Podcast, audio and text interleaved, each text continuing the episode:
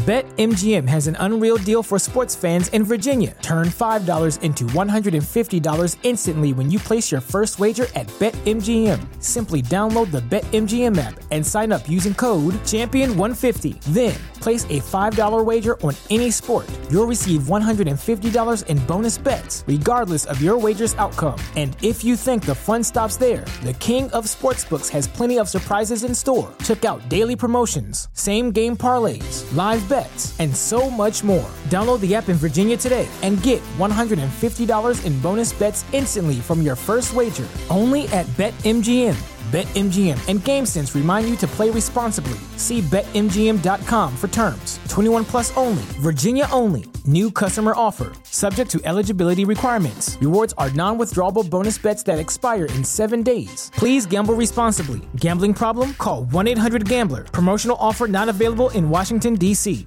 Bienvenidas a mi canal de novelas románticas, Audiokin. Antes de continuar, regálame un minuto de tu tiempo y comparte esta novela con familiares, amigas y conocidas. Me ayudarías a que otras personas conozcan este hermoso trabajo y cada día seguir creciendo. Estaré infinitamente agradecida por tu apoyo y deseando que una lluvia de bendiciones caigan sobre ti. Comencemos con la narración de la novela cuyo título es A las órdenes del griego. Argumento. Yo siempre consigo lo que quiero, y te quiero a ti. Ganar millones y acostarse con mujeres hermosas no podía hacer que Bastiencicos olvidase el lustroso pelo negro y los desafiantes ojos azul zafiro de Delilah Moore. De modo que estaba dispuesto a hacer lo que tuviese que hacer para conseguir que la única mujer que lo había rechazado volviese con él. Si Delilah quería salvar la fallida empresa de su padre, debería acceder a sus demandas, ser su amante, ponerse sus diamantes y esperarlo en la cama. Pero ¿qué haría el exigente magnate cuando descubriese que su rebelde amante era pura y casta? Capítulo 1. Se ha terminado, Reba, anunció Bastiencicos con tono categórico. La guapísima rubia con la que hablaba lanzó sobre él una mirada de reproche. Pero nos llevamos muy bien. Yo nunca he dado a entender que esto fuese algo más que, sexo, replicó él, impaciente. Y se ha terminado. Reba parpadeó rápidamente, como si estuviera intentando controlar las lágrimas, pero Bastien no iba a dejarse engañar. Lo único que podría hacer llorar a Reba sería un cheque por una cantidad pequeña. Era dura como una piedra, y él no era más blando. Cuando se trataba de las mujeres no tenía compasión. Su madre, una buscavidas de primera categoría, con lágrimas y emociones ensayadas, le había enseñado a desconfiar y despreciar a su género. Te has aburrido de mí, ¿verdad? Dijo ella con tono de reproche. Me advirtieron que te cansabas pronto y debería haber hecho caso. Bastien, alto y atlético, hizo un gesto de impaciencia. Reba había sido un entretenimiento fantástico en el dormitorio, pero todo había terminado. Además, le había regalado una pequeña fortuna en joyas. Él no tomaba nada gratis de las mujeres, ni sexo ni ninguna otra cosa. Bastien dio media vuelta. Mi contable se pondrá en contacto contigo, comentó, burlón. Hay otra mujer, ¿verdad? Insistió la rubia. Si la hay, no es asunto tuyo, replicó él, sus oscuros ojos helados, las atractivas facciones duras como el acero, antes de darle la espalda. Su conductor estaba esperando fuera del edificio para llevarlo al aeropuerto y una sombra de sonrisa suavizó la dura línea de su boca mientras subía a su jet privado. Otra mujer. Tal vez sí, tal vez no. Su director financiero, Richard James, ya estaba sentado en la opulenta cabina. Puedo preguntar qué secreto encanto hay en este pueblo al que vamos y sobre la incluso más aburrida empresa fallida que has adquirido recientemente. Puedes preguntar, pero no prometo responder, replicó Bastien, estudiando perezosamente las últimas cifras de la bolsa en su portátil. Entonces hay algo especial en repuestos Moore que yo desconozco. Preguntó el fornido hombre rubio. Una patente, un nuevo invento. Bastien lo miró con gesto burlón. La fábrica está situada sobre una parcela que vale millones. Además, tengo mis razones. Hacía años que no comprabas una empresa en ruinas, comentó Richard, sorprendido, mientras los ayudantes personales de Bastien y su equipo de seguridad se sentaban en la parte trasera de la cabina. Bastien había empezado comprando y vendiendo negocios para conseguir el mayor beneficio posible. No tenía conciencia sobre esas cosas. Los beneficios y las pérdidas eran lo único importante en el mundo de los negocios. Tenía un gran talento para detectar las tendencias del mercado y ganar millones. Poseía un cerebro privilegiado y la disposición fiera y agresiva de un hombre a quien nadie se lo había puesto todo en bandeja de plata. Era un multimillonario hecho a sí mismo que había empezado desde abajo y se enorgullecía de su independencia. Pero en ese momento no estaba pensando en los negocios. No, desde luego. Estaba pensando en Delilah Moore, la única mujer que lo había rechazado, dejándolo atormentado por el deseo y furioso por tan frustrante experiencia. Su ego habría resistido el rechazo si de verdad no estuviera interesada en él, pero Bastien sabía que no era así. Había visto el anhelo en sus ojos, la tensión en su cuerpo cuando estaba cerca, había reconocido una nota ronca en el tono de su voz. Y no iba a perdonarla por juzgarlo de forma tan temeraria. Le había echado en cara su reputación de mujeriego con el desdén de una dama de alta alcurnia rechazando los avances de un matón callejero.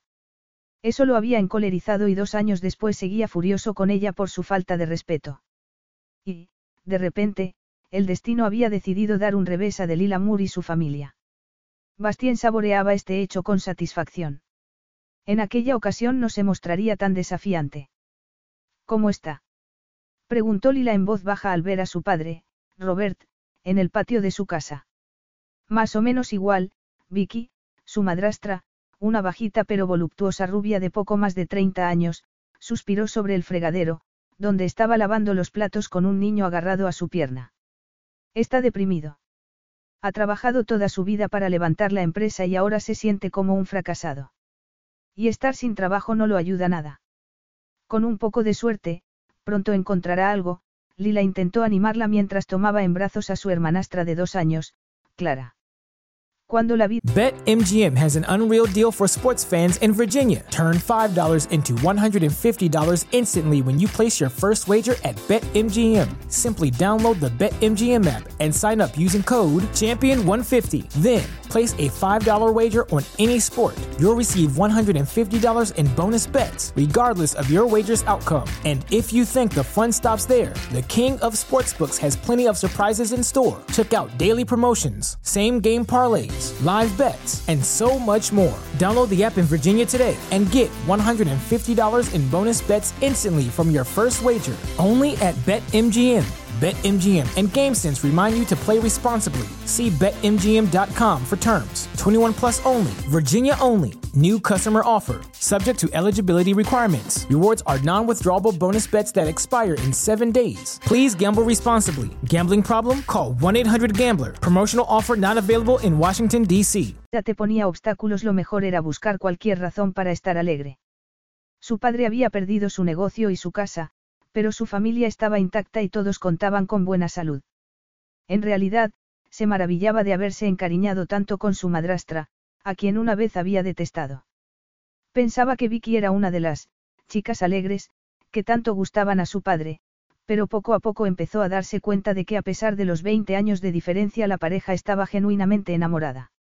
Su padre y Vicky se habían casado cuatro años antes y Lila tenía dos hermanastros a los que adoraba, Ben, de tres años, y Clara, la pequeña.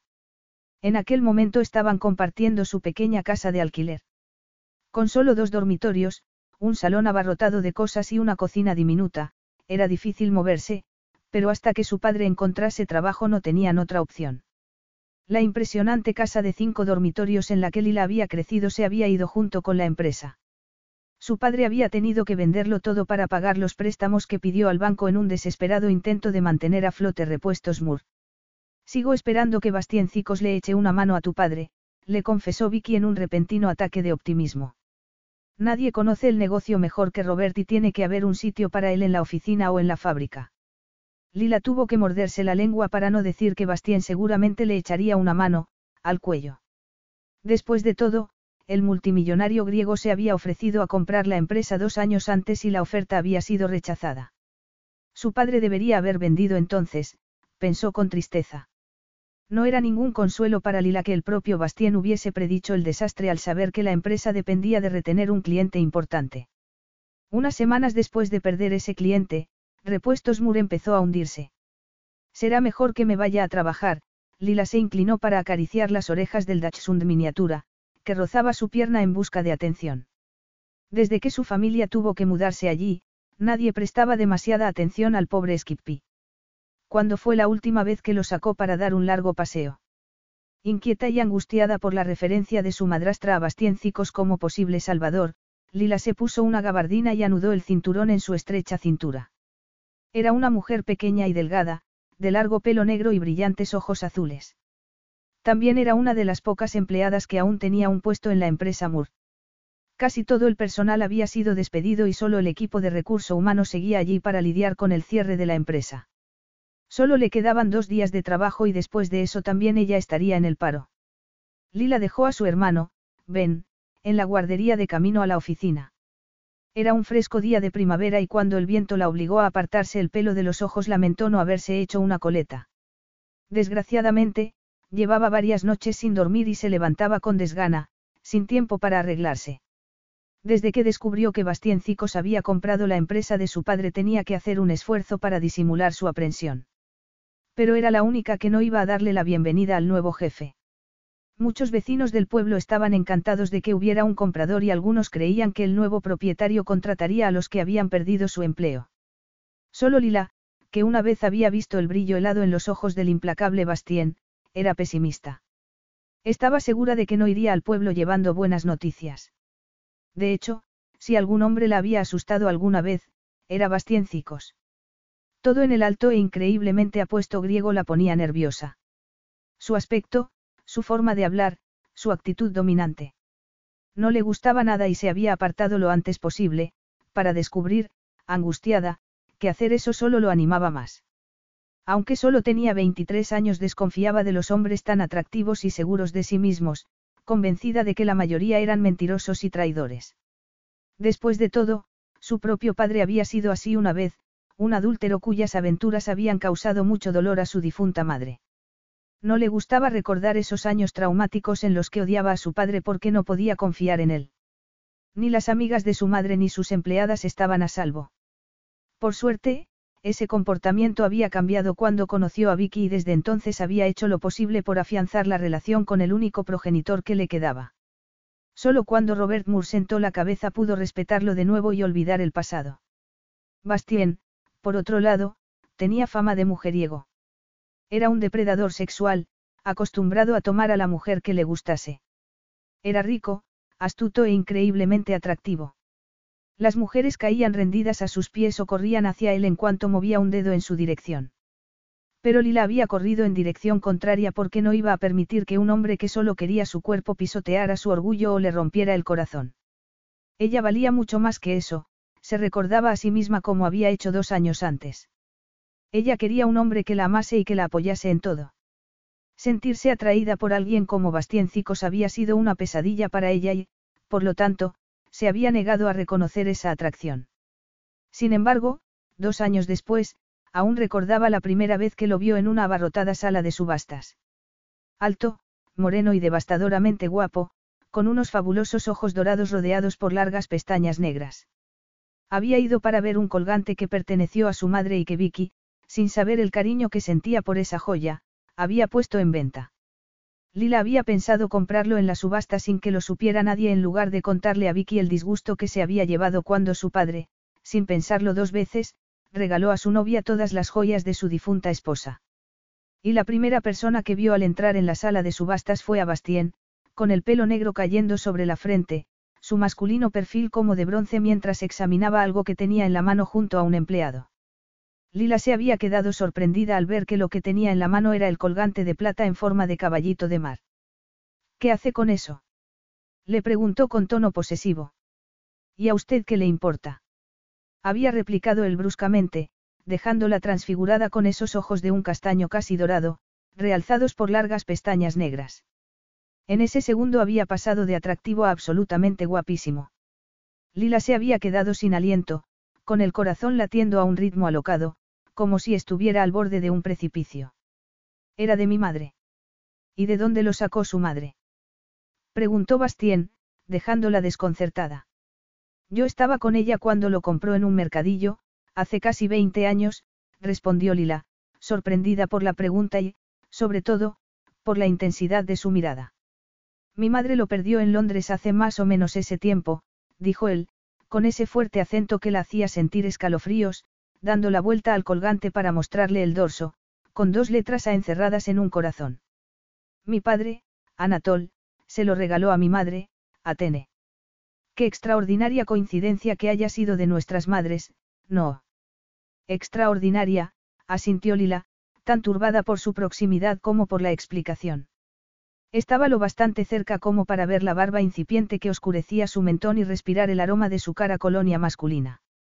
Sin saber por qué, había dado un paso atrás, y cuando chochó con otra persona Bastien alargó una mano para sujetarla, los largos dedos morenos cerrándose sobre su muñeca como un torno. Lila, sin aliento y ruborizada, sintió un extraño calor en sitios donde nunca antes lo había sentido cuando su mirada se encontró con la del alto griego. Puedo ver el colgante antes de que lo guarde. No tiene mucho sentido que lo mire, pienso comprarlo, había dicho él. Lila apretó los dientes. Yo también. A regañadientes, Bastien puso el colgante en su mano y sus ojos se empañaron al verlo de cerca porque su madre siempre lo llevaba puesto. El colgante despertaba algunos de los recuerdos más felices de su infancia. Vamos a tomar un café, dijo él entonces, tomando el colgante para devolvérselo al empleado de la sala de subastas. Lila lo miró, sorprendida. No creo que sea apropiado si vamos a pujar por el mismo lote. Tal vez sea un sentimental. O tal vez me gustaría saber dónde ha estado ese colgante durante todos estos años. Al final, accedió a tomar un café, pensando que rechazar la invitación sería una grosería. Y así había empezado su breve relación con Cicos, recordó con tristeza. Lila intentó apartar los recuerdos de esa corta semana en la que nunca, jamás, se permitía pensar, sabiendo que debía olvidar a Bastiencicos. Sin embargo, nunca había lamentado haberlo rechazado, ni entonces ni en aquel momento. Debía reconocer que lo había buscado en Internet y en las fotografías aparecía con un interminable desfile de bellezas. Estaba claro lo que hacía falta para tenerlo contento. Cantidad más que calidad, había pensado a menudo, mientras intentaba convencerse a sí misma de que había tomado la decisión más acertada, aunque él la odiase por ello. Lila atravesó las puertas de la fábrica, entristecida al ver los pocos coches que quedaban en el aparcamiento, unos meses antes abarrotado. Su móvil sonó en ese momento y lo sacó del bolso, pensativa. Era Josh, su antiguo compañero de universidad, para preguntar si le apetecía tomar una copa al día siguiente. Solían reunirse cada seis semanas para cenar y ver una película con los amigos. Josh estaba recuperándose de un compromiso roto y el último novio de Lila la había dejado en cuanto la empresa de su padre empezó a tener problemas, de modo que ninguno de los dos tenía compromiso con nadie. Mañana por la noche. Repitió. Le gustaba la idea porque su casa estaba abarrotada y las noches no eran nada relajantes. ¿A qué hora? Sus amigos la harían olvidarse de todo durante un rato y dejaría de preocuparse por una situación que no podía controlar. Desgraciadamente para ella, sentía un deseo instintivo de arreglarlo todo, de rescatar a cualquiera que tuviese un problema. Desde la oficina del piso de arriba, Bastien observaba con atención a Lilamur cruzar el aparcamiento. Seguía siendo la criatura más hermosa que había visto nunca, tuvo que reconocer, furioso por ese pensamiento. Había habido muchas mujeres en su cama desde que conoció a la hija de Robert Moore, pero ninguna de ellas lo había interesado durante demasiado tiempo. Seguía viendo a Delila como la primera vez, con el sedoso pelo negro rizado cayendo casi hasta la cintura, los electrizantes ojos azul zafiro y la piel de porcelana. Era perfecta. Incluso con unos vaqueros gastados y botas negras resultaba elegante. Entonces, como en aquel momento, se había dicho a sí mismo, impaciente, que no era su tipo. Con una sola excepción siempre le habían gustado las rubias voluptuosas. Delila, en cambio, era pequeña y muy delgada. No podía entender qué la hacía tan atractiva y eso lo irritaba porque cualquier cosa que no pudiese controlar o entender lo sacaba de quicio. En aquella ocasión, se acercaría lo suficiente como para ver sus defectos, se prometió a sí mismo. El nuevo jefe está en el edificio, anunció su compañera, Julie, en cuanto entró en la pequeña oficina que compartían. Lila, que estaba quitándose el abrigo, se quedó inmóvil. ¿Cuándo ha llegado? El guardia de seguridad dice que aún no eran las siete. Parece que es muy madrugador, respondió Julie, sin poder disimular su admiración. El señor Zico se ha traído a todo un equipo y yo creo que eso es bueno, ¿no te parece? Además, es guapísimo. Por fin, Lila consiguió dejar el abrigo en el perchero. Sí. Murmuró, sin mirar a su amiga. Está como un tren, parece un modelo. Hasta Maggie, que le ha llevado el café, está de acuerdo, Julie se refería a la señora de la limpieza, famosa por odiar a los hombres. Pero también me ha dicho que no es su primera visita. Aparentemente, estuvo aquí hace un par de años. Así es. Entonces estaba interesado en comprar la empresa. ¿Y tú lo sabías? Lo habías visto antes. ¿Por qué no me habías dicho nada?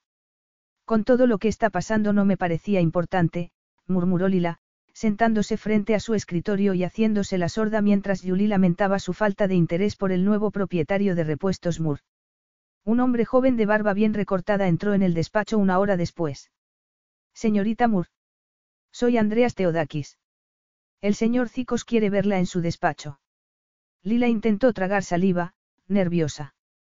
Bastien no iba a hacerle daño, por supuesto. Entonces, porque solo escuchar su nombre la hacía presa de un ataque de pánico. Mientras subía la escalera respiraba despacio, intentando calmarse. Bastien no querría reírse de ella, no. Había conseguido el negocio a un precio irrisorio y la familia Moore lo había perdido todo, exactamente como él había predicho. A los hombres ricos y poderosos les gustaba presumir a la menor oportunidad, pensó. Pero ¿qué sabía ella de los hombres ricos y poderosos? Después de todo, Bastien era el único al que conocía. Estaba utilizando el antiguo despacho de su padre y le parecía tan extraño entrar en un sitio tan familiar y no encontrar allí a Robert Moore. Andreas Teodakis los dejó solos y se preguntó si esa sería una buena o una mala señal. Señor Cicos. Creo que puede seguir llamándome Bastien, dijo él, preguntándose cómo podía estar tan guapa con una sencilla falda negra y un jersey ancho de color camel. Seguía llevando el pelo largo y, de hecho, le habría molestado que se lo hubiera cortado. Seguía habiendo algo extrañamente fascinante en ese pelo tan largo que había llamado su atención desde el primer momento. Y algo igualmente memorable en el contraste entre sus ojos azules y la pálida piel de porcelana. Obligada a mirarlo de frente por primera vez, Lila se quedó paralizada, intentando relajar los músculos faciales para no delatarse. Era un ejercicio que había hecho en defensa propia dos años antes. Pero el aliento se quedó en su garganta, como si de repente la hubieran dejado en un lugar oscuro y lleno de peligros que no podía ver. Bastien debía medir más de metro noventa, de modo que podía concentrarse en mirar su corbata de seda azul, que le quedaba a la altura de los ojos. Pero la imagen que había visto al entrar en el despacho seguía grabada en su cerebro, como marcada a fuego. Le gustase o no, Julie había dado en el clavo, Bastien parecía un modelo, desde los esculpidos pómulos a la clásica y arrogante nariz, el mentón cuadrado o los generosos y sensuales labios. Lila sintió que se ruborizaba al notar una oleada de calor entre las piernas y apretó los dientes porque sabía que él lo notaría. A Bastien Cicos no se le escapaba nada. Siéntate, de Lila, Bastien señaló una silla frente a la mesa de café, en una esquina del despacho. Lila, lo corrigió ella y no por primera vez. Siempre había insistido en llamarla por su nombre completo, ese nombre de connotaciones bíblicas que la había avergonzado en el colegio. Yo prefiero de Lila, dijo Bastien, con la satisfacción de un felino relamiéndose. Lila se sentó en la silla que le había indicado, con la espalda demasiado rígida como para apoyarla en el respaldo. Cuando se sentó frente a ella se encontró con sus espectaculares ojos de color marrón claro, dorado a la luz del sol, rodeados por unas aterciopeladas pestañas negras, pensó un poco mareada, perdida en uno de esos lapsos de concentración que Bastien había provocado frecuentemente dos años antes. No sé por qué querías verme, dijo por fin cuando la puerta se abrió y Maggie entró con una bandeja de café. Lila se levantó de inmediato para quitarle la bandeja de las manos. Maggie había decidido seguir trabajando a pesar de haber superado la edad de jubilación y, aunque nunca lo admitiría, le costaba trabajo llevar bandejas. Podría haberlo hecho yo, protestó la mujer. Lila miró las elegantes tazas de porcelana que la secretaria de su padre guardaba para las visitas importantes y cuando salió del despacho sirvió el café con dos azucarillos sin preguntar. No sabes por qué quería verte. Repitió Bastien. Qué modesta eres.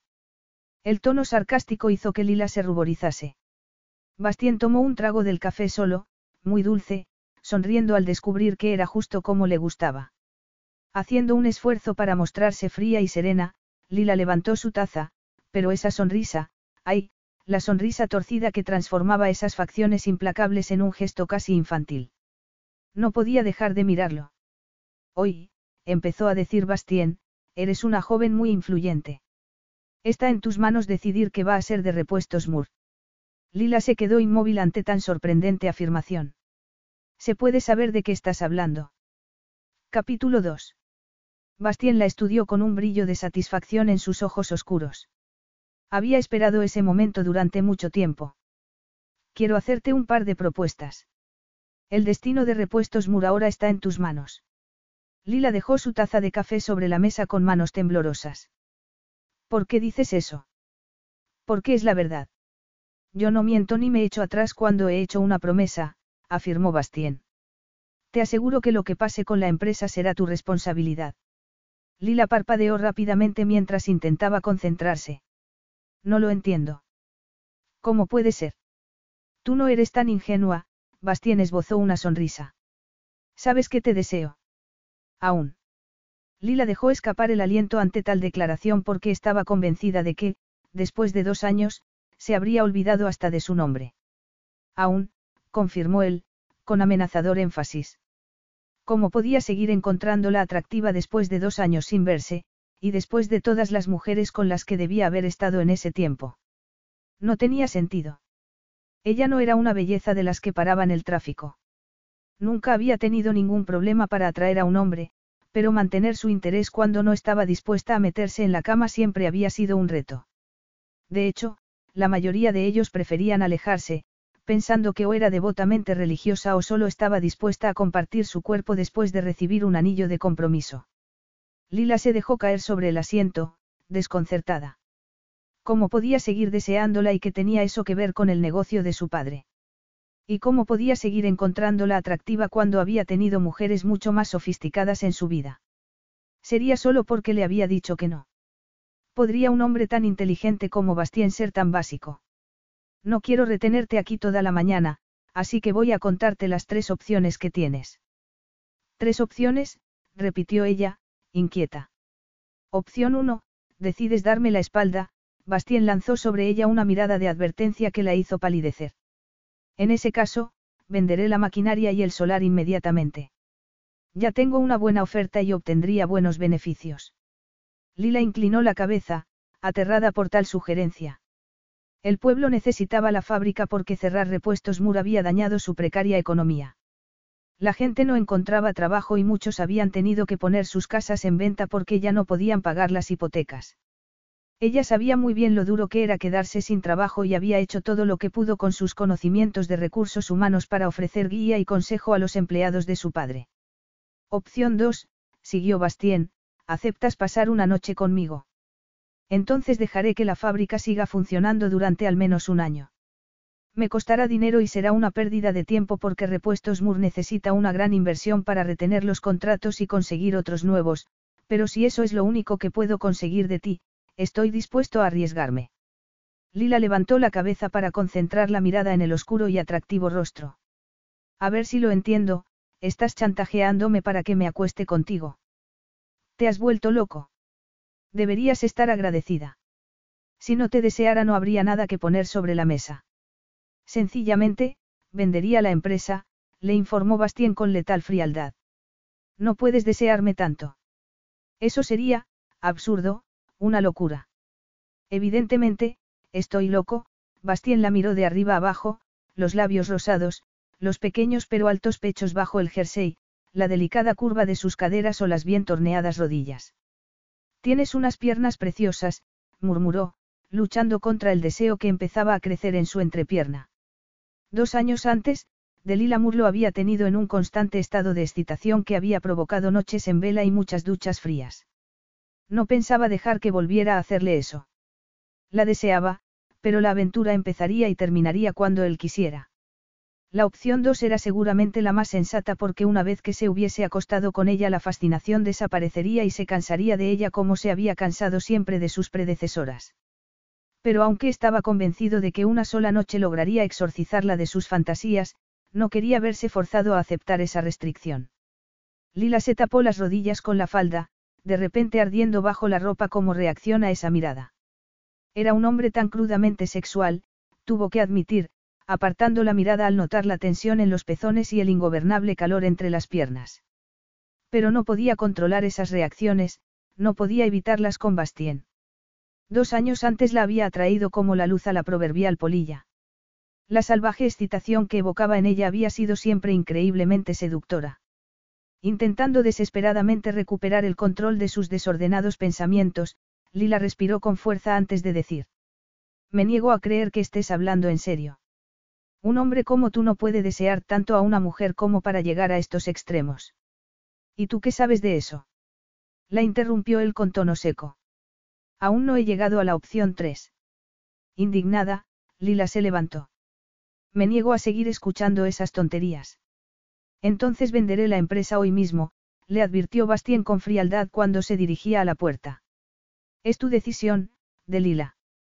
Tienes suerte de que te ofrezca esas opciones. Lila se dio la vuelta, el pelo negro cayendo en una brillante cascada sobre sus hombros. Suerte. Repitió, incrédula. Cicos estaba dispuesto a hacer cualquier cosa para acostarse con ella y debía mostrarse agradecida. Era normal sentirse insultada y dolida. ¿Por qué se sentía dolida? Con mi apoyo puedes mover tu varita mágica y ser la heroína que deseas ser, dijo el burlón. En la opción 3 haré casi lo que tú quieras, incluyendo emplear a tu padre como asesor o gerente. La sorprendente sugerencia no solo detuvo a Lila, dejándola inmóvil sobre la alfombra, también hizo que le diese vueltas la cabeza. Durante un segundo imaginó a su angustiado padre recuperando su antigua confianza, su energía, capaz de ganar un sueldo otra vez y mantener a su familia. Qué maravilloso sería eso para Robert Moore. Ah, así que es eso lo que podría evitar que me dieses la espalda, eres una auténtica niña de papá, comentó Bastien irónico. ¿Estás dispuesta a escucharme ahora, dejar de hacer dramas y preguntar si me he vuelto loco? La respuesta a eso es que solo estoy loco por tenerte en mi cama. Lila sintió que le ardía la cara. No podía creer que dijera eso con tal tranquilidad. Pero claro, haría falta mucho más para avergonzar a un hombre tan arrogante como Cicos. Muy bien, por mi padre estoy dispuesta a escucharte, asintió a regañadientes. Entonces, Siéntate, Bastien señaló la silla. Intentando contener su enfado, Lila volvió a sentarse. Opción 3. Te conviertes en mi amante y estás a mi lado durante el tiempo que yo te desee. Tener una amante es un concepto muy anticuado, dijo Lila para enmascarar su perplejidad. Bastien se encogió de hombros. En mi mundo es habitual. Pensé que ese tipo de esclavitud sexual había terminado hace cien años. Pero tú no sabes lo que este acuerdo incluiría, dijo Bastien, imaginándola envuelta en seda y diamante solo para su disfrute, una imagen que lo excitó como nunca. A cambio de convertirte en mi amante volveré a poner la empresa en marcha e invertiré en ella. Le diré a tu padre que puede volver a contratar a todos los empleados, después de todo, no es fácil reemplazar a gente con experiencia. Con mi apoyo económico, Repuestos Moore seguiría en funcionamiento. Lila estaba atónita. En aquel momento entendía la burla de Bastien sobre su oportunidad de convertirse en una heroína y mover su varita mágica porque si aceptaba todo volvería a ser como antes. ¿Cuántas veces había soñado con eso en los últimos meses? Bastien tenía que ser un hombre muy poderoso porque haría falta una inversión millonaria para que la empresa volviese a funcionar. Sería un reto muy caro, pero cambiaría la vida de tanta gente, pensó, con el corazón encogido.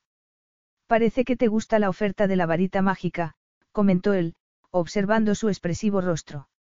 Supongo que tu respuesta dependerá de si eres una santa como pareces. Además de haberlos acogido en tu casa mantienes económicamente a tu familia, ¿verdad? Lila detestaba que supiera tantas cosas sobre su vida privada y la etiqueta de, santa, la ofendía. No soy ninguna santa. En mi opinión sí lo eres. Has salvado a tu perversa madrastra de vivir en un albergue y, además, recaudas fondos para ayudar a niños con problemas, a perros abandonados. Lila se levantó de nuevo. ¿Y cómo sabes todo eso sobre mí? Evidentemente, sé lo que ocurre en este pueblo. Mi madrastra no es perversa, protestó Lila. ¿Y cómo sabes que mi familia vive conmigo? Y lo de mi trabajo como voluntaria. Tuve que investigarte antes de venir, respondió Bastien, impaciente. Si te hubieras casado o tuvieras novio nada de esto tendría sentido. No me gusta perder el tiempo.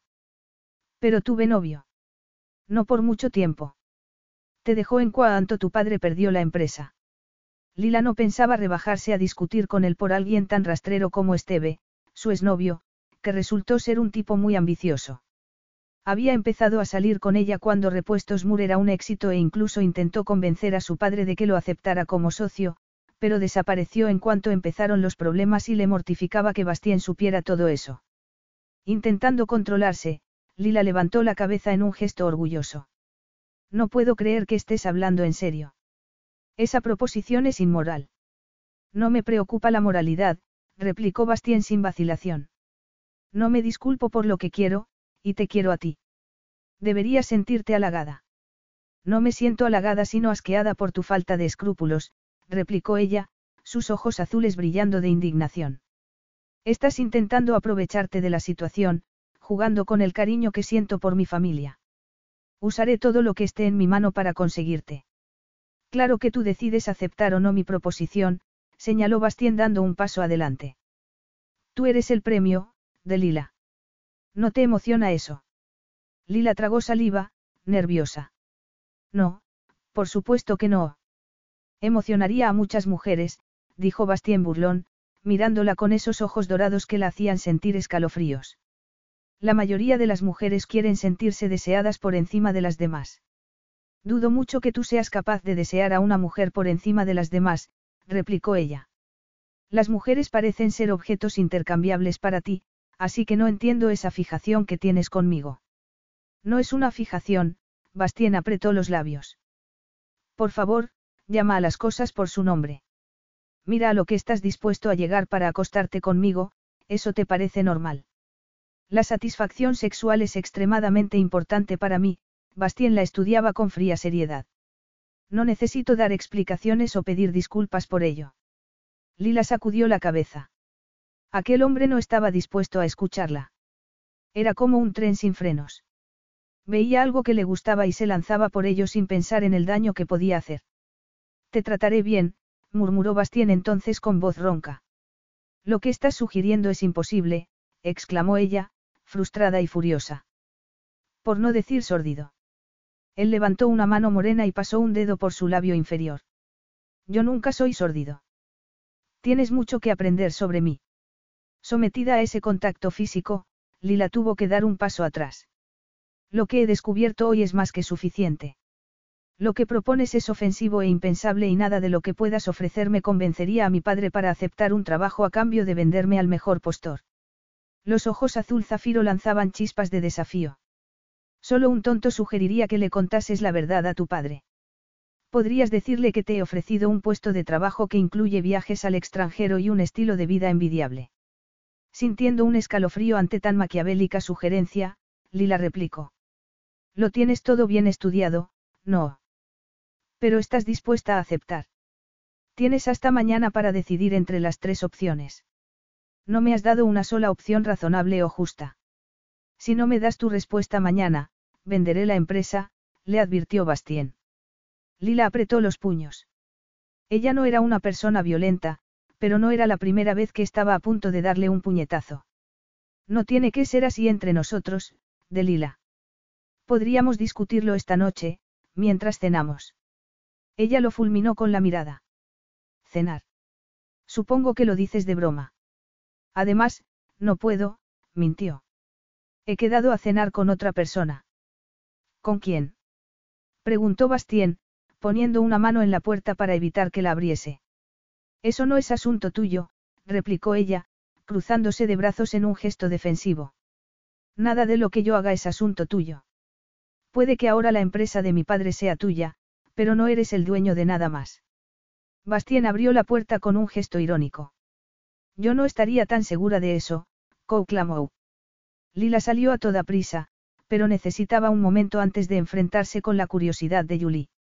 Le temblaban las manos y tuvo que hacer un esfuerzo para recuperar el control. Desgraciadamente, Bastien había encontrado su punto débil. La posibilidad de rescatar a su familia la había llenado de esperanza y desesperación al mismo tiempo. Y las demás familias, todos los que podrían recuperar sus puestos de trabajo. Pero Bastiencicos había puesto un precio muy alto a ese milagro. Era demasiado, pensó, furiosa. ¿Cómo podía hacerle eso? ¿Cómo podía sugerir algo tan ofensivo? Una noche con él o una aventura que terminaría cuando se cansase de ella. Menuda elección. ¿Qué había hecho para que la tratase de ese modo? Estaba estresada, angustiada e incapaz de pensar con claridad, tuvo que reconocer. No era eso lo que había sentido cuando conoció a Bastiencicos. Por supuesto, su encanto no estaba a la vista en ese momento, tuvo que admitir amargamente. Sin embargo, sí lo estaba cuando la invitó a tomar un café dos años antes. Tras un casual intercambio de nombres, Bastien le había dado una tarjeta con el logo de su empresa, que era un caballito de mar, saber que había una fuerte conexión familiar con el colgante había hecho que se relajase un poco. Por el Rolex de oro y el traje de diseño resultaba evidente que era un hombre muy rico, de modo que sería imposible para ella superarlo en la subasta. Cuando bromeó sobre la cantidad de azúcar que ponía en su café, la sonrisa perversamente sexy de Bastien había acelerado su corazón. Ah, sí, a primera vista se había sentido poderosamente atraída por Bastiencicos. Aún no me has explicado una cosa, dijo él. Si ese colgante tiene tanto valor para ti, ¿por qué va a ser vendido en una subasta? Lila le habló sobre las joyas familiares que su padre le había regalado a su madrastra. Pero ahora Vicky tiene que venderlo todo y yo no quería disgustarla diciéndole lo importante que es este colgante para mí. Para conseguir algo hay que pedirlo, había dicho él. Aunque no me quejo. Que seas tan diplomática me conviene. Si el colgante no hubiera salido a la venta yo no habría sabido dónde estaba y llevo años buscándolo. Imagino que te recuerda a tu madre. Recuerdo el día que mi padre se lo regaló, respondió Bastien, con los ojos velados, los labios repentinamente apretados. Fue cuando yo tenía cuatro años y creía que éramos una familia perfecta. No hay nada malo en eso, había dicho ella con una sonrisa, intentando imaginarlo de niño, con el pelo negro y esos profundos ojos oscuros. Pase lo que pase mañana en la subasta, prométeme que cenarás conmigo. Aún pienso pujar, le advirtió Lila. Puedo superar la puja. Cenamos juntos. Y ella había cedido, como una montañita de arena empujada por una poderosa ola. Bastien desconocía su conexión con repuestos Moore y había sido una sorpresa para los dos cuando se encontraron en el despacho de su padre al día siguiente. La cena en el hotel de Bastien había sido reemplazada por una cena en casa de Robert Moore una vez finalizada, este le pidió que acompañase a Bastien a la puerta. Si esperas que te felicite por haber conseguido el colgante me temo que vas a llevarte una desilusión, le había advertido Lila mientras bajaban por la escalera. Has pagado una fortuna. Bastien soltó una carcajada. Eso dice la mujer que me ha hecho pagar esa fortuna. Bueno, al menos tenía que intentarlo. ¿Por qué has venido a ver a mi padre? Le preguntó abruptamente cuando llegaron a la puerta. Estoy interesado en comprar su empresa, pero me ha dicho que necesita algo de tiempo para pensarlo, Bastien le hablaba al oído, haciendo que se le erizase el vello de la nuca. Inquieta por tal reacción, Lila tuvo que hacer un esfuerzo para respirar. No creo que mi padre esté dispuesto a vender ahora que Repuestos Mur está en la cresta de la ola. Es el mejor momento para vender. Bastien la había mirado entonces de una forma que la hizo temblar. Nerviosa, observó la limusina que había ido a buscarlo. Estaba claro que era un hombre poderoso y que le gustaba presumir de ello. Es una pena que tu padre nos haya invitado a cenar, Bastien había dejado escapar un suspiro. Estaba deseando quedarme a solas contigo. Que fuese tan directo incomodaba a Lila. Aunque inicialmente se había sentido halagada por su atención, temía que quisiera algo más. Y acostarse con un hombre al que acababa de conocer era algo impensable para ella. Ser virgen a los 21 años tampoco era un plan preconcebido, sencillamente no había conocido a nadie que la atrajese lo suficiente como para dar ese paso. No confiaba fácilmente en los hombres y, después de ver a muchas amigas llorando por culpa de relaciones fallidas, esperaría el tiempo que fuera necesario hasta encontrar a un hombre dispuesto a esperar que ella estuviese preparada para esa intimidad. Bastien está loquito por ti, le había dicho Vicky al oído. No deja de mirarte. Y aunque a mí me gustan los hombres maduros, debo reconocer que es guapísimo. Antes de que Lila pudiera llamar a un taxi, Bastien se había ofrecido a llevarla a casa y en cuanto subió a la limusina la abrazó y la besó con una sensualidad que despertó un incendio en su traidor cuerpo. Se había apartado, intentando calmarse, pero él insistió. Pasa la noche conmigo, murmuró, acariciando con el pulgar el pulso que latía en su garganta. Pero si apenas te conozco. Puedes conocerme en la cama, replicó él. Yo no soy así, murmuró Lila, incómoda. Tendría que conocerte bien antes de acostarme contigo. Diabelos, solo voy a estar aquí 48 horas. Bastien la miraba con gesto de incredulidad. Evidentemente, no estaba acostumbrado a aceptar negativas. Lo siento, no puedo cambiar como soy, dijo ella mientras la limusina se detenía frente a su casa. Yo nunca conozco bien a las mujeres con las que me acuesto y, si quieres que sea brutalmente sincero, el sexo es la única intimidad que necesito. Pues entonces somos polos opuestos, había murmurado ella mientras salía del coche, suspirando de alivio. Después de tan incómoda despedida sus ojos se llenaron de unas inexplicables lágrimas. Y lo peor de todo era que había tenido sueños románticos con Bastien. No había recibido justo lo que merecía por ser tan ingenua. Él solo estaba interesado en el sexo, nada más. Y eso no era precisamente un cumplido. Aunque se había sentido inicialmente atraída por su aspecto físico, en realidad le fascinaba su fuerte personalidad. Esa noche había estado despierta hasta muy tarde, buscando información sobre bastiencicos en Internet y la cantidad de mujeres con las que salía fotografiado confirmaba su reputación de mujeriego. Bastien se acostaba con muchas mujeres y no era fiel a ninguna. Al principio se había quedado atónita por tal descubrimiento, pero en el fondo era un alivio. Al fin y al cabo, eso dejaba claro que jamás podría tener una relación con él. Bastien no tenía relaciones sino revolcones de una sola noche. Volviendo al presente, Lila se quedó sorprendida cuando sus ojos se llenaron de lágrimas y parpadeó para contenerlas. Odiaba que Bastien la afectase de ese modo. Has estado mucho tiempo arriba con el jefe, comentó Julie cuando se sentó tras su escritorio. El señor Cicos quería hablarme de un plan para la empresa, respondió, incómoda. ¿En serio? ¿Quieres decir que no va a venderla? Lila no sabía por dónde salir. No, que la venda aún es una posibilidad, dio marcha atrás rápidamente, temiendo que los rumores corriesen como la pólvora, levantando falsas esperanzas. Me parece que aún no ha tomado una decisión definitiva. Dejando escapar un suspiro de tristeza, Julie volvió a concentrarse en el trabajo, pero Lila no podía concentrarse en nada porque seguía temblando después de su encuentro con Bastien. Su familia estaba sufriendo, como todo el mundo en el pueblo, tras el cierre de la empresa. Sus hermanos ya no tenían un jardín en el que jugar y los juguetes más caros habían sido vendidos. Su padre estaba sufriendo una depresión y tenía que medicarse, el día que la empresa cerró, su mundo se vino abajo. Sin trabajo, sin su negocio, Robert Moore sencillamente no sabía qué hacer con su vida. Tuvo que parpadear para contener las lágrimas. A pesar de esos años, cuando sus padres eran tan infelices, seguía queriendo mucho a Robert Moore. Solo tenía 11 años cuando su madre murió repentinamente de un aneurisma. Su padre había estado a su lado entonces, pero era un hombre dedicado a la empresa y pronto había vuelto a la oficina, trabajando 18 horas al día para levantar repuestos Moore. Se le encogía el corazón al pensar en él. Humillado como hombre y a su edad, ¿quién iba a darle trabajo?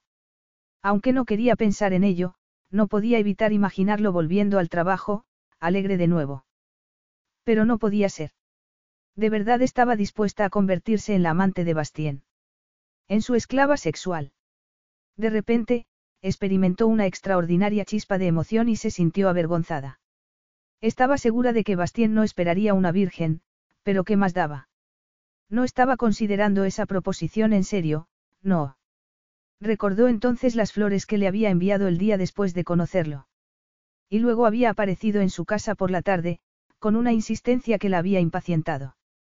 Cuando intentó convencerla para que cenase con él, Lila había perdido los nervios. ¿Por qué había perdido los nervios? Totalmente hipnotizada por Bastien, había empezado a sentirse atraída por él y tener que aceptar que aquel hombre magnífico solo la quería por el sexo era tan doloroso como ofensivo, por eso había perdido los nervios. Estaba enfadada consigo misma porque había conseguido tentarla con ese erótico beso en la limusina, haciendo que se cuestionase sus propios valores. Le dolía que tuviera ese poder sobre ella, por eso le había echado en cara su reputación de mujeriego. Seguía pensando en ello mientras volvía a casa del trabajo. Atacar a Bastien había sido un error. Él era lo que era y ella también. Eran dos personas muy diferentes.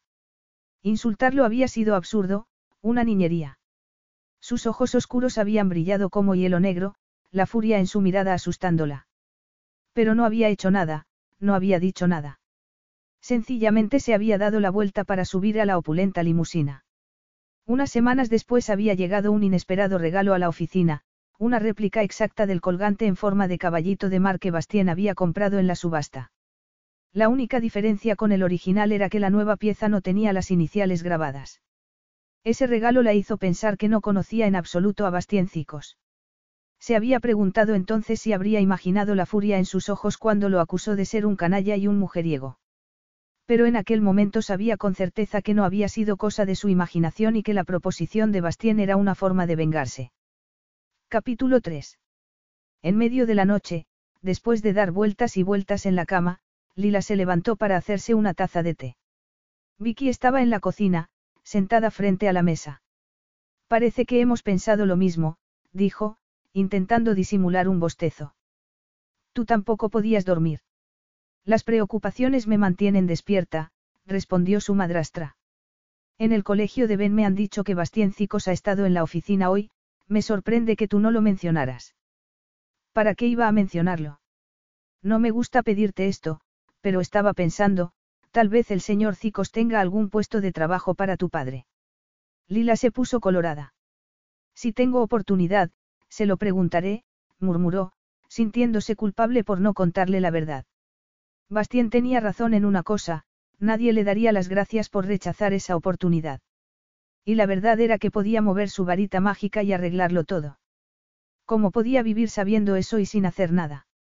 ¿Cómo iba a vivir viendo a su padre hundido en un sillón, mirando al vacío. Tenía que ser práctica, se dijo. Después de todo, Bastien le había ofrecido un milagro. Que todo volviese a ser como antes. Agarrarse a su virginidad a toda costa parecía patético en tales circunstancias, no. Y le gustase o no, se sentía atraída por Bastien. ¿Cómo iba a justificarse ante sí misma sabiendo que tantas cosas buenas podían salir de ese acuerdo? El interés de Bastien por ella sería pasajero.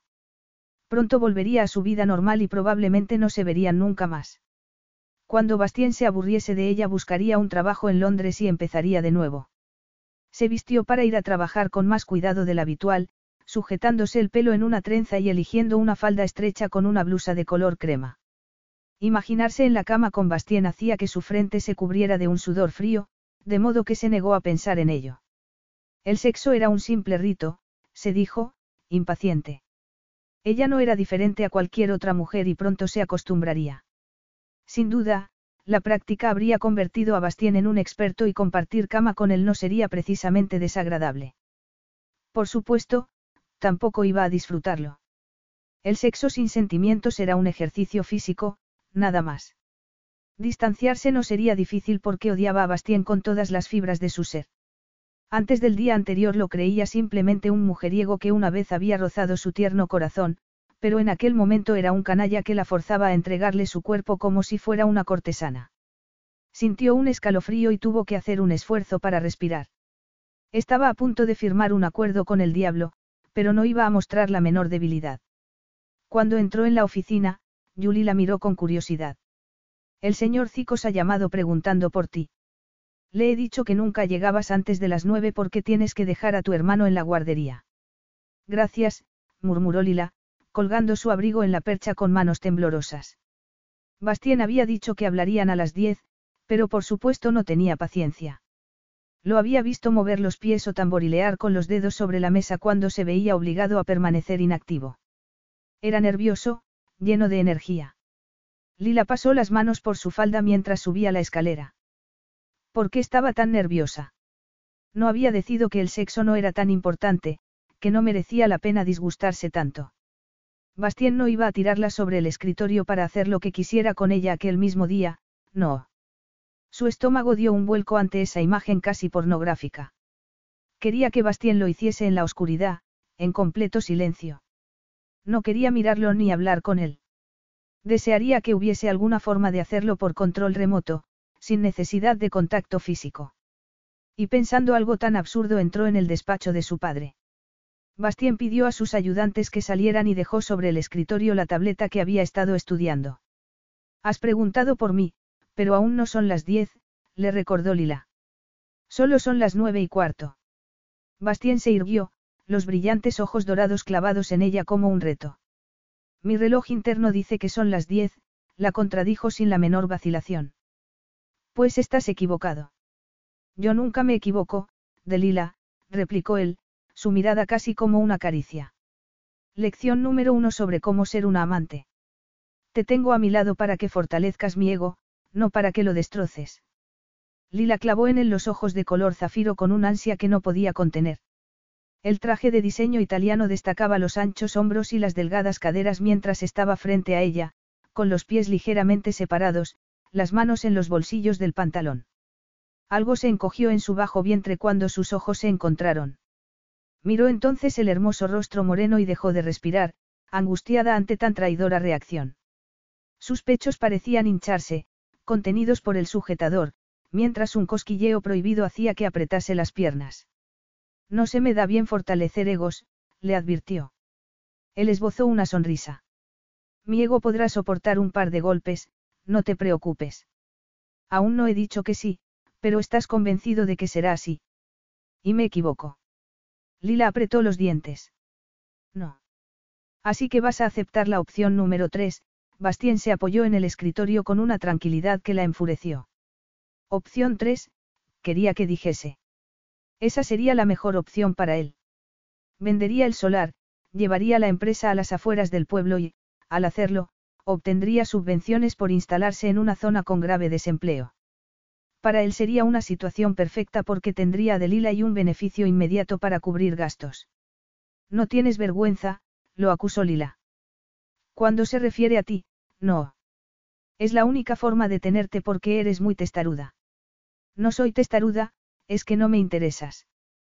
Te sientes atraída por mí, pero has luchado contra ese sentimiento desde el principio. Sientes lo mismo que yo, pero lo niegas. Te crees superior a mí porque te has negado el sexo a ti misma, Bastien esbozó una sonrisa de lobo. Pero pronto tendrás que reconocer que no puedes apartar las manos de mí. Lila lanzó sobre él una mirada de desprecio. Te harás viejo esperando. Bastien se irguió antes de dar un paso adelante, como un predador acechando a su presa. No me mantengas en suspense. Opción 2 u opción 3. 3, aunque te advierto que has elegido a la mujer equivocada. 3, repitió él, saboreando esa palabra con inmensa satisfacción. ¿En qué sentido eres la mujer equivocada? No tengo la experiencia que tú esperas, respondió Lila, turbada por su cercanía y luchando contra el deseo de dar un paso atrás. Yo tengo experiencia suficiente por los dos, replicó Bastien. ¿Quieres decir que no has disfrutado de esa parte de tu naturaleza a menudo? No he disfrutado nunca, respondió ella, negándose a mostrarse avergonzada. Soy virgen. Bastien dio un paso atrás, sus facciones rígidas de sorpresa. Es una broma. No, no lo es. He pensado que deberías saberlo, en caso de que eso fuera un problema para ti. Estás diciendo la verdad. Eres virgen. Lila se puso colorada, pero mantuvo su mirada sin arredrarse. Sí. Si es verdad, no es ningún problema para mí. Al contrario, me excita más que nada, le confesó Bastien, sorprendiéndose a sí mismo. En realidad, nunca había estado con una virgen. Cuando era adolescente sus parejas siempre eran mayores que él porque no le interesaban las chicas inocentes. Nunca se había sentido atraído por mujeres muy jóvenes e inmaduras. Además, le gustaba mucho el sexo y no tenía tiempo para aquellas que pusieran límites a una experiencia que él veía como algo natural. Sin embargo, algo extraño estaba ocurriendo porque cuando esos mismos límites se aplicaban a Delila se alegraba de su inocencia, incluso más ante la idea de ser su primer amante. No entendía por qué ya que nunca había sido un hombre posesivo. Jamás se había sentido inseguro de su habilidad en el dormitorio y no temía las comparaciones. Frunció el ceño, intentando entender el misterio de su alegría ante ese anuncio, hasta que la respuesta le pareció evidente. Lo que encontraba tan atractivo era la novedad. Por supuesto, sería algo diferente, algo nuevo y fresco. Es asqueroso, el tono furioso de Lila interrumpió sus pensamientos. ¿Cómo puedes admitir algo así? Incómodamente excitado, Bastien querría demostrarle lo que sentía, pero sabía que no era el momento. El brillo angustiado en los ojos azules le advertía que si le daba munición suficiente Lila saldría corriendo. Quiero que firmemos un acuerdo de confidencialidad, empezó a decir, intentando ser práctico. Eso significa que no podrás hablar sobre nuestra relación ni en público ni en privado. Ella arrugó la nariz en un gesto de desagrado. No creo que quisiera hablar con nadie de ello, murmuró, con los nervios agarrados al estómago. A cambio, compraré una casa para tu padre y su familia. No, lo interrumpió Lila. No quiero que mi familia sospeche nada sobre mi supuesto trabajo contigo y si empiezas a tirar dinero sin duda sospecharían. Dale a mi padre un puesto de trabajo para que pueda mantener a su familia, nada más, le dijo, orgullosa. Quiero que vengas a Londres conmigo mañana. Mañana. Llamaré a tu padre para decirle que te has unido a mi equipo. Puedes irte a casa para hacer las maletas, pero cenaremos en mi hotel esta noche. Lo siento, pero he quedado con unos amigos. ¿Para hacer qué? demandó él, impaciente. Para cenar y ver una película. Bastien apretó los sensuales labios, a punto de decir que en el futuro no haría nada sin su permiso. La satisfacción que experimentaba al pensar eso era asombrosa, pero no necesitaba sacar el látigo aquel mismo día, no. Lila pronto sería suya y no la compartiría con nadie. ¿Era ese un pensamiento posesivo? No, se dijo a sí mismo. Había esperado mucho tiempo para estar con Delila y quería tener toda su atención. Él no era un hombre posesivo. Aún así, ya que Delila iba a formar parte de su vida como no lo había hecho ninguna otra mujer, se aseguraría de que estaba protegida pidiéndole a un miembro de su equipo de seguridad que la vigilase discretamente. Lila observó a Bastien sacar su móvil del bolsillo y hablar con alguien en griego. Mi chofer te llevará a casa, le informo después, y luego traerá a tu padre aquí. Todo era tan frío, tan impersonal. Nada de lo que había dicho lo había hecho cambiar de opinión. Bastien Cicos ni lamentaba ni cuestionaba sus métodos. La deseaba y le daba igual cómo la tuviese. La pasión que debía empujar ese deseo por ella la hacía temblar. Bastien tomó entonces su mano. Nos veremos mañana en el avión. Seguramente es mejor que salgas con tus amigos esta noche, será más fácil para todos. Desde luego será más fácil para ti si mi padre no se entera de nada, replicó Lila. ¿De verdad crees que me importa su opinión? Somos adultos y lo que hagamos en privado es asunto nuestro, Bastien tomó su otra mano para empujarla hacia él. Solo asunto nuestro, repitió con voz ronca, inclinando la arrogante cabeza para rozar sus labios con la lengua en una provocativa caricia que despertó un cosquilleo entre sus piernas. Estamos en la oficina, protestó Lila. Solo es un beso, dijo Bastien con voz ronca, deslizando la lengua entre sus labios con un ansia que la incendió. Solo un beso. Lila, temiendo que le fallasen las piernas, tuvo que agarrarse a sus brazos, consternada al pensar que en el futuro tendría que darle mucho más que un beso. La caricia se volvió dura y exigente, provocando una sensación parecida a una descarga eléctrica que despertó su cuerpo como nunca. Sus pezones rozaban la tela del sujetador y sintió un calor entre las piernas. Era un deseo fiero que no había sentido jamás y se avergonzaba de tan traidora respuesta. Bastien la empujó hacia su estómago, la evidente excitación contenida solo por la barrera de la ropa, y Lila experimentó una oleada de calor. No debería empezar algo que no puedo terminar, murmuró Bastien. Buscando algo que decir, cualquier cosa que la distrajera, Lila se detuvo en la puerta. ¿Puedo llevar a mi perro conmigo? No, nada de mascotas. Deja al perro con tu familia. No puedo, a mi madrastra no le gustan los perros. Es muy pequeño y tranquilo, no molestará en absoluto, le aseguró Lila, mintiendo porque Skippy era pequeño, pero nada tranquilo. Bastien frunció el ceño. Muy bien, de acuerdo, pero no irá con nosotros en el avión. Llamaré a una empresa especializada en transporte de animales, anunció después de una pausa. Y cuando lleguemos a Francia, aléjalo de mí. A Francia. Nos iremos a Francia pasado mañana. Lila no dijo nada. Le dolía haber sucumbido al beso. ¿Cómo podía seducirla de ese modo? No estaba preparada para eso.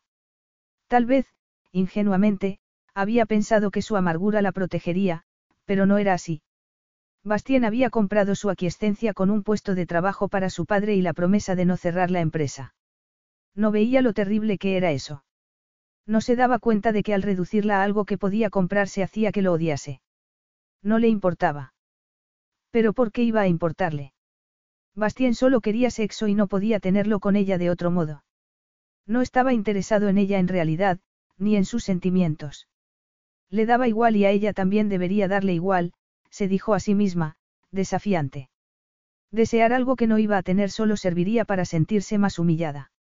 Él no le ofrecería amabilidad o cariño para salvar la cara, no habría romance ni cumplidos. No iba a mentir para que aquello pareciese algo más que sexo.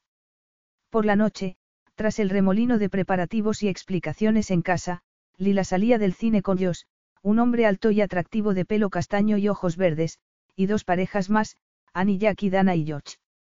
No había nada mejor que unos cuantos sustos para disipar la tensión, tuvo que reconocer mientras bromeaba con Anne sobre la película de terror que acababan de ver. Creo que haces lo que debes, dijo Josh. Repuestos Mur era demasiado poco para ti y trabajar con un empresario internacional te aportará mucha más experiencia. Lila se puso colorada, pero intentó disimular. Sus amigos se habían creído esa mentira igual que su familia. Supongo que sí. Sin embargo, es mal momento para mí, de repente, Dios tomó sus manos. Te marchas ahora, cuando estaba a punto de pedirte que salieras conmigo. ¿Qué? exclamó Lila, sorprendida. Imagino que te habrás preguntado alguna vez cómo sería salir juntos. Lila no sabía qué decir porque nunca se lo había preguntado. Solo un beso, murmuró Josh, acercándose un poco más. Lila se puso tensa, preguntándose por qué sentía como si tuviera el cartel de propiedad de Bastiencicos grabado en la frente. No, Josh, murmuró, poniendo las manos en su torso. Pero cómo no se atrevía a empujarlo de verdad, él la besó y Lila sintió lo que sentiría un maniquí, absolutamente nada. Porque aunque le caía bien y disfrutaba de su compañía, nunca había sentido nada por Josh. Mientras estás fuera, piensa en la posibilidad, sugirió él, poniendo una mano en su espalda para llevarla hacia el aparcamiento. No, de verdad, Lila se preguntaba cómo se podría decirle a un hombre que no te gustaba sin hacerle daño. ¡Qué corte! dijo Anne en voz baja, mirándola con simpatía. Cuando Lila entró en casa se quedó sorprendida por la expresión de auténtica felicidad en el rostro de su padre. Bastien lo había llamado por teléfono y eso la preocupaba. Todo bien, papá. Mejor que bien, respondió él, antes de contarle que Cicos lo había contratado como gerente de la empresa y que él había aceptado encantado. Estoy empezando a entender cómo se ha hecho rico tan pronto. Es muy astuto y ha encontrado una forma de favorecer a la empresa cuando nadie más se había dado cuenta. ¿Qué forma? Preguntó Lila con el ceño fruncido. Bastien conoce los planes del ayuntamiento para el desarrollo de la localidad. Va a vender el solar por una enorme cantidad de dinero y volverá a levantar la fábrica a las afueras del pueblo, así conseguirá una subvención. Es muy inteligente. Por el amor de Dios, murmuró Lila, sorprendida y airada. No solo la conseguía ella, envuelta como un regalo, sino que también iba a conseguir beneficios económicos. Y eso la enfurecía más que nada. Capítulo 4.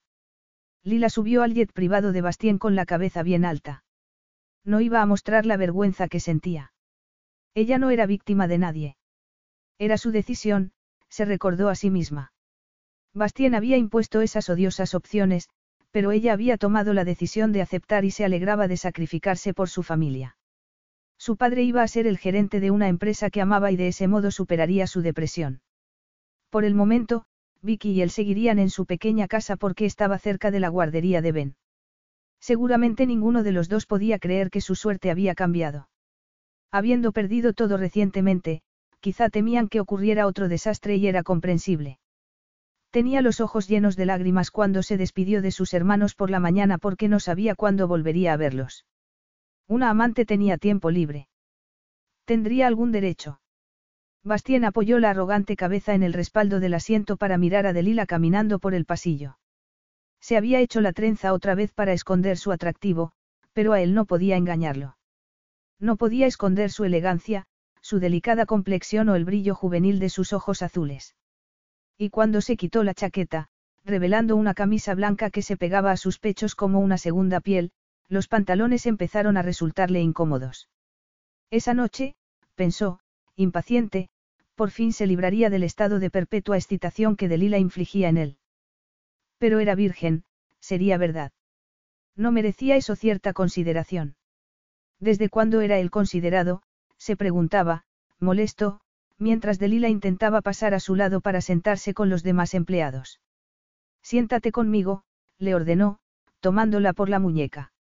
Quítate esa horrible chaqueta y suéltate el pelo. ¿Y si me niego? Entonces lo haré yo mismo, respondió él sin vacilación. Lila sintió que le ardía la cara y bajó la mirada para esconder su indignación porque sabía que los empleados estaban escuchando desde el otro lado del avión. Seguramente estarían preguntándose qué hacía allí, y su curiosidad acababa de ser satisfecha.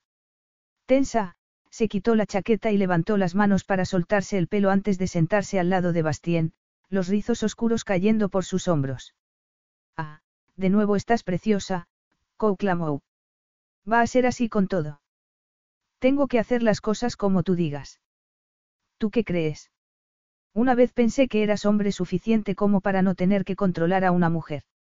De repente, Bastien esbozó una inesperada sonrisa, como si la puya no le hubiese afectado. El problema es que me gusta controlarte. Lila se quedó sin oxígeno. Nunca había sido una persona temperamental hasta que conoció a Bastien, que la hacía apretar los dientes cada vez que abría la boca. ¿Por qué deseas a una mujer que no te desea a ti? ¿O es eso precisamente lo que te excita? Esa sugerencia indignó a Bastien porque la aversión de una amante lo habría horrorizado. No, tú me excitas, pero te aseguro que también puedes enfadarme. Ah, sí. Susurró Lila, con los ojos brillantes. Con intención de intimidarla, Bastien inclinó la cabeza para buscar sus labios. Lila no podía respirar, pero en ese momento no quería hacerlo. Le daba vueltas la cabeza y un deseo prohibido despertaba como un huracán dentro de ella. Durante unos segundos, Bastien estuvo a punto de tomarla en brazos para llevarla al dormitorio del jet, pero le haría daño, estaba demasiado excitado como para controlarse. Además, el viaje a Londres era corto y aterrizarían pronto. De modo que se apartó de ella, dolido por la fuerza de su deseo. ¿Me deseas?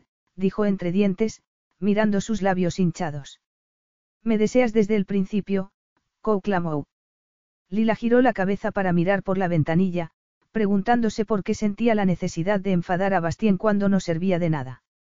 Pero tenía que enfrentarse con una verdad que no se atrevía a examinar, desde el día que conoció a Bastien se había sentido atraída por él y el deseo que despertaba en ella era primitivo y aterrador. En realidad, daba igual quién fuera o cómo fuera porque su cuerpo había despertado a la vida y en su cerebro aparecían nuevas y turbadoras imágenes eróticas cada vez que estaban juntos. No sabía que una atracción pudiera ser tan inmediata y poderosa y jamás había sospechado que un hombre podría afectarla de ese modo. Además, sabía que si Bastien hubiera sido menos sincero seguramente no habría conseguido seducirla. La auxiliar de vuelo, una bonita rubia, les ofreció dos copas mientras intentaba flirtear con él, pero Bastien la ignoró, sin mirarla directamente en ningún momento. ¿Dónde vamos? preguntó Lila cuando aterrizaron. De compras. Y mañana iremos a París, tengo una reunión allí. De compras. Repitió ella, sorprendida. Bastien se encogió de hombros, sin responder. Lila vio a la auxiliar de vuelo estudiándola con envidia y pensó, si tú supieras. Pero era esa la verdad, se preguntó mientras recorrían las calles de Londres en una impresionante limusina. Bastien había cumplido sus promesas, de modo que era dueño de su cuerpo durante, no sabía cuánto tiempo. Esa interpretación la hacía parecer una víctima, pero debía admitir que las perfectas facciones masculinas y su atlético cuerpo la hacían temblar de deseo. Era increíblemente atractivo y, tomando en consideración su reputación como mujeriego legendario, seguramente una larga lista de mujeres estaría de acuerdo con ella. Fueron atentamente recibidos en la puerta de una famosa tienda de moda y subieron en un ascensor con un estilista, una compradora personal y varios ayudantes. Evidentemente, Bastien ya había dejado claras sus preferencias y los llevaron a una sala privada donde la esperaba una enorme selección de vestidos y trajes de los más famosos diseñadores. Probarse un montón de vestidos para Bastien no podía ser lo peor que le había pasado nunca, pero sí que hiciera de modelo para él era un plan para irritarla lo había conseguido. Tener que pasearse con ropa elegida personalmente por él la sacaba de quicio. Enfadada, salió del probador con un vestido de seda azul que se pegaba a su cuerpo como papel film. Bastien se arrellanó cómodamente en un sillón para disfrutar del espectáculo, su mirada de bronce clavada en Delila, experimentando una extraña sensación de alegría. Sonrió al ver que trastabillaba sobre los altos tacones a los que no estaba acostumbrada. El vestido no le gustaba, era demasiado revelador. El único sitio en el que Delila debería mostrar tanta piel era en el dormitorio, en su dormitorio. El siguiente modelo era un conjunto de falda y chaqueta en color rosa pálido que hacía un contraste precioso con su pelo oscuro. Lo que le faltaba en curvas lo compensaba con una clase y una delicadeza que le parecían increíblemente femeninas. Tenía un rostro maravillosamente expresivo en el que se reflejaba lo que pensaba o sentía en cada momento. Y eso era lo que más le gustaba, aunque ella no parecía darse cuenta. No pienso probarme ropa interior, le advirtió Lila entonces, con un brillo de furia en los ojos azules. No es un ningún problema, le aseguró él. Dejaremos eso para el dormitorio, Glikiamou. Lila se puso lívida. No, eso no es para mí. Si eso es lo que quieres, te has equivocado de mujer. Eres perfecta para mí, le aseguró Bastien. Pues lo siento, pero no es un cumplido que pueda devolver, replicó ella. No tenemos nada en común. Si lo que quieres es una muñeca que haga todo lo que tú deseas, no cuentes conmigo. Bastien se levantó, mirándola desde su altura con los ojos oscurecidos. No es eso lo que quiero. Ah, no. Evidentemente quieres una mujer sumisa, pero yo no lo soy. Exclamó Lila, furiosa. De hecho, soy más dada a discutir cuando me dan órdenes o hacen demandas poco razonables y tú eres el rey en ese departamento. Estás malinterpretando todo lo que digo. Sí. Lila puso los ojos en blanco. ¿Quieres controlar hasta la ropa que me pongo? Es ridículo. Eso no es verdad. Tú eres más bien, una joya que quiero pulir y colocar en su sitio. No quiero que lleves ropa barata, quiero verte brillar. Lila lo miró, desconcertada. Solo quería sexo con ella. Había sido brutalmente sincero sobre eso. Que tenía que ver la ropa con un deseo tan básico. ¿Por qué le importaba lo que llevase puesto? Al final de la tarde se había probado tantos vestidos que perdió la cuenta. Pensaba mantenerla a su lado para siempre. ¿Cómo y cuándo iba a ponerse ese amplio vestuario? Bastien era un hombre famoso por no estar más de un mes con una mujer y, sin embargo, había comprado conjuntos para todo un año. Ropa para todas las ocasiones y todas las temporadas. Volveremos al hotel para cenar, anunció Bastien, como si no hubiera pasado nada. Lila volvió al probador, pensativa. Por un lado quería negarle todo a Bastien, pero por otro quería darle lo que quería para que se sintiera feliz. Después de todo, cuánto valía su orgullo cuando recordaba la recuperada alegría de su padre. Lo que Bastien había dado podía retirarlo, pensó, temerosa. Dándole un trabajo a su padre había revitalizado su confianza y debería sentirse agradecida, se dijo a sí misma. Pero no valía de nada, ella era demasiado idealista.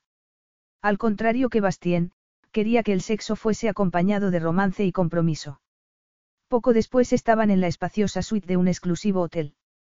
Había dos dormitorios y Bastien se detuvo en el umbral de uno de ellos para decir. Esta es tu habitación. Me gusta tener mi propio espacio.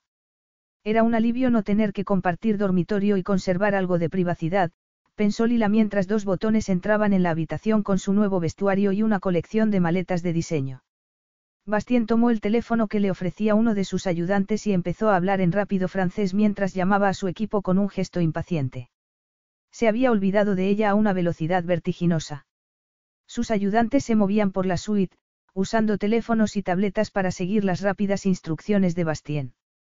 Un nombre era repetido varias veces, farmacéutica Dufort. Lila se quitó los zapatos y encendió la televisión. La elegante cena que había esperado en compañía de Bastien no se materializó. En lugar de eso, una hora después aparecieron dos camareros empujando dos carritos para dar de cenar a un grupo de hombres más interesados en seguir hablando por teléfono que en comer. Delila. La llamo Bastien por fin. Come algo, es muy tarde y debes estar hambrienta. Así es, admitió ella. Cuando entró descalza en el salón para tomar el plato que le ofrecía se sorprendió por la diferencia de estatura. Se sentía como una niña a su lado. Ha aparecido una oportunidad de negocios fabulosa, le contó Bastien, estudiando su cabello despeinado y sus diminutos pies.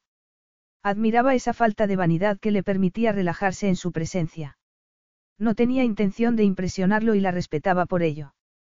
Ya me lo imaginaba, comentó Lila, contenta de no ser su foco de atención. Bastien frunció el ceño mientras la observaba sentarse en el sofá para seguir viendo un programa en televisión. Sencillamente, aceptaba que los negocios eran lo primero para él sin ofenderse o exigir atención. Sin embargo, viéndola relajada en el sofá, comiendo con apetito, se preguntó si era él quien debería ofenderse. No era precisamente un cumplido que no le hiciese ningún caso. Aburrida una hora después, Lila apagó la televisión y volvió a ponerse los zapatos.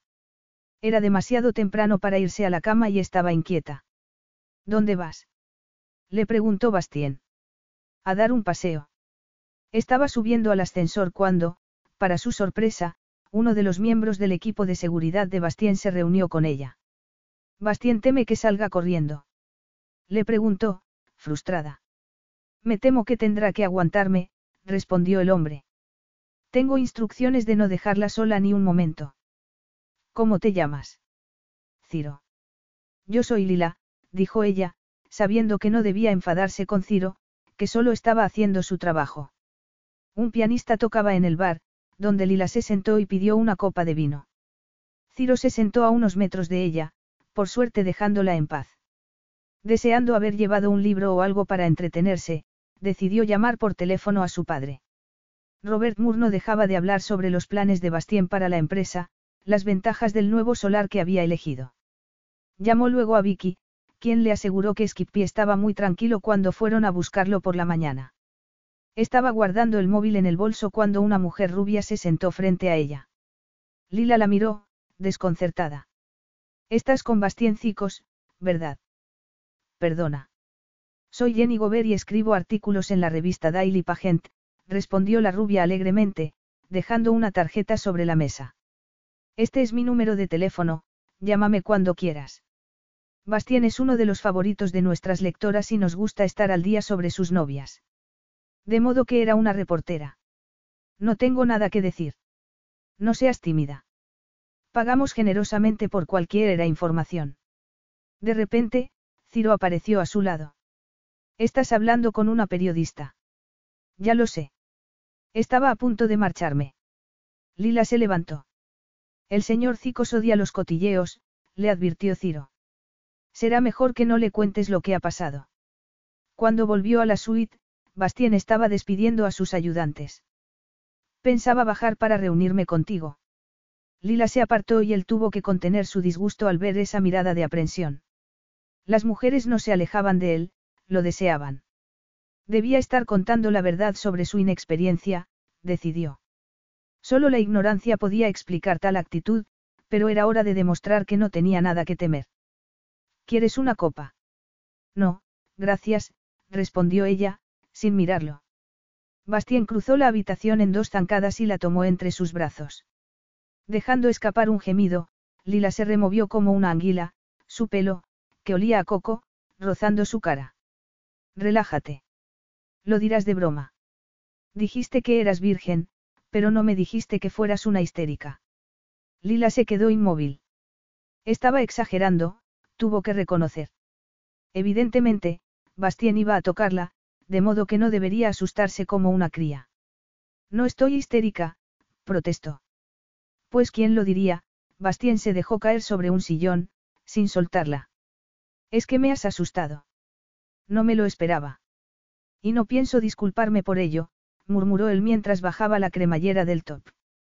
Ah, Lila se quedó sorprendida al encontrarse en sujetador así, de repente. Bastien pasó la mano por su estrecha cintura, sujetándola mientras movía urgentemente los labios sobre la pálida piel de su cuello. El corazón de Lila golpeaba con fuerza sus costillas y un escalofrío la recorrió de arriba abajo cuando sintió sus dientes entre el cuello y el hombro, en esa zona tan sensible. El erótico asalto fue seguido del roce de su lengua. Abrió mucho los ojos, sus pupilas dilatándose cuando los escalofríos de placer la impidieron respirar. Bastien la levantó sin miramientos para colocarla ahorcajada sobre sus piernas, la falda por la cintura. Luego introdujo la lengua en su boca en un beso que la hizo temblar. El sujetador le apretaba y la sensación en la pelvis era casi dolorosa, pero él seguía besándola, obligándola a abrir los labios y empujándola hacia abajo para que sintiera la excitación entre las piernas. Bastien, yo. Esos ojos dorados acentuados por largas pestañas negras la silenciaron. Tenía unos ojos tan bonitos. Se le quedó la mente en blanco por la intensidad del encuentro, por lo que la hacía sentir. Ni siquiera se dio cuenta de que le había quitado el sujetador hasta que sintió las manos masculinas sobre sus pechos. No tuvo tiempo de preocuparse por su pequeño tamaño porque Bastien la acariciaba con dedos expertos, despertando un incendio en su interior mientras apretaba la delicada piel de sus pezones entre el índice y el pulgar. Tienes unos pechos preciosos, dijo con voz ronca, inclinándola hacia atrás y sujetándola con un brazo para capturar un hinchado capullo entre los dientes. Y eres tan sensible, Kou clamó. Lila tenía que hacer un esfuerzo para respirar mientras él la mecía sobre su poderoso cuerpo. La sensación se volvió insoportable cuando puso una mano sobre las bragas, provocando un calor irresistible. Bastien introdujo un dedo por un lado de la prenda para acariciar su punto más sensible y Lila dejó de pensar. Su cuerpo anhelaba esas sensaciones nuevas, estaba viviendo un momento embriagador. Cuando rozó su entrada con un dedo, apoderándose al mismo tiempo de un tierno pezón con los labios, sus terminaciones nerviosas se volvieron locas. Quiero ver cómo llegas, Delila, dijo con voz ronca. Y ella no pudo contener la explosión de emoción. En unos segundos estaba gritando de gozo, temblando por el salvaje placer que provocaban sus sabios dedos. Exhausta después, apoyó la cabeza en su hombro, incrédula. No sabía que su cuerpo pudiera reaccionar de forma tan poderosa que aún sentía como si estuviera deshaciéndose. Bastien olía a colonia cara, a testosterona y a hombre limpio. Y, en ese momento, era el aroma más excitante que había respirado jamás. Bastien experimentó un extraño deseo protector cuando Delila apoyó la cabeza en su hombro. Lamió sus dedos, su sabor único excitando como nunca. Pero quería más, mucho más. Tanto que no se atrevía a tocarla hasta que se hubiera calmado un poco. Desgraciadamente, él nunca había sido un hombre paciente. Se levantó, sin soltarla, y la llevó al dormitorio para dejarla sobre la cama. Nos vemos por la mañana. Consciente del aire fresco sobre sus pechos desnudos, Lila se cruzó de brazos en un gesto defensivo y miró a Bastien con sorpresa mientras encendía la lamparita. Ya estaba. No iba a acostarse con ella para terminar lo que había empezado. Sintió que se ruborizaba cuando sus ojos se encontraron. Pero. Esta noche era para ti, no para mí, dijo él, dirigiéndose a la puerta, pero deteniéndose un momento para mirarla con esa sonrisa tan carismática. ¿Sabes lo más raro? No, susurró Lila, hipnotizada por la perfección de sus esculpidas facciones. Lo que acabamos de hacer, empezó a decir Bastien con una sonrisa burlona, ha sido la experiencia más inocente que he compartido con una mujer. Cuando la puerta se cerró ella levantó las cejas. Inocente. ¿Cómo podía tal intimidad ser inocente? ¿De qué estaba hablando? Temblando, saltó de la cama y entró en el cuarto de baño, pero le costaba trabajo poner un pie delante de otro. Estudió su imagen en el espejo, disgustada consigo misma. Tenía el cabello despeinado, se le había corrido el rímel y estaba medio desnuda. Dejando escapar un suspiro de vergüenza, se quitó las pocas prendas que le quedaban antes de entrar en la ducha. Pero incluso bajo el chorro de agua fresca su cuerpo ardía en los sitios donde Bastien la había tocado. Lila sintió un escalofrío, y no de disgusto, ante la idea de que volviese a hacerlo. Y reconocer eso fue suficiente para que diese vueltas y vueltas en la cama durante casi toda la noche. Capítulo 5.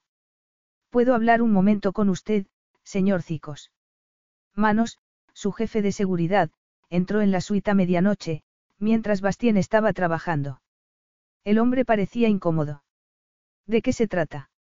De la señorita Moore.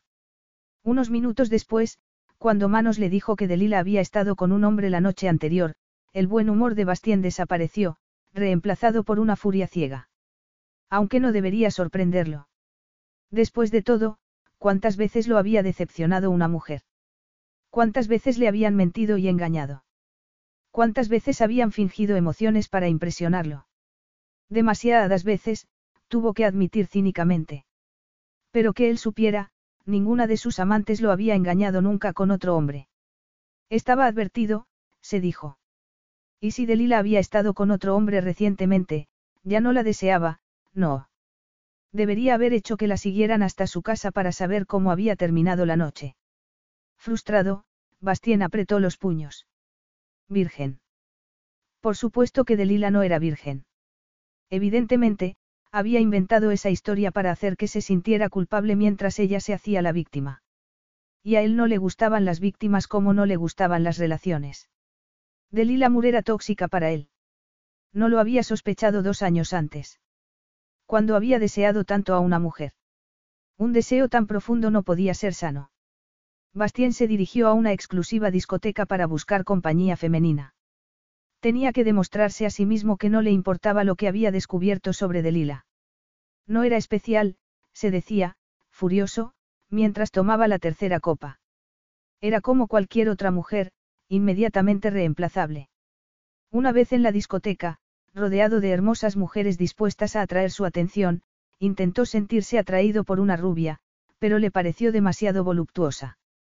Por una morena que tenía los ojos demasiado juntos, por una pelirroja que reía como una hiena. Otra llevaba un vestido de flores horrible y otra tenía los pies enormes. Delila tenía unos pequeños, delicados y femeninos. Era la primera vez que se fijaba en los pies de una mujer, pero los de Lila eran preciosos, con deditos diminutos y uñas pulidas como perlas. Mientras pedía una cuarta copa se preguntó por qué estaba pensando en pies y por qué seguía solo. ¿Por qué se había vuelto tan exigente? Cualquier mujer atractiva valdría. No había creído siempre eso. No podía seguir desando a una mujer que lo había engañado. ¿Qué iba a hacer con Delila? Tenía que hablar con ella y ese extraño deseo lo incomodó.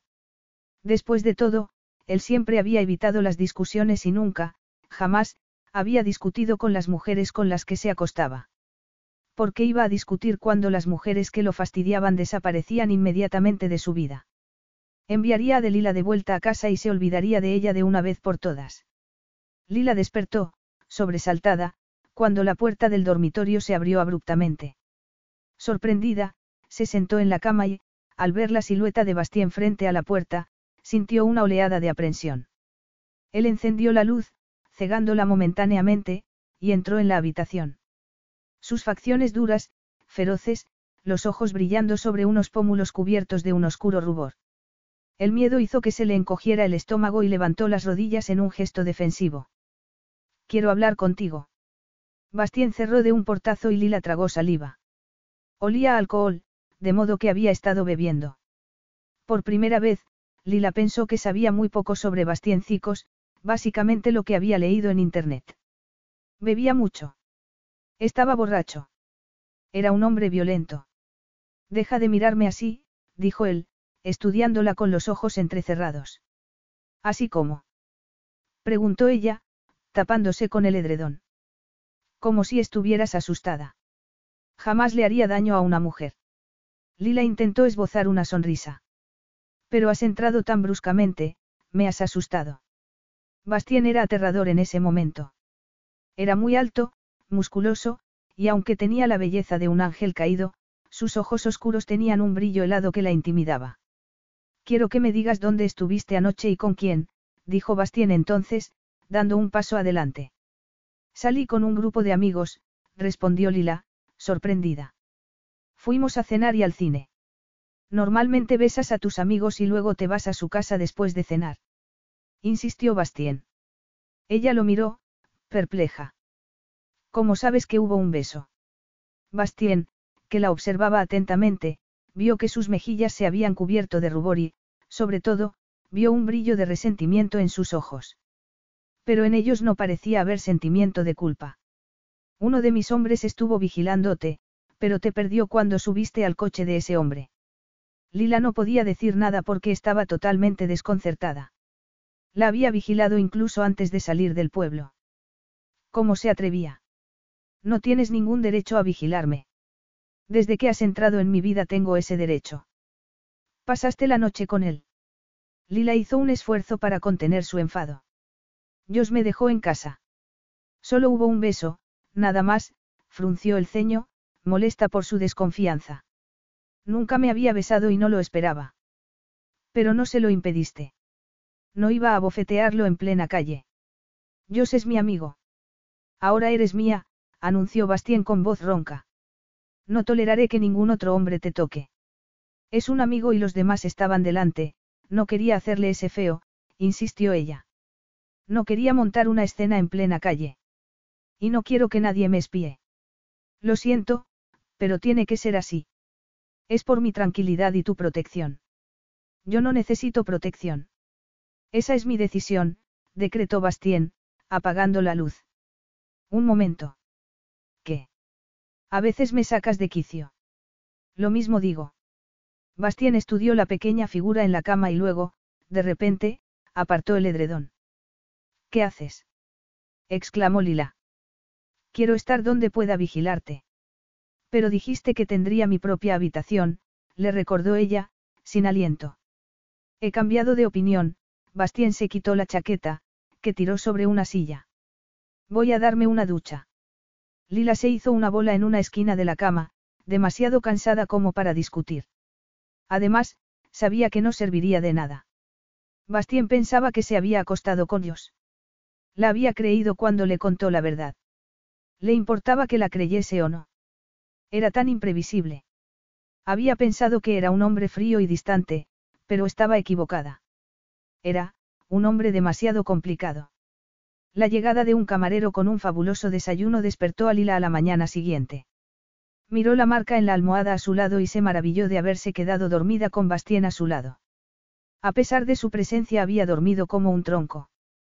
Tantos años dando un paso atrás para protegerse la habían hecho mojigata e ingenua. Para Bastien no había ocurrido nada importante entre ellos. ¿Por qué si no calificaría el episodio de, inocente? Y si él no se sentía avergonzado, ¿por qué iba a estarlo ella? Estaba tomando un croissant de chocolate cuando Verdina, una de las ayudantes, entró para decir que Bastien estaba en una reunión y que después de hablar con su abogado se irían a París. Mientras se preguntaba por qué tenía que hablar con un abogado, Lila guardó su nuevo vestuario en las maletas y eligió un abrigo azul eléctrico a juego con un vestido del mismo color. Esos vestidos de diseño eran una especie de atrezo para ayudarla a interpretar un papel, se dijo a sí misma. El papel que le pagaba por hacer. Bastien iba a reabrir repuestos Moore y a devolver sus puestos de trabajo a todos los empleados, incluido su padre. Ese era el precio. Por eso estaba con él. Tenía que recordar esa realidad.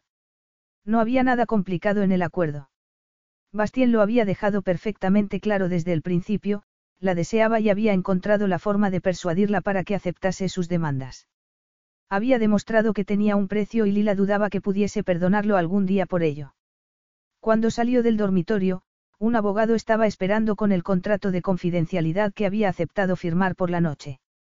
El hombre dejó el documento sobre la mesa y, después de firmarlo, se lo devolvió. Dos botones habían subido para hacerse cargo del equipaje y salió del hotel en compañía de Verdina. Vamos a comer con François y Marielle Durand en París, le informó Bastien en cuanto se sentó a su lado en el opulento jet.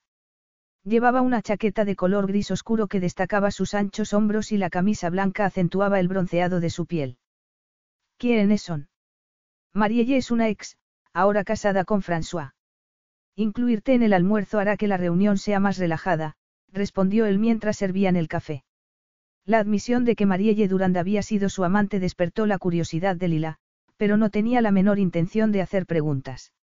Esto es para ti, Bastien le ofreció una tarjeta de crédito. Mientras yo trabajo esta mañana puedes ir de compras. Iré a buscarte a la hora de comer.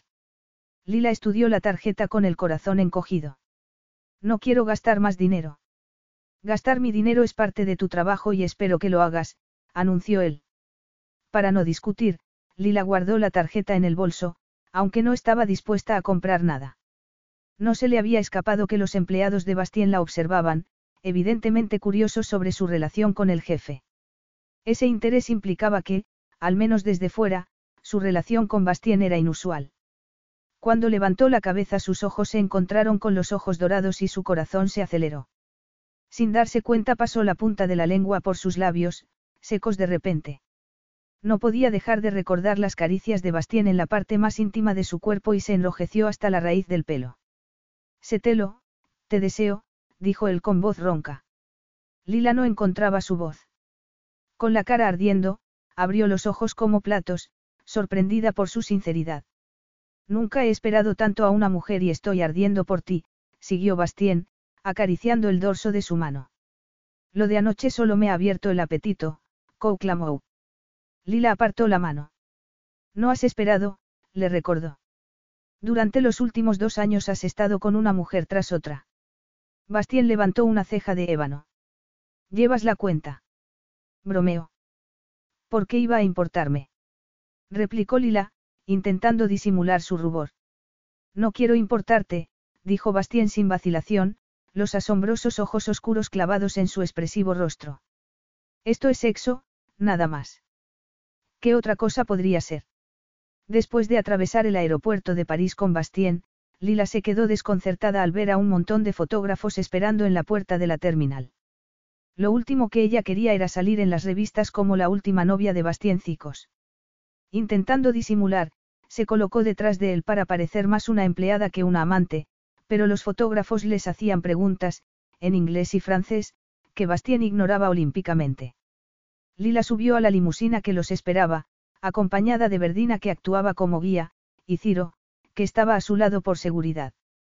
Para entonces le preocupaba que su familia o sus amigos vieran las fotografías y sospechasen que su relación con Bastien no era solamente profesional.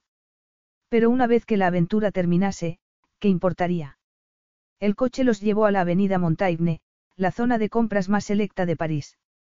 Lila buscó información sobre Marielle Durand en internet y cuando vio las fotografías de una esbelta rubia tuvo que tragar saliva. Marielle había sido una famosa modelo antes de casarse. Después de eso entró en Louis Vuitton, Dior y Chanel, pero se limitó a mirar, sin comprar nada. Solo cuando entró en Ralph Lauren decidió adquirir una corbata para Bastien. No podría quejarse, no. Al fin y al cabo había comprado algo. Bastien se reunió con ella a mediodía. ¿Dónde están las bolsas? Lila le mostró la bolsita de Ralph Lauren. Para ti. Para mí. Repitió él, sorprendido. Dijiste que gastase dinero y eso he hecho. Bastien sacó la corbata de seda dorada, mirándola con cara de asombro. Me has comprado una corbata. No has comprado nada para ti. Después de todo lo que compraste en Londres no voy a necesitar más ropa hasta el siglo que viene, respondió Lila. La cuestión es que, por una vez, quería que hicieras lo que te había pedido. Lo siento, señor, me esforzaré más la próxima vez, replicó ella, irónica. Siempre te cuesta tanto trabajo obedecer órdenes. Cuando eres tú quien las da, sí, admitió ella. Deberías querer complacerme. Bastien miró el pelo oscuro enmarcando ese bello rostro ovalado, los ojos brillantes sobre la pequeña nariz, los labios generosos. Tenía un aspecto tan frágil, tan femenino.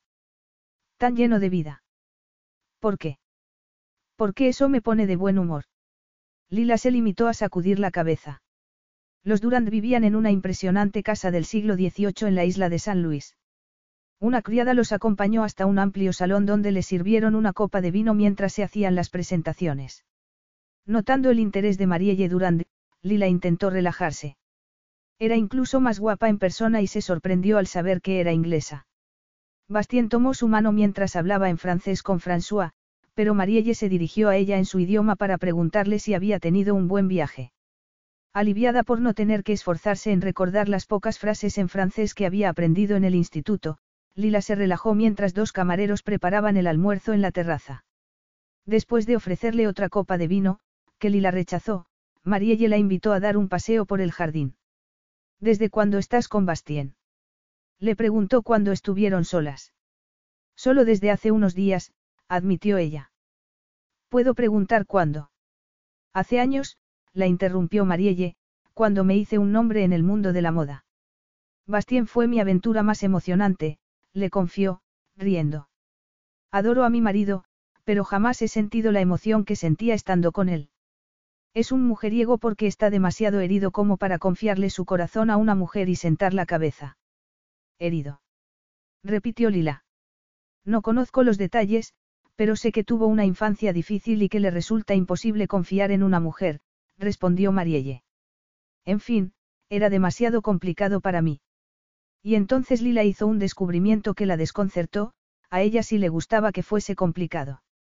En realidad, estaba disfrutando del reto, preguntándose qué afectaba a Bastien. No se parecía a ningún otro hombre. Era impaciente, imprevisible, un adicto al trabajo, pero sus éxitos no le daban la felicidad. ¿Por qué era así? ¿Quién lo había hecho así? ¿Y por qué le importaba tanto? Has encantado a los Durand, dijo Bastien cuando volvían al aeropuerto. No eres celosa, ¿verdad? ¿Por qué iba a serlo? Además, no creo que te gusten las mujeres posesivas. Eso era cierto, tuvo que reconocer Bastien. Y, sin embargo, le había molestado su indiferencia. Las mejillas de Lila se cubrieron de rubor porque, aunque no era celosa o posesiva, se había sentido incómoda con Marielle y horrorizada al pensar que Bastien había tenido intimidad con su anfitriona. ¿A dónde vamos?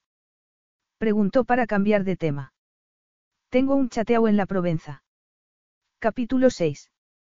Salieron del aeropuerto en un todoterreno, con Bastien al volante y su equipo de seguridad siguiéndolos en otro vehículo. El glorioso sol de la Provenza empezaba a desaparecer tras las montañas mientras atravesaban pintorescos pueblos fortificados con calles estrechas y casitas pequeñas. El paisaje era espectacular, con viñedos en las faldas de la montaña, huertos de melocotones, peras, nectarinas y cerezas. ¿Heredaste el chateau de tu familia? Le preguntó, incapaz de contener la curiosidad. Yo no provengo de una familia millonaria, respondió Bastien. Mi madre era una camarera nacida en Atenas, mi padre un humilde agente inmobiliario que está casado con una mujer muy rica.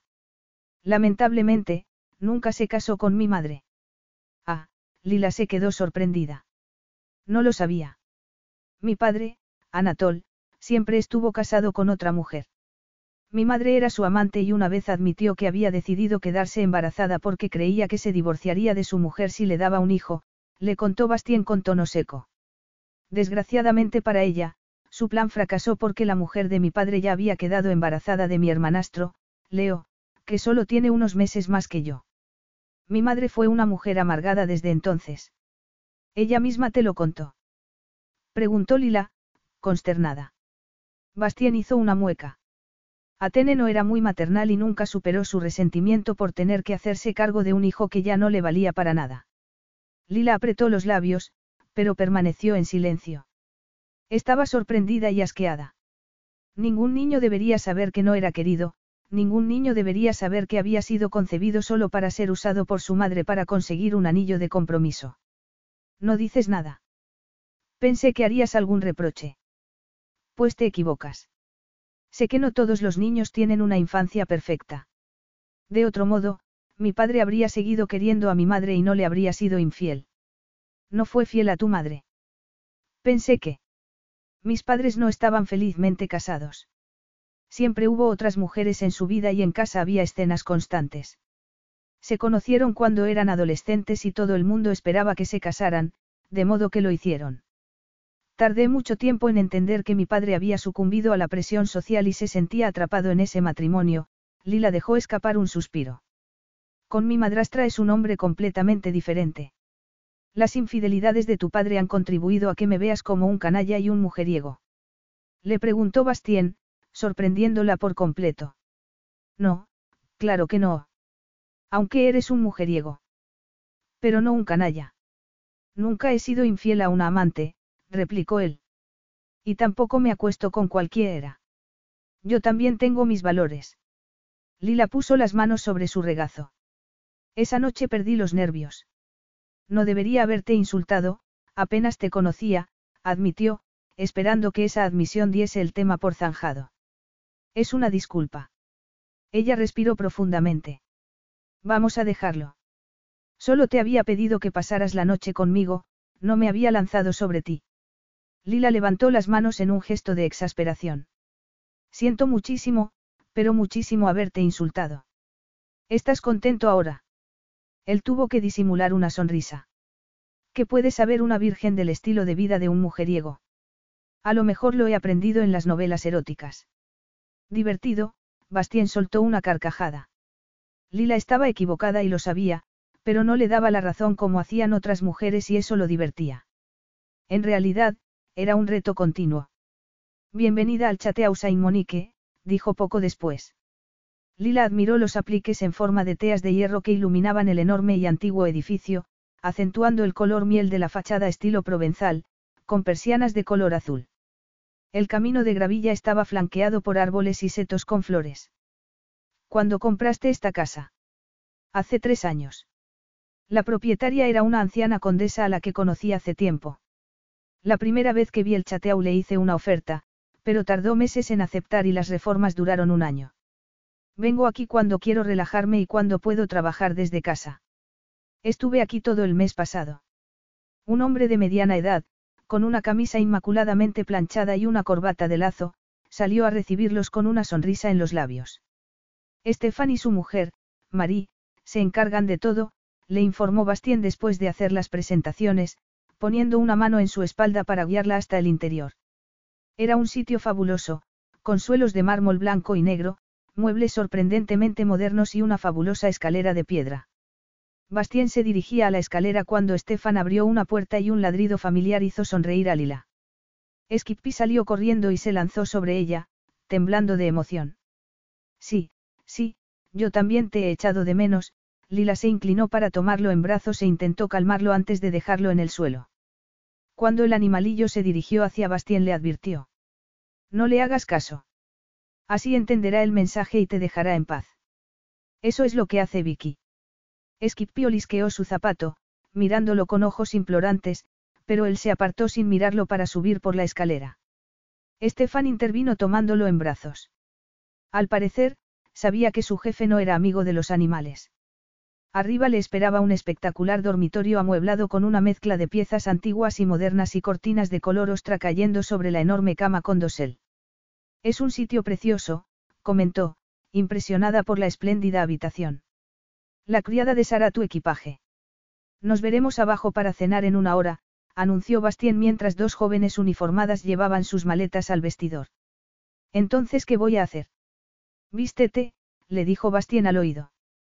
Ponte algo bonito para que yo pueda disfrutar desnudándote después, Glikiamou. Sus ojos se encontraron con los luminosos ojos castaños que brillaban como estrellas, unos ojos asombrosos rodeados por largas pestañas que parecían de terciopelo negro. Estaba como hipnotizada. Bastien tomó su cara entre las manos e inclinó la cabeza para besarla y el beso sabía a cielo e infierno a la vez. A cielo porque no se cansaba de esa ansiosa boca y a infierno porque odiaba una reacción que no podía controlar. Bastien la soltó, mirándola durante unos segundos en silencio antes de darse la vuelta para salir de la habitación. Lila entró en el cuarto de baño y se llevó un dedo a los temblorosos labios hinchados, avergonzada. Sería muy cruel si Bastien hacía que le gustase el sexo con él, pensó. ¿O no? Tal vez solo lo pensaba por orgullo. Su parte más racional la regañó por tanto melodrama.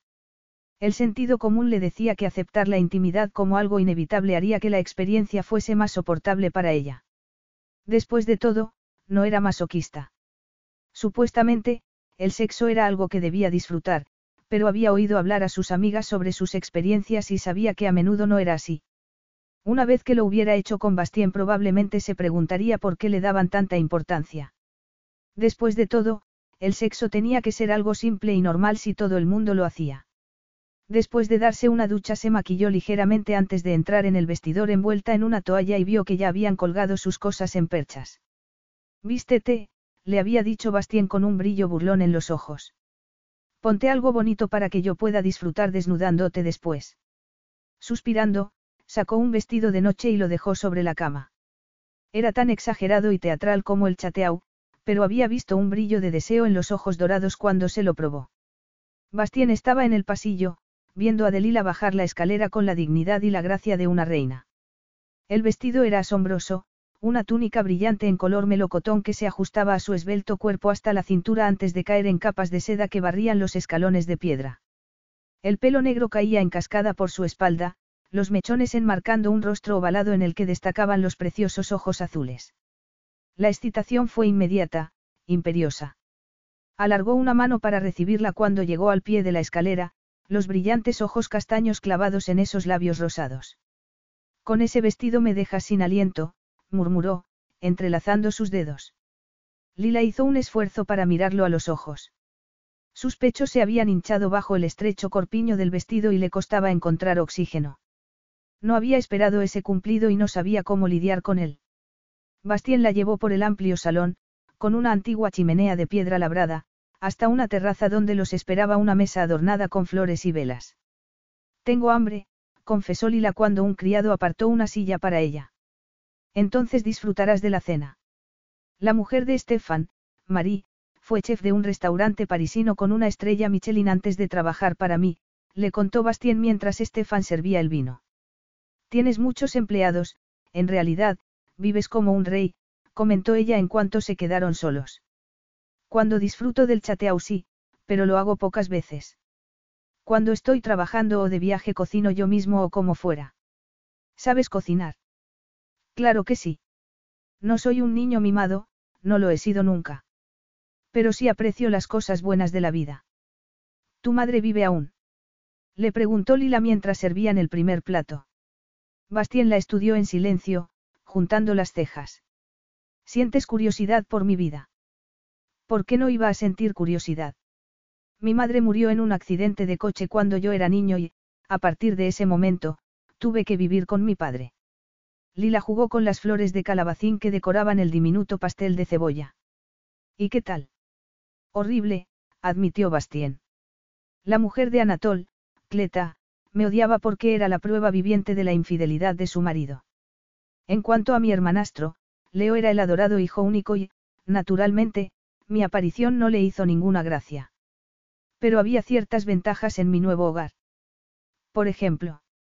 Preguntó Lila, el pastel de cebolla derritiéndose en su boca.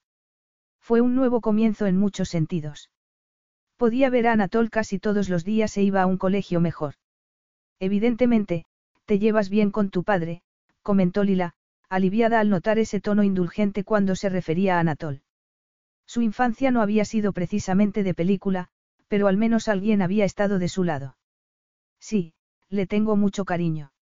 Se equivocó de esposa, pero como padre es el mejor, admitió Bastien, con tono orgulloso. Al menos había habido alguien cariñoso en su vida, pensó. Y luego se preguntó por qué la idea de que Bastien no le hubiera importado a nadie de niño la turbaba tanto. Sus respuestas, sin embargo, hacían que entendiese un poco más quién era y qué lo había hecho tan duro. Pero dejemos a un lado mi vida, Glikiamou, siguió él. Háblame de ellos burrobes. Lila se irguió, incómoda. No hay mucho que contar. Estudiamos juntos en la universidad y es uno de mis amigos. Bastien se echó hacia atrás en la silla. Pero, evidentemente, Jos quiere ser algo más. Deberías haberle dicho la verdad. Le conté a mis amigos lo mismo que le conté a mi familia, que me habías ofrecido un trabajo. La mirada de Bastien se clavó en sus voluptuosos labios. Deberías haberle contado la verdad a Jos, que eres mía y de nadie más. Lila apretó los dientes. No soy tuya, Bastien. Si lo eres, replicó él, su acento haciéndola vibrar. Lo veo cada vez que te miro. Lila se concentró en probar el cordero, pensando que el silencio era lo más diplomático. Se sentía poderosamente atraída por él, tuvo que admitir, pero no iba a decírselo. Mientras lo estudiaba, un cosquilleo entre las piernas hizo que se moviese incómoda en la silla. Las duras líneas del hermoso rostro masculino y la contenida ferocidad de sus intensos ojos hacían que no pudiese apartar la mirada. La primera vez que lo vio supo que nunca había conocido a un hombre más atractivo y en los dos años que habían pasado eso no había cambiado en absoluto. Bastien era guapísimo. Ella lo sabía y él tenía que saberlo también. Cuando el camarero volvió para llenar sus copas por fin apartó la mirada y pudo respirar con tranquilidad. La mujer de Estefan es una cocinera maravillosa, comentó después de probar una pera asada con salsa de chocolate. Pero no puedo comer nada más. ¿Café? Preguntó Bastien. No, gracias, Lila tragó saliva cuando se levantó de la silla y se dirigió hacia ella con la gracia de un depredador. Reacciono como un adolescente contigo. No puedo esperar un minuto más. Lila apoyó las manos en la mesa para levantarse. Hora de pagar el precio acordado, pensó locamente. Bastien no la tocó enseguida. En lugar de eso inclinó la cabeza oscura para rozar sus labios delicadamente, haciéndola temblar. Le daba vueltas la cabeza, se le doblaban las rodillas. De repente, dejando escapar un rugido, él la tomó en brazos. Estaba tan furioso contigo anoche, cuando me dijeron que habías besado a ese tal Jos, le confesó mientras la llevaba por la escalera como si no pasara nada. No dejes que otro hombre te toque mientras estés conmigo. Con los sentidos embriagados por el beso, Lila levantó la mirada. No creo que haya mucho peligro de que eso ocurra. ¿Por qué no? Eres una belleza. Yo lo he visto y Dios lo ha visto también. Pero tú ves cosas en mí que yo no veo, murmuró ella, incómoda, pensando en las modelos con las que solía acostarse. En comparación, ella no era nada. Cada una de sus predecesoras había sido la típica rubia alta de belleza clásica como Marielle, el ejemplo perfecto de lo que parecía ser su ideal de mujer. Ella, en cambio, era pequeña y delgada. Siempre había tenido el busto demasiado pequeño para los chicos del pueblo en una edad en la que tener curvas parecía ser lo único importante. Sé que te deseo, dijo Bastien. Todo lo demás carece de importancia. Todo. Repitió ella, incrédula. Todo, insistió él, respirando el olor a coco de su champú, el vago aroma de los cosméticos que se había aplicado y esa fragancia suya, única. Y esos ojos de color zafiro que brillaban como dos joyas. Cuando la dejó sobre la cama, el ansia que lo empujaba casi lo asustó. Ese ansia desaparecería en cuanto la hubiera hecho suya, se dijo cínicamente. Además, el sexo con ella podría ser una decepción. ¿Cómo podía ser de otra manera si Delila no tenía experiencia? No podía ser una mujer sensual, ninguna mujer sensual sería virgen a los 23 años. Podía iluminarse cuando la miraba, moverse entre sus brazos como si fuera una mujer sensual, pero seguramente no tendría mucho que ofrecer. Le quitó los zapatos, conteniendo el deseo de acariciar esos pies diminutos. Su virginidad lo incomodaba, pensó, desesperado por contener esos pensamientos tan irracionales. Pero si estaba diciendo la verdad, y tenía que creer que así era, sería más suya que ninguna otra mujer. Y por alguna razón le gustaba esa idea, tuvo que reconocer. Le gustaba mucho. ¿En qué estás pensando? Susurró Lila mientras bajaba la cremallera del vestido. En sexo. ¿En qué si no? Bueno, pues si he hecho una pregunta tonta, aguántate, replicó ella. Bastien esbozó una sonrisa mientras deslizaba el vestido por sus hombros, observando cómo sus pechos subían y bajaban agitadamente. No voy a hacerte daño, le aseguró. He oído que puede doler, insistió Lila. Hablas como si acostarte conmigo fuese una tortura, se quejó él. Bueno, pues me voy a callar. Bastien le quitó el vestido, que tiró al suelo con descuido. He visto el precio de ese vestido, protestó Lila. No puedes tratarlo así, es indecente. Él echó la cabeza hacia atrás y soltó una carcajada. No ibas a callarte. Pues sigue callada, me pones nervioso. ¿Por qué te pongo nervioso? Le resultaba difícil no esconderse entre las sábanas. Allí estaba, medio desnuda, expuesta, solo con un conjunto de ropa interior rosa, viéndose forzada a posar como una seductora de pacotilla sobre sábanas de seda. Lila sintió que se le ponía la piel de gallina. Bastien metió una mano en el bolsillo y sacó una cajita de terciopelo. Esto es para ti. Lila se sentó en la cama y aprovechó la oportunidad para abrazarse las rodillas y ocultar al menos un poco su desnudez. No quiero regalos, le advirtió. Te lo pondrás para complacerme, clamó. La primera vez que te vi quise verte cubierta de diamantes, Bastien abrió la tapa de la caja para mostrarle un exquisito colgante de diamantes en una cadena de oro. Lila no movió un músculo mientras se lo ponía, sintiendo la frialdad y el peso del diamante sobre su piel.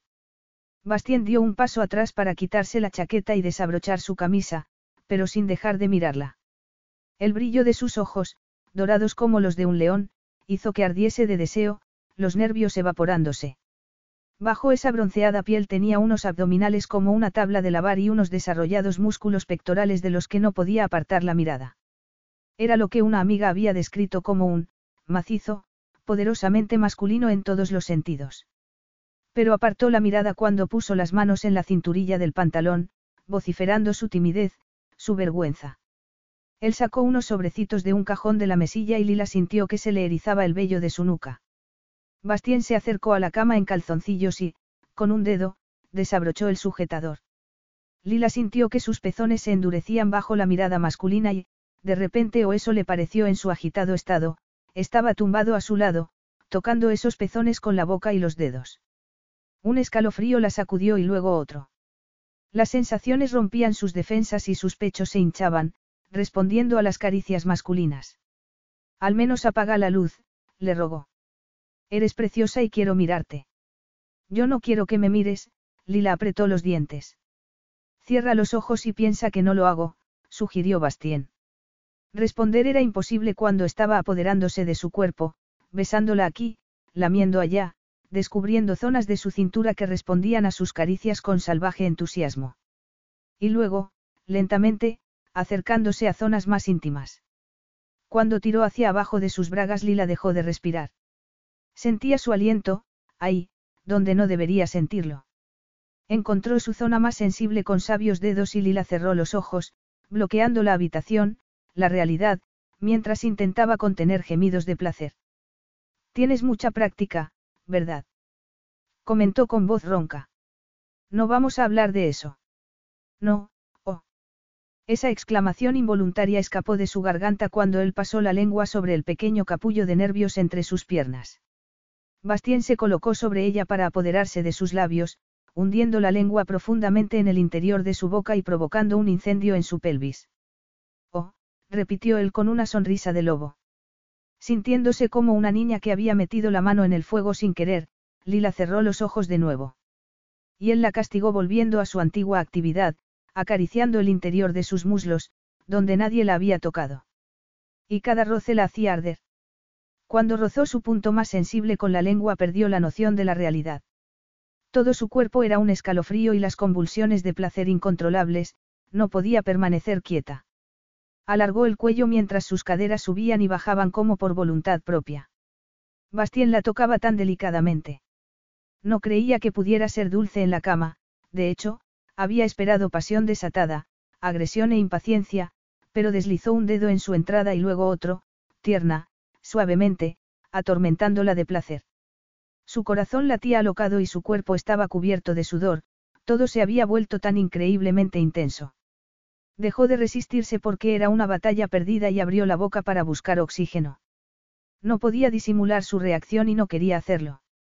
Cada caricia, cada exploración provocaba nuevas sensaciones y se movió, impaciente, hacia él, buscando algo, no sabía qué. Bastien exclamó. Dime qué me deseas. Tú sabes que es así, murmuró ella, con una amargura que no podía disimular. Siempre me has deseado, ¿verdad? ¿Qué quieres? Un trofeo. Tú eres mi trofeo, Bastien movía los dedos con experta precisión, despertando una reacción en cadena dentro de ella. De repente, algo dentro de ella estalló con una fuerza que la cegó.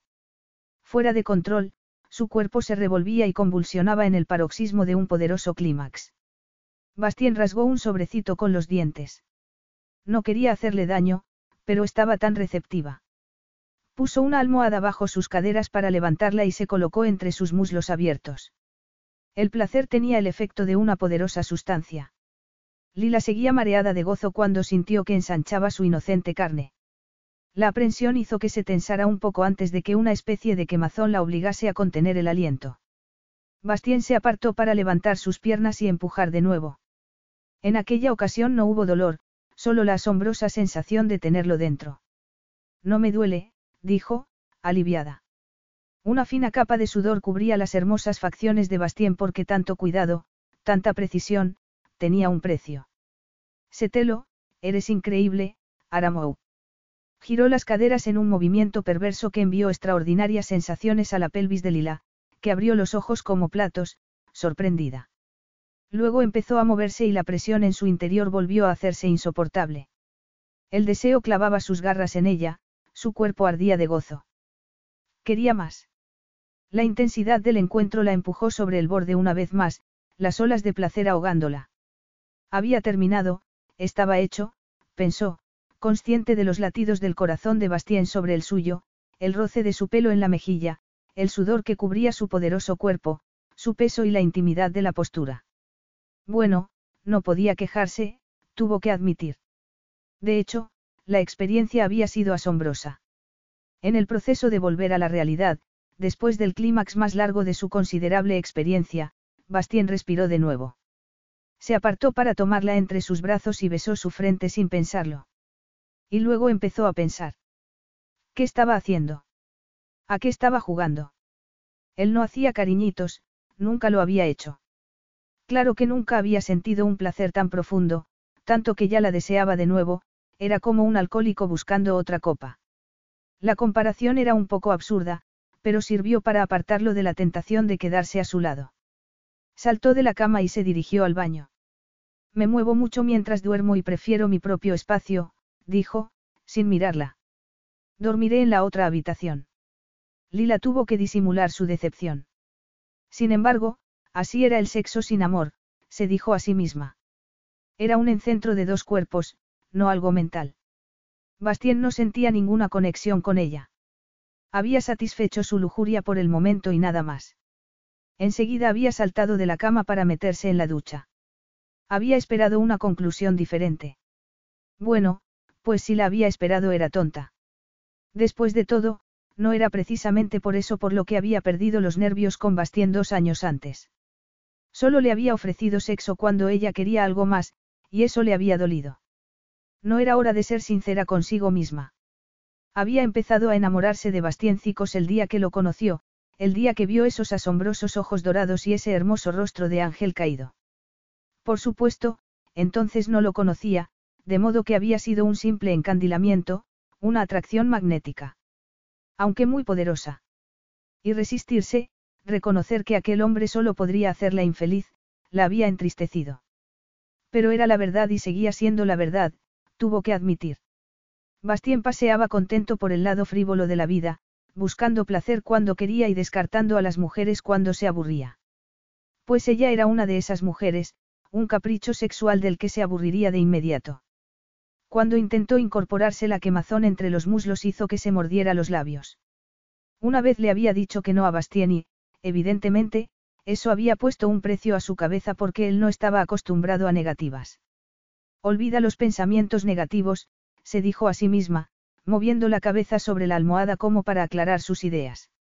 Sería mejor concentrarse en lo positivo, pensar en la empresa funcionando de nuevo, en su padre de vuelta en la oficina y en sus hermanastros teniendo una vida asegurada. Esa era la imagen que debía recordar. Y los antiguos empleados de repuestos Moore. Su padre había dicho que iba a pedir una reunión para discutir la relocalización de la fábrica y su reapertura. Esa noticia haría feliz a mucha gente. Solo una tonta se compadecería de sí misma cuando tantas cosas positivas salían de ese acuerdo. Ella no era una tonta y no iba a hacer un drama de algo que no podía cambiar. Sí, se había acostado con Bastien, pero solo era sexo y podía vivir con esa realidad. Lila entró desnuda en el vestidor del que sacó un albornoz que se abrochó en la cintura con manos impacientes. Cuando iba a entrar en el baño Bastien salió de él, sus caderas morenas envueltas en una toalla. Gotas de agua cristalina rodaban por su torso y su espeso pelo negro azabache se rizaba en las puntas. Al verla fuera de la cama frunció el ceño. Pensé que estabas durmiendo. No, iba a ducharme. Para borrar el recuerdo de sus besos, pensó, mirando esas pestañas de terciopelo y sintiendo que su corazón se aceleraba. La sombra de barba acentuaba el duro mentón masculino y su sensual boca. Intentó apartarse, pero Bastien la tomó por la muñeca.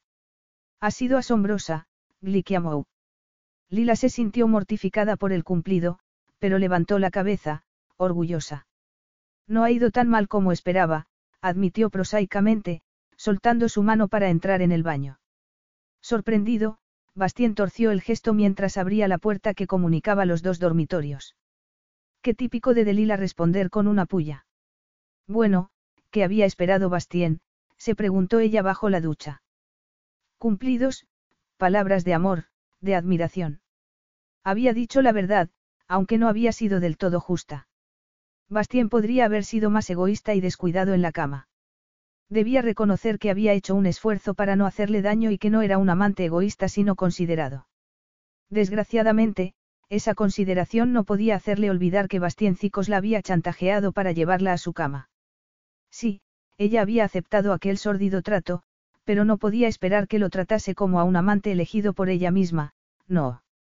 Lila se quedó dormida, pero una llamada de teléfono despertó a Bastien a altas horas de la madrugada y la noticia que recibió fue un golpe para el que no estaba preparado. Capítulo 7. De Lila. La llamó Bastien desde la puerta. Levántate, tengo que hablar contigo. Preguntándose qué había hecho para merecer tan grosero despertar, Lila abrió los ojos y miró el despertador sobre la mesilla. Apenas eran las siete de la mañana. Parpadeando rápidamente para hacer funcionar su cerebro, disimuló un bostezo mientras intentaba concentrar la mirada en la poderosa figura masculina. ¿Qué ocurre? Hablaremos cuando te hayas levantado, respondió él, mirándola con un brillo de disgusto en los ojos. Nos vemos abajo en cinco minutos. Exasperada, Lila puso los ojos en blanco. Bastien la encrespaba cuando se ponía tan autoritario y se negaba a obedecer órdenes como si fuera una niña. Por otro lado, había ocurrido algo, eso era evidente, y Bastien parecía pensar que ella tenía algo que ver. Había dicho que la esperaba abajo en cinco minutos. Pues muy bien, podía seguir esperando. Saltó de la cama para ir al vestidor y buscó su ropa en los innumerables cajones. Su ropa, no la que Bastien le había comprado. Eligió un pantalón vaquero corto, una sencilla camiseta blanca y unas zapatillas de deporte y después de una rápida ducha bajó al primer piso, dispuesta a discutir con Bastien. Haciendo repiquetear las uñas sobre el suelo de madera, Skippy se lanzó sobre ella en cuanto llegó abajo. Mientras lo acariciaba, Estefan le dijo que Bastien estaba esperando en el estudio y que el desayuno sería servido en la terraza. Bastien estaba frente a la ventana de una habitación enorme con estanterías llenas de libros, de espaldas a la puerta, los hombros tensos bajo la tela de la chaqueta. Cuando se dio la vuelta Lila notó, irritada, que el traje oscuro acentuaba su poderosa figura. Pero eso era algo en lo que no debería pensar. Cuando los ojos dorados se clavaron en ella palideció ante la intensidad del escrutinio. Bastien la miró de arriba abajo, haciendo una mueca de desagrado al ver que no llevaba la ropa que él le había comprado. El informal atuendo, combinado con el pelo suelto, le daba aspecto de adolescente. Aunque una adolescente increíblemente guapa. Guapa, un término anticuado que no entraba en su vocabulario, pensó, exasperado consigo mismo. Ardiente, sería un término más apropiado y desde el pelo a los altos pechos, la estrecha cintura y las largas piernas torneadas de lila era ardiente. Bastien intentó apartar de sí tales pensamientos, pero su cuerpo reaccionaba con libidinoso entusiasmo ante su presencia. ¿Qué ha pasado? Le preguntó ella, con aparente inocencia.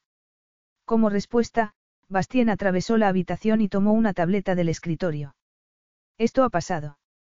Lila vio la portada de un periódico británico en la pantalla. Es la farmacéutica Dufort la nueva adquisición de Bastiencicos. ¿Y qué tiene eso que ver conmigo? Lila recordaba vagamente haber oído ese nombre mientras hablaba con su equipo en el Hotel de Londres. Desgraciadamente, como no había prestado atención, no sabía por qué parecía tan enfadado. Alguien filtró esa información a la prensa en Londres y creo que ha sido tú, anunció Bastien. Lila se irguió todo lo que pudo. Yo. Repitió. Te has vuelto loco. Tú eres la única persona que salió de la suite mientras estaba hablando con mi equipo. El guardaespaldas que te acompaña te vio hablando por teléfono y sé que estuviste en contacto con una periodista. Lila no podía creerlo. ¿Cómo se atrevía a acusarla de espiar y pasar información cuando había compartido su cama la noche anterior? Aunque, en realidad, no habían dormido juntos porque después de hacer el amor Bastien se fue a su habitación. No puedo creer que hables en serio. ¿Por qué iba a pasar información confidencial? ¿Qué iba a ganar con eso? El chivatazo de que voy a comprar la farmacéutica Dufort podría valer cientos de miles de libras. Pero yo no se lo he contado a nadie. ¿Para qué iba a hacerlo? Aparte de otras consideraciones, no estaba escuchando cuando hablabas con tu equipo, estaba viendo la televisión. Pero estabas presente y lo escuchaste todo, le recordó Bastien obstinadamente. Al menos cuatro miembros de tu equipo estaban presentes también. ¿Por qué me acusas a mí? exclamó Lila, furiosa. Tengo fe absoluta en mi equipo. Me alegro, pero está claro que te equivocas, al menos con uno de ellos, señaló Lila. ¿Por qué te aseguro que yo no he vendido esa información? No confío en ti, Bastien había mirado las pruebas desde todos los ángulos y la conclusión era que Delila tenía que haber vendido esa información a la prensa. Ella dejó la tableta sobre el escritorio.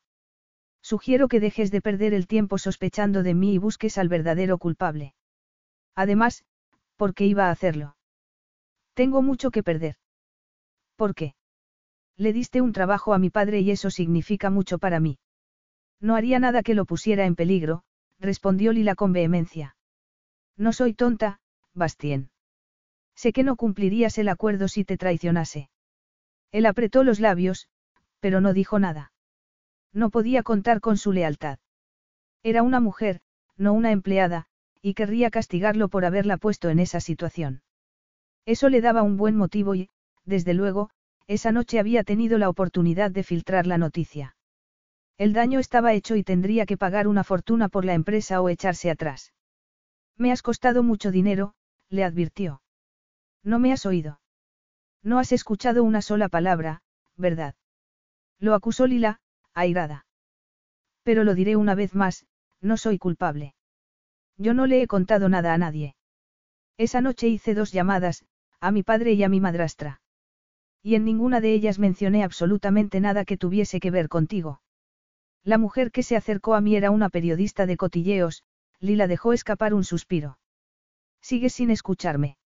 No te creo. Conteniendo su enfado a duras penas, Lila apretó los puños. Incluso antes de responder a su acusación había sido juzgada y declarada culpable. Dime una cosa, ¿desconfías de todas las mujeres o solo de mí? Las mujeres son muy astutas para descubrir las debilidades de un hombre y aprovecharse de ellas, replicó Bastien. Y tu única debilidad es proteger tu margen de beneficios, ¿verdad? Lila cruzó los brazos sobre el pecho. Lo que tú necesitas es que te planten cara de una vez. Él enarcó una ceja. ¿Qué quieres decir? que no habrá nada entre nosotros hasta que descubras quién te ha traicionado y mi nombre quede limpio de toda sospecha. Diabelos, ¿qué intentas decir? Nada de sexo hasta que esto esté solucionado, respondió Lila. Me niego a dormir con un hombre que me cree una mentirosa y una ladrona. Un rubor oscuro acentuó los pómulos de Bastien. Ese no es el acuerdo. Tampoco lo es que me acuses de traicionar y vender tus secretos. A la basura el acuerdo. No puedes acusarme de algo así y luego actuar como si no hubiera pasado nada. Investiga a los empleados que estaban en la suite esa noche y a cualquiera que supiera de tu interés por esa empresa farmacéutica. Descubre quién te ha vendido y luego tendrás que pedirme disculpas. Bastien la miraba, incrédulo. Disculpas. Sí, me pedirás disculpas aunque te cueste la vida. Exclamó Lila, tan furiosa que no podía controlarse. Me has insultado y me niego a aceptarlo. Y, por cierto, puedes quedarte con esto, sacó el colgante del bolsillo y lo dejó sobre el escritorio. Yo no te lo pedí, no lo quiero y no volveré a ponérmelo hasta que me hayas pedido disculpas. Yo no me disculpo nunca. Afortunadamente, nunca es demasiado tarde para aprender buenas maneras. Lila salió del estudio con Skippy siguiéndola como una sombra y se dirigió a la terraza para tomar el desayuno que Stefan había prometido. Estaba temblando cuando se dejó caer sobre la silla, pero no lamentaba una sola palabra de las que había dicho. Tenía que ser dura para lidiar con él o se la comería viva. Bastien había cuestionado su integridad y eso era inadmisible. Ella no era ningún ángel, pero no mentía, ni engañaba a nadie. La enfurecía que pudiese juzgarla tan mal después de haberse convertido en amantes. Y que pensara eso dejaba claro que seguía siendo una ingenua sobre la naturaleza de su relación. Sus cuerpos se habían conectado, no sus mentes ni sus corazones. Bastien no la conocía como debería conocerla un amante, su primer amante. Pero eso no lo excusaba por pensar lo peor de ella. Estaba convencida de que Bastien no tenía buena opinión de las mujeres en general, al menos de aquellas que compartían su cama. Tembló al recordar el frío brillo de los diamantes en su garganta la noche anterior. Pensaba que los regalos caros excusarían su comportamiento. Eso era lo que habían hecho otras mujeres, perdonarlo. Mientras tomaba un té de menta, Lila intentó ser realista. Bastien era un hombre increíblemente atractivo, increíblemente rico y maravilloso en la cama, tuvo que reconocer, poniéndose colorada. Para muchas mujeres, todo eso podría hacer que olvidase sus defectos, pero ella no podía. Aunque a Bastien le daría igual porque solo estaba interesado en el sexo. Y cada vez que recordaba ese hecho era como darse de golpe contra una pared, concluyendo cualquier especulación. Después de desayunar le pidió a Estefan una botella de agua y salió a explorar, con Skippy brincando a su lado, emocionado. No podía quedarse en el chateau sumisamente como si estuviera esperando que Bastien justificase su existencia. Los jardines que rodeaban la casa eran típicamente franceses, formales y elegantes, con preciosos setos floridos y topiarios bien recortados flanqueando inmaculados caminos de gravilla. Suspirando, Lila se dirigió a una cantarina fuente de piedra. Bastien la observaba desde una ventana en el primer piso. Delila correteaba como una niña, tirándole un juguete al perro, que no dejaba de ladrar. Delila trastocaba su sentido del orden, a él no le gustaba lo inesperado y ella era inesperada en todos los sentidos. Estaba dispuesto a admitir que no se portaba como si tuviera remordimientos. No parecía sentirse culpable de nada. Claro que él sabía que las mujeres podían actuar como estrellas de Hollywood. Su propia madre había engañado a su padre muchas veces, aunque Anatol había adorado a Atene hasta el final. Pero mientras era fácil engañar a Anatol, engañarlo a él era imposible. Siempre había tenido una baja opinión sobre los seres humanos en general y prefería las duras verdades a las mentiras o las pretensiones. También había aprendido que cuanto más rico eras más intentaban aprovecharse de ti y siempre estaba alerta para alejarse de falsos halagos o engaños sexuales. De hecho, cuando alguien le hacía daño él devolvía el golpe dos veces. No era débil, no era tonto. No perdonaba. Ese había sido su mantra desde que era niño, cuando había tenido que demostrar que era más fuerte que su padre. Ninguna mujer se reiría de él como su madre se había reído de Anatol. Su madre, Atene, había ridiculizado a su padre llamándolo, Señor lo siento, porque cada vez que iba a visitar a su amante y a su hijo pedía disculpas en un vano esfuerzo por mantener la paz en esa doble vida que llevaba. Por eso Bastien no se disculpaba nunca. En su opinión, las disculpas eran debilidades, engaños para aplacar a alguien, una señal de cobardía. Pero debía reconocer que no había pensado en las consecuencias de enfrentarse con Delila inmediatamente después de ver el titular del periódico. No debería haber comprobado sus sospechas, buscar una prueba definitiva. ¿Por qué había perdido los nervios de ese modo? Perder los nervios significaba perder la concentración, el control, e invariablemente eso provocaba problemas. Por eso nunca perdía los nervios. Sin embargo, lo había hecho con Delila en dos ocasiones diferentes. Naturalmente, ella se hacía la inocente. ¿Qué otra cosa podía hacer? Voy a investigar a todos los miembros del equipo, le dijo Manos, su jefe de seguridad, unos minutos después. Sé que la señorita Moore tuvo oportunidad de hacerlo, pero la verdad es que no parece ese tipo de persona. ¿Tú crees? murmuró Bastien, irónico, sin dejar de mirar el bonito trasero de Delila con esos vaqueros cortos. El deseo de tocarla era tan fuerte que le temblaban las manos. Querría quitarle ese pantalón y colocarse entre sus piernas. Pero censuró de inmediato esa imagen incendiaria, esperando que no pensara salir del chateau con tan provocativo atuendo. Bastien apretó los dientes. Su deseo por ella la hacía tan importante. Si supiera cuánto la deseaba lo usaría contra él, por supuesto que sí. Por eso prefería el inmediato aburrimiento que seguía a una conquista sexual. Tenía que moverse, buscar otra mujer, se dijo a sí mismo. Tenía que olvidarse de Delila Moore lo antes posible.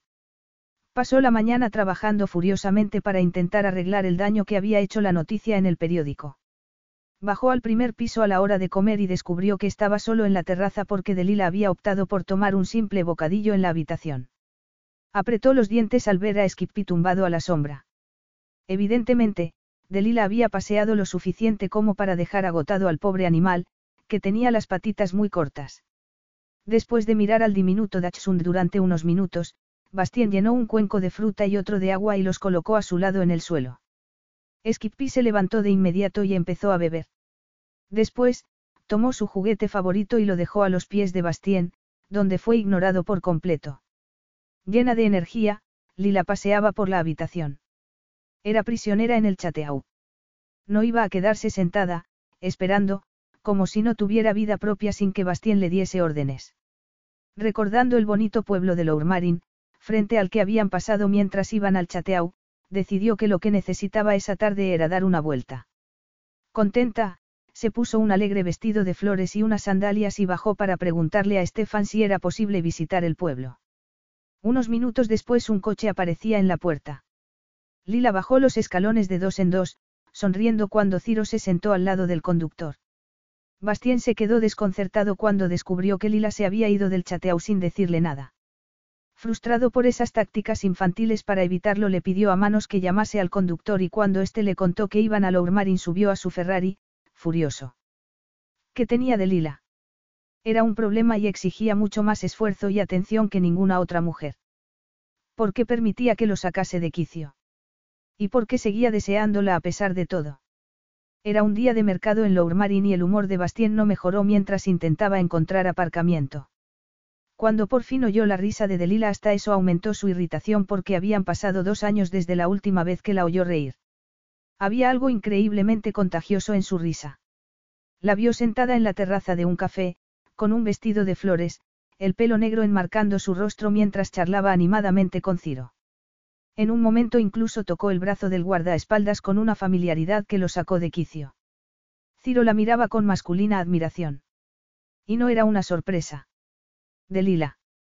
El sonido de esa profunda voz masculina borró la sonrisa de los labios de Lila, que irguió la espalda como si la hubiera golpeado. Su ángel caído estaba serio, pero nada podía anular su belleza, ni su hipnotizadora mirada. ¿Estabas buscándome? Preguntó, dejando sobre la mesa su copa de vino. Dudo que tu presencia aquí sea una simple coincidencia. Como respuesta, Bastien la tomó del brazo para levantarla de la silla. Gracias por cuidar de ella por mí, Ciro. Es que no puedo salir sola.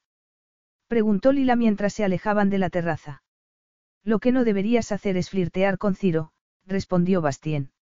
No estaba flirteando, protestó ella, prácticamente corriendo para seguir su paso. Él debería saber que no debe acercarse tanto a una mujer que es mía, añadió Bastien, con los dientes apretados, a punto de tomarla en brazos para subirla al coche ante el menor signo de rebelión. Yo no soy tuya, replicó Lila con vehemencia. Sencillamente he aceptado acostarme contigo hasta que te canses de mí. No hay nada más, no soy tuya. Bastien vio que varias personas los miraban con curiosidad y apretó los labios. Estás gritando. Quieres un megáfono para hacer esa confesión. Y tú estás tirando de mi brazo como si fuera una niña pequeña, le recordó ella, enfadada. Además, no estoy gritando. Sencillamente, estaba recordándote los términos de nuestra relación. He firmado un acuerdo con el diablo y lo sé, pero yo he cumplido mi parte del trato y lo mínimo que merezco es respeto y consideración. ¿Y cuándo vas a respetarme tú a mí? replicó Bastien. Cuando te lo merezcas, respondió Lila sin la menor vacilación. Bastien abrió la puerta del Ferrari, a punto de ponerse a gritar. Por primera vez desde que era niño sentía deseos de gritar de frustración. Evidentemente, Delila era tóxica para él, trastocando su disciplina y haciéndolo reaccionar de manera anormal. ¿Y por qué me llevas de vuelta al chateau? preguntó Lila. Deberías evitarme como la peste. Bastien enredó los dedos en su pelo para obligarla a girar la cabeza mientras con la otra mano acariciaba sus delicados pómulos. Buscar sus labios era inevitable, urgente. Lila, sin pensar, enterró una mano en su pelo negro. El deseo era como un río de lava ardiente, despertándola a la vida. Nunca había sentido algo así. Era como si hacer el amor con Bastien la noche anterior hubiese roto un dique dentro de ella. Ya no podía contener el calor entre las piernas o el deseo de ser tocada íntimamente. Pero cuando Bastien metió una mano bajo su vestido, de repente se apartó y puso la mano sobre su torso para evitar que siguiera. No, dijo con voz temblorosa. Bastien se quejó en griego, el latido en su entrepierna insoportablemente doloroso. Quería hacerlo allí mismo, en el coche, quería enterrarse en ella. Apretó los dientes mientras se ponía el cinturón de seguridad y arrancaba a toda velocidad. La tensión en el interior del coche podía cortarse con un cuchillo. Y era culpa de Bastien. No debería haberla tocado, pensó, el orgullo haciendo que ignorase su propia insatisfacción. Pero cada vez que la tocaba la sorprendía, tuvo que admitir. Por alguna razón, Bastien hacía que desease arrancarle la ropa. Mortificada, miró por el parabrisas, sin decir una palabra. Manos estaba esperando en la puerta y Lila aprovechó la oportunidad para subir a la habitación. Bastien no quería público mientras hablaba con su jefe de seguridad, que tenía pruebas sobre la traición de uno de sus empleados.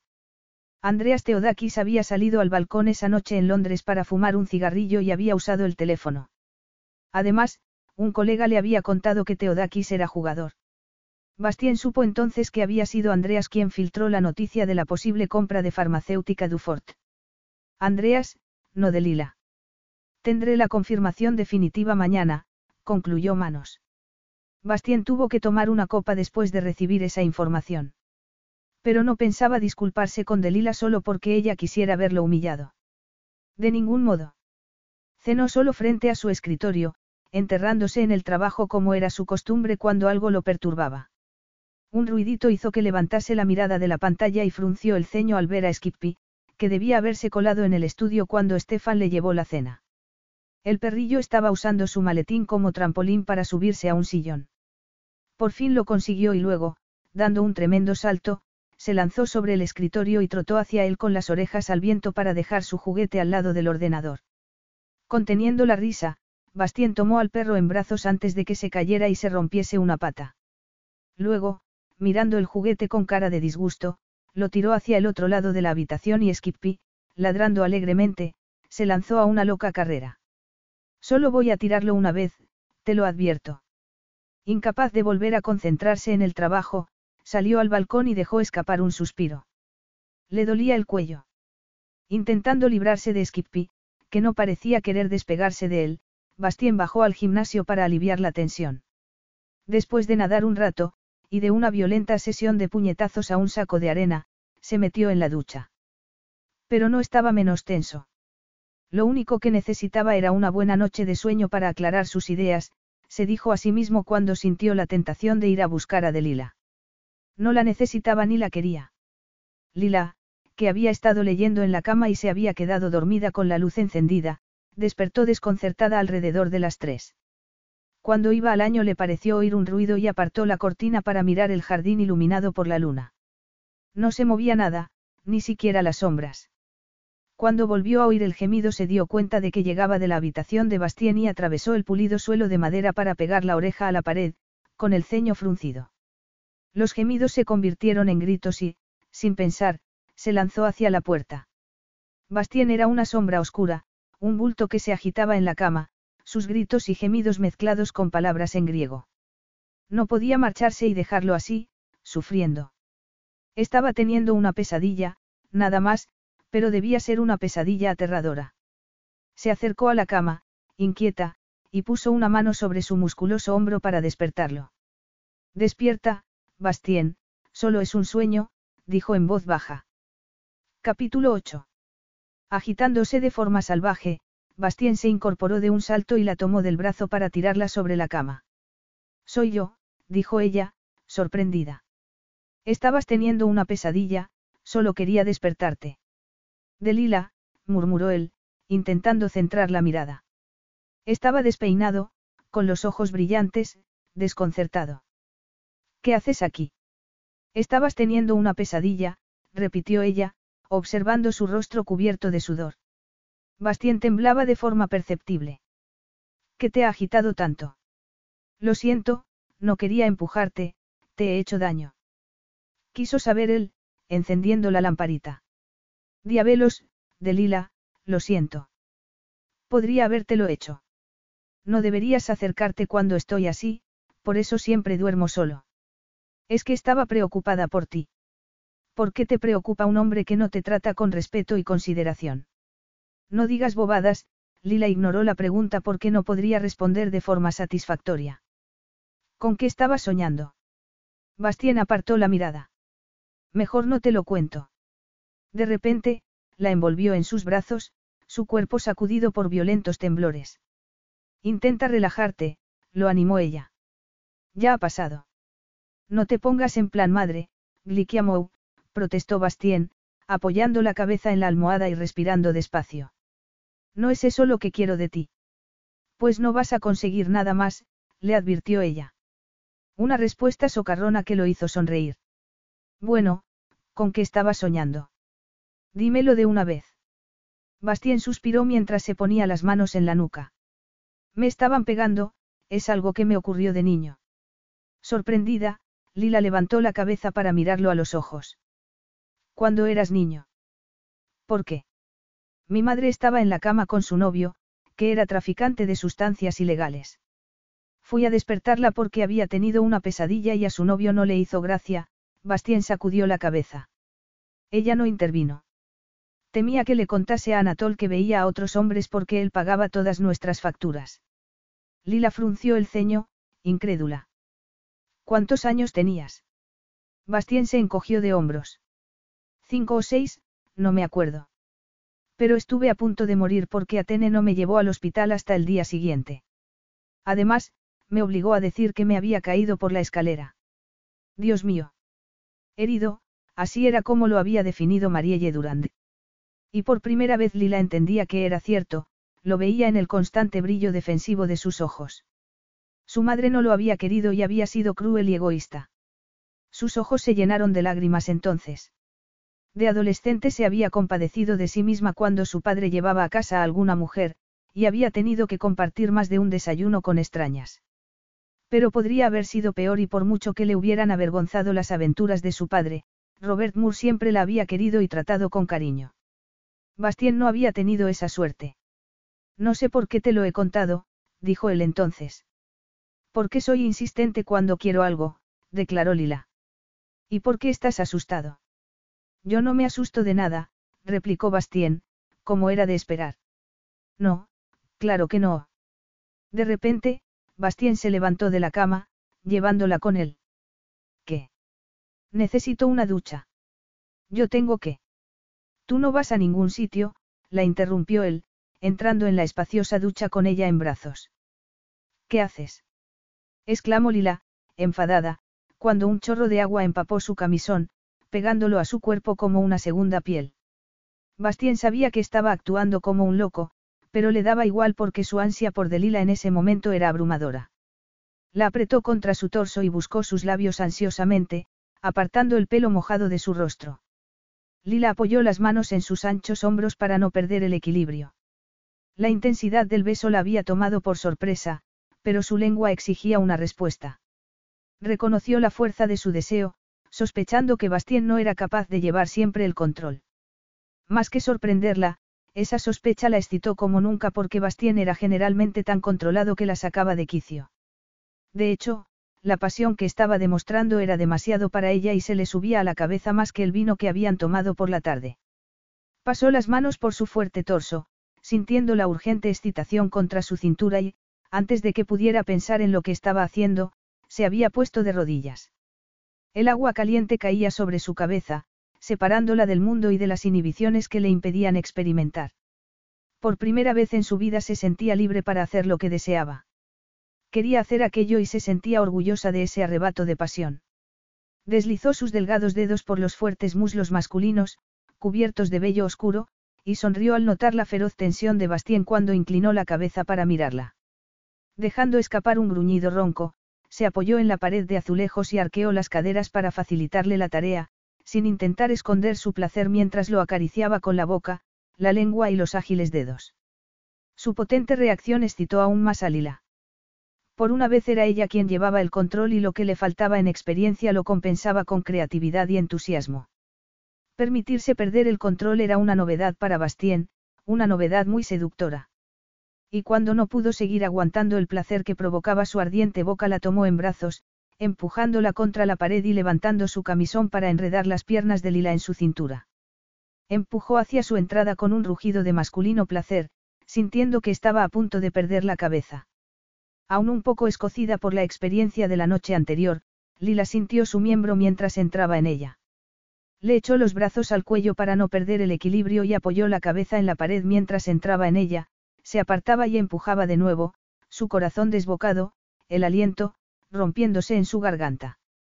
Tan sensible estaba que cuando Bastien incrementó el ritmo de sus embestidas el placer llegó a una intensidad casi dolorosa. Pero por fin él calmó esa tormenta y Lila gimió de gozo, moviendo las caderas hacia adelante cuando llegó al clímax, demasiado poderoso como para controlarlo, enviando una explosión de sensaciones por todo su cuerpo hasta que cayó sobre el torso de Bastien, exhausta. Cuando por fin pudo bajar de la nube, Bastien estaba quitándole el empapado camisón y envolviéndola en una toalla. No te has disculpado, esto no debería haber ocurrido, murmuró Lila. Lo siento, saqué conclusiones precipitadas y me equivoqué. Parece que uno de mis hombres es el culpable de la filtración a la prensa, le confesó Bastien a regañadientes, tomando otra toalla para secar su pelo. ¿Lo ves? Ya te lo dije. Perdí los nervios contigo y lo siento. No suelo hacerlo, murmuró él a modo de explicación. Cuando uno pierde los nervios comete errores. Entonces te estás disculpando. Susurró Lila, débil como un gatito mientras la tumbaba sobre la cama y la cubría con una toalla. Bastien no respondió. Él no se disculpaba nunca, pero no le importaba que ella lo creyese. Delila seguía afectándolo de una forma que no podía entender. Lo hacía sentir vivo, loco de deseo, y por alguna razón no se cansaba de ella. Un solo beso hacía que quisiera más y más.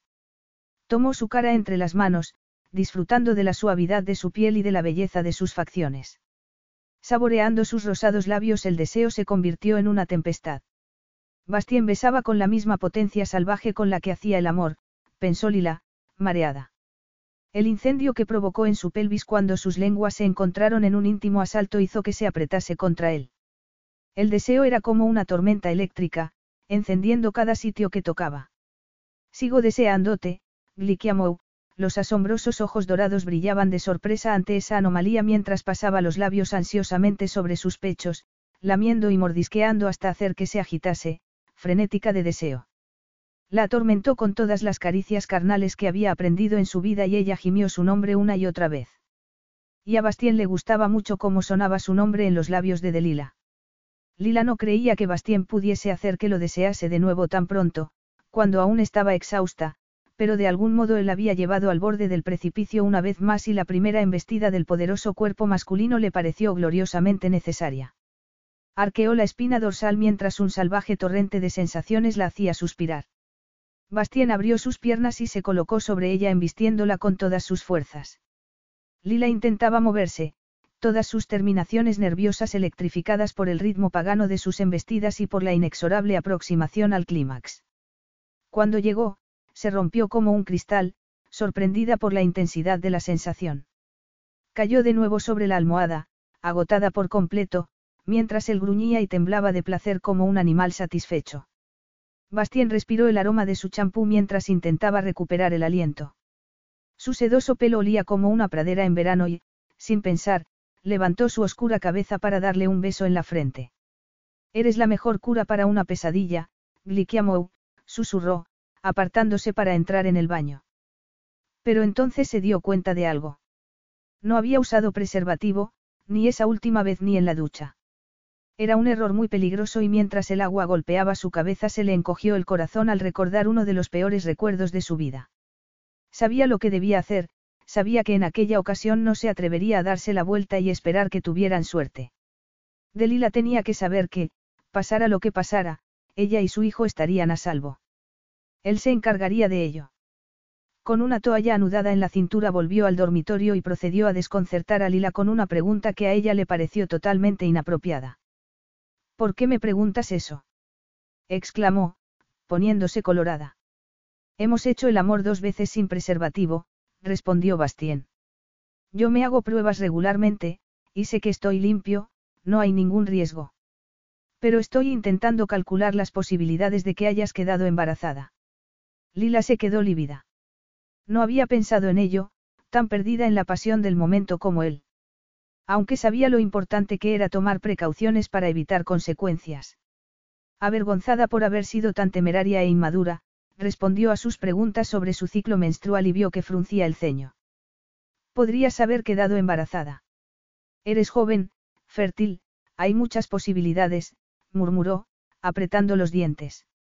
Nos casaremos en cuanto pueda organizar la boda. Casarnos.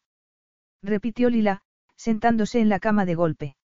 Debes saber que pase lo que pase estaré a tu lado y una alianza es la única seguridad que un hombre puede ofrecerle a una mujer en esta situación. La gente no se casa solo porque hayan olvidado usar preservativo, susurró ella. Eso sería una locura. Sé muy bien lo que hago.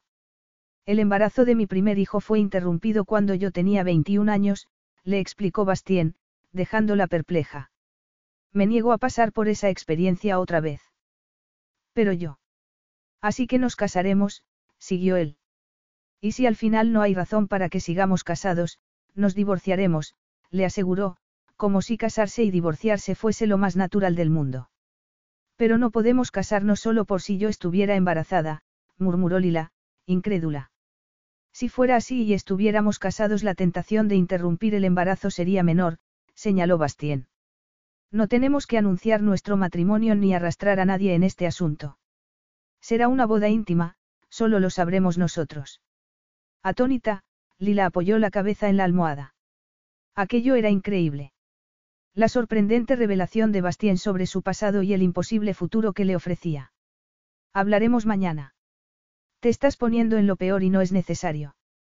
No, yo ya he pasado por lo peor, la contradijo él. ¿A qué te refieres? Perdí el hijo que quería porque una mujer decidió que ella no estaba interesada. Lila hizo una mueca al notar la amargura en su tono, maravillándose de que estuviese contándole algo tan íntimo. ¿Quién sería esa mujer? Bastien estaba mostrándole una parte profunda y sensible de su personalidad que desconocía hasta ese momento y se preguntó cómo habría sido para él perder un hijo al que quería habiendo sido un niño que nadie deseaba. Se le encogió el corazón al pensarlo. Evidentemente, había llorado la pérdida de ese hijo, pero también había interpretado la interrupción del embarazo como un rechazo personal, una humillación. Y eso le parecía aún más triste. Bastien volvió a su habitación sin decir nada más y ella se estiró en la enorme cama, preguntándose por qué deseaba que se hubiera quedado, y por qué lo que le había contado la había dejado tan entristecida. Había amado a la mujer que no quiso tener a su hijo. ¿Por qué le molestaba que hubiese amado a otra mujer? Claro que si fuera así, Bastien no sería tan frío, distante e intocable como pensaba. Le había importado esa mujer, se había sentido dolido. ¿Por qué eso tocaba algo profundo dentro de ella? ¿Por qué le dolía? No podían ser celos, no, imposible. Le daba igual, se dijo a sí misma, agitada. Bastiencicos era simplemente el hombre con el que se acostaba para cumplir un contrato. Eso era todo lo que Bastien quería de ella y lo que ella quería de él era que reabriese la fábrica y le diese un puesto de trabajo a su padre. Pero sabía que estaba mintiéndose a sí misma. Dos años antes, cuando se conocieron, había sentido algo por él casi de inmediato, pero la atracción de Bastien había sido superficial, sexual. Y nada había cambiado desde entonces. Aunque estuviese embarazada, aunque aceptase casarse con él, nada cambiaría entre ellos. Si no había conseguido su afecto desde el principio, no iba a conseguirlo por acostarse con él. Pero ¿cómo se atrevía a pensar que iba a interrumpir el embarazo en caso de que estuviese esperando un hijo? No tenía derecho a pensar eso, y tampoco a intentar controlar su decisión. Demasiado cansada y angustiada, Lila por fin se quedó dormida. A la mañana siguiente la conversación con Bastien le parecía irreal y seguía pensativa cuando bajó a desayunar. Bastien la vio atravesar la terraza, una figura esbelta, delgada, con un vestido azul que destacaba su diminuta cintura y sus largas piernas. Parecía tan joven con el pelo negro cayendo sobre los hombros.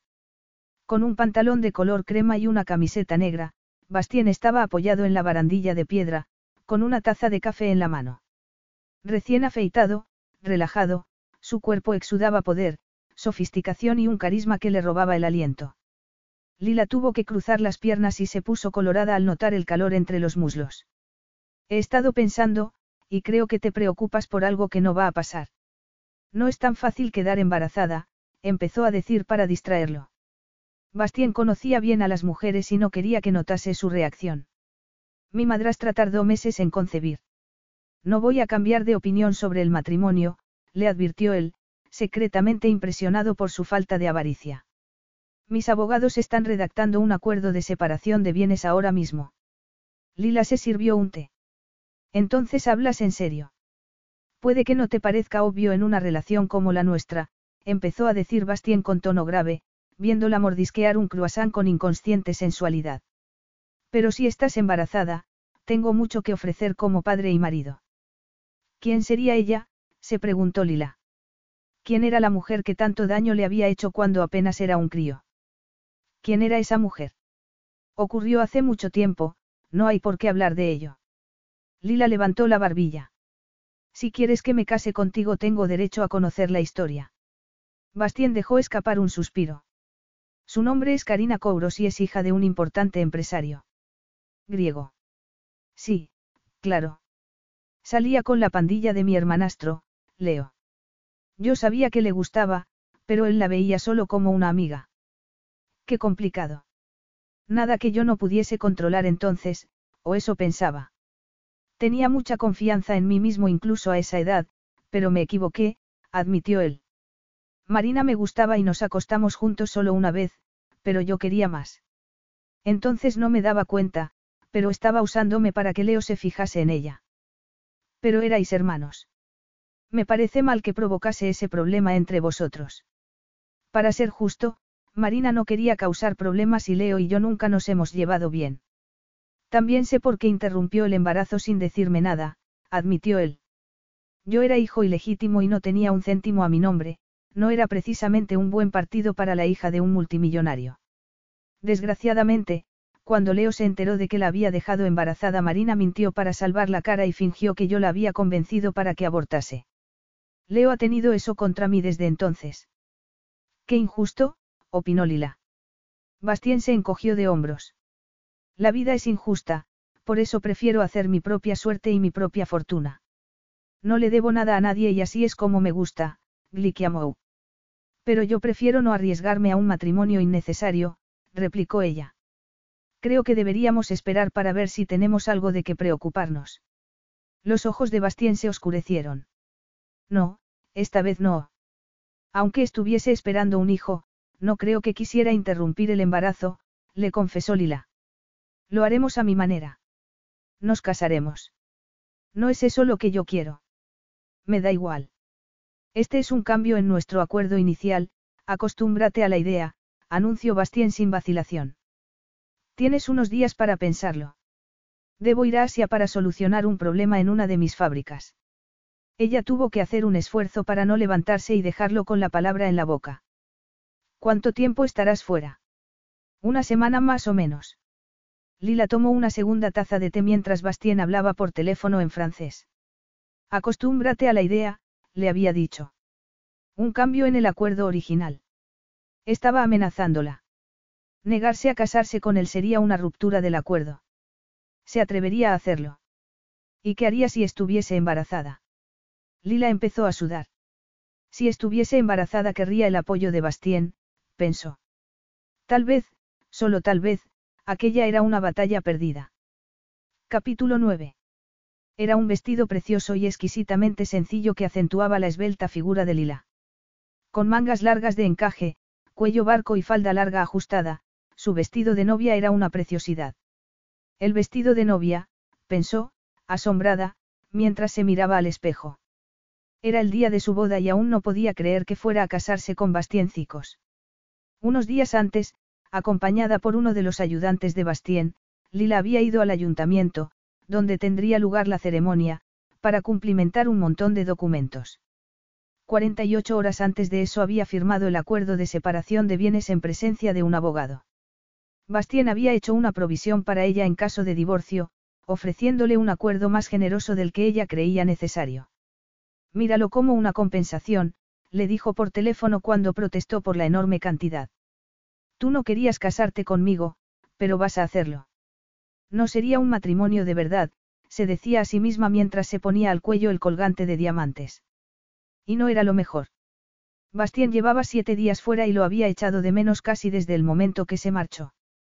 ¿Cómo era posible? ¿Cómo podía echar de menos a un hombre al que creía odiar, que la había chantajeado para mantener una relación sexual moralmente indefendible? Lila se acercó a la ventana y respiró profundamente, intentando calmarse. No se había encariñado con Bastien, no se había enamorado. Sencillamente, se sentía atraída por él.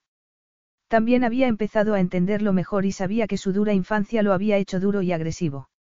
No estaba excusándolo, ¿verdad? No, se dijo a sí misma. Conocía todos los defectos de Bastien y, por lo tanto, estaba a salvo. No iba a enamorarse de él, se prometió a sí misma. Poco después sonó un golpecito en la puerta.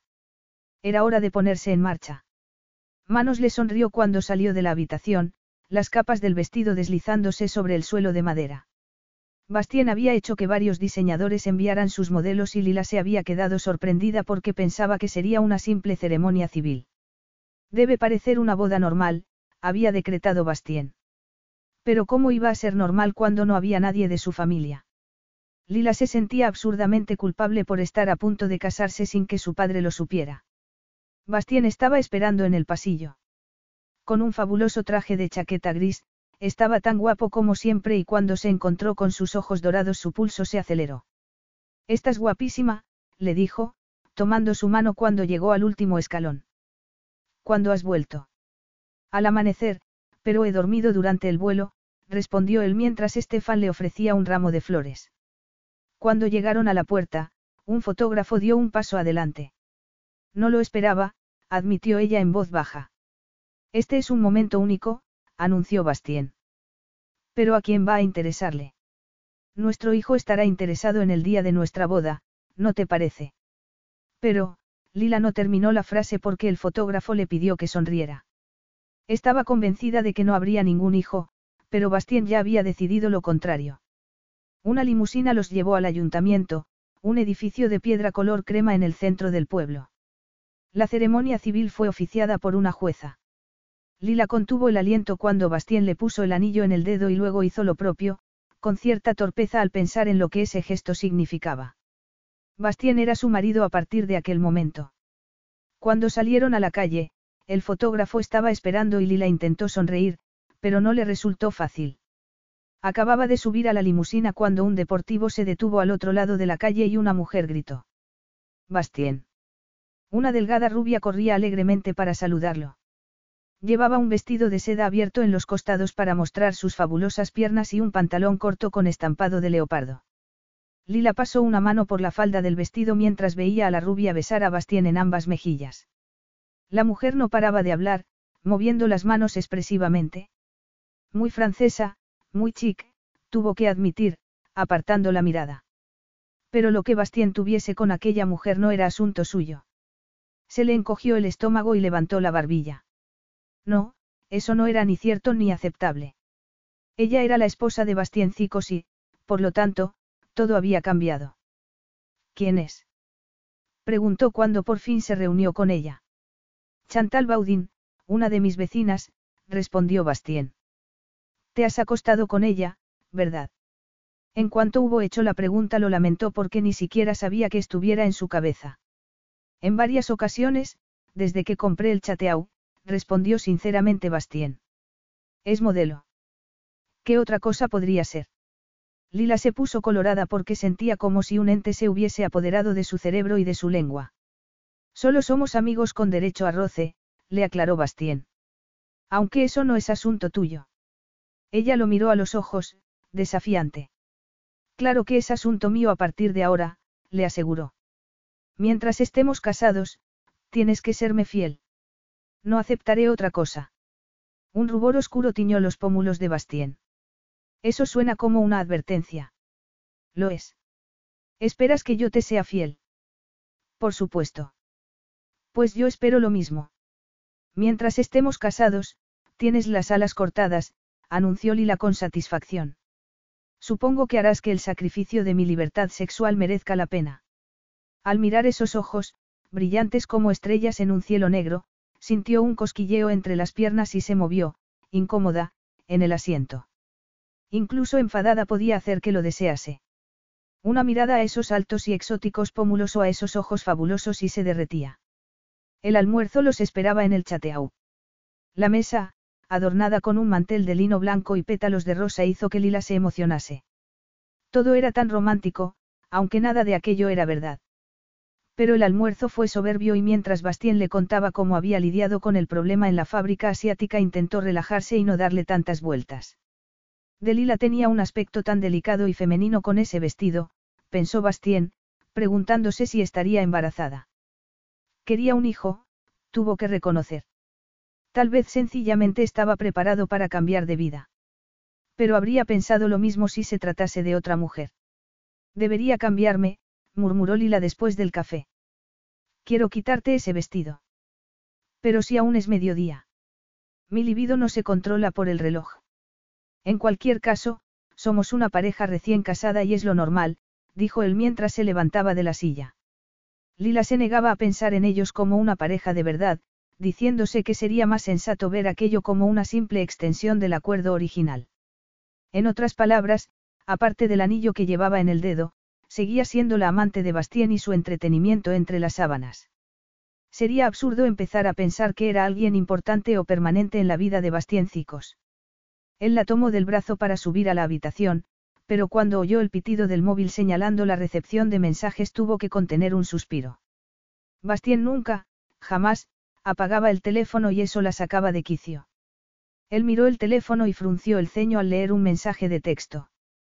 Chantal estaba siendo muy molesta.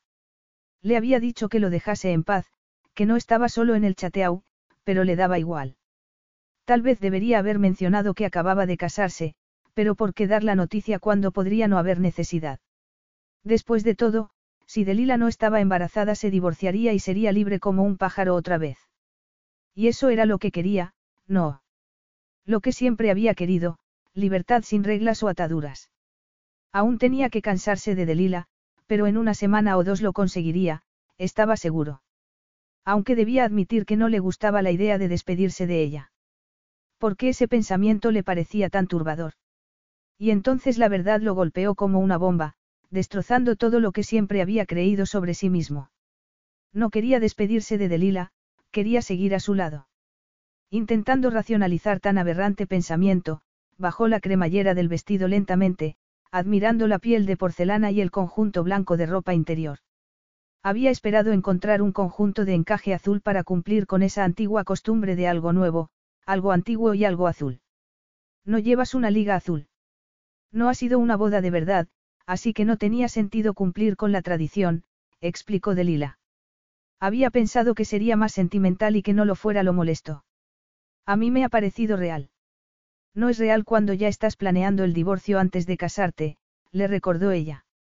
No es sensato casarse sin firmar un acuerdo de separación de bienes, pero no voy a divorciarme de ti si estás embarazada, Bastien la sentó sobre la cama, deseando que dejase de hablar de divorcio. No creo que esté embarazada, murmuró Lila, sintiéndose desnuda en ropa interior mientras él seguía vestido. El tiempo lo dirá. Y tengo una semana entera para conseguirlo. Ella abrió los ojos como platos. ¿Qué quieres decir con eso? Ahora que estamos casados sería absurdo tomar precauciones. En mi opinión, no sería absurdo. Sé que hemos sido imprudentes, pero no quiero tener un hijo con un mujeriego, replicó Lila. Bastien se quitó la chaqueta y la corbata, que dejó sobre una silla. Si me das un hijo prometo que serás la única mujer en mi vida. Esa oferta la dejó desconcertada. Tanto deseas tener un hijo. Pero solo con ella, pensó Bastien. Delila tenía grandes cualidades. No era avariciosa ni deshonesta o manipuladora, como otras mujeres que había conocido. Además, era leal y cariñosa con las personas que le importaban.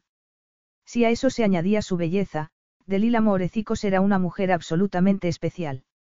Aunque no pensaba decírselo y menos cuando acababa de dejar claro que no quería tener un hijo con él. Pero no lo creía.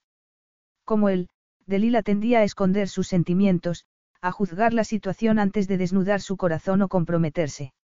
Habiendo llegado a una decisión que lo asombraba, Bastien puso las manos sobre sus hombros. Quiero tener un hijo contigo. Pero ese acuerdo de separación de bienes. Temo, hablaremos de eso si me das un hijo. Lila se puso colorada. ¿Y por qué crees que podría estar interesada en tener un hijo contigo? Bastien enarcó una ceja de ébano. No lo estás. Estamos negociando. Apenas podía respirar. Estaba ocurriendo lo impensable, Cicos, el legendario mujeriego, estaba ofreciéndole fidelidad y un matrimonio de verdad. Negociando.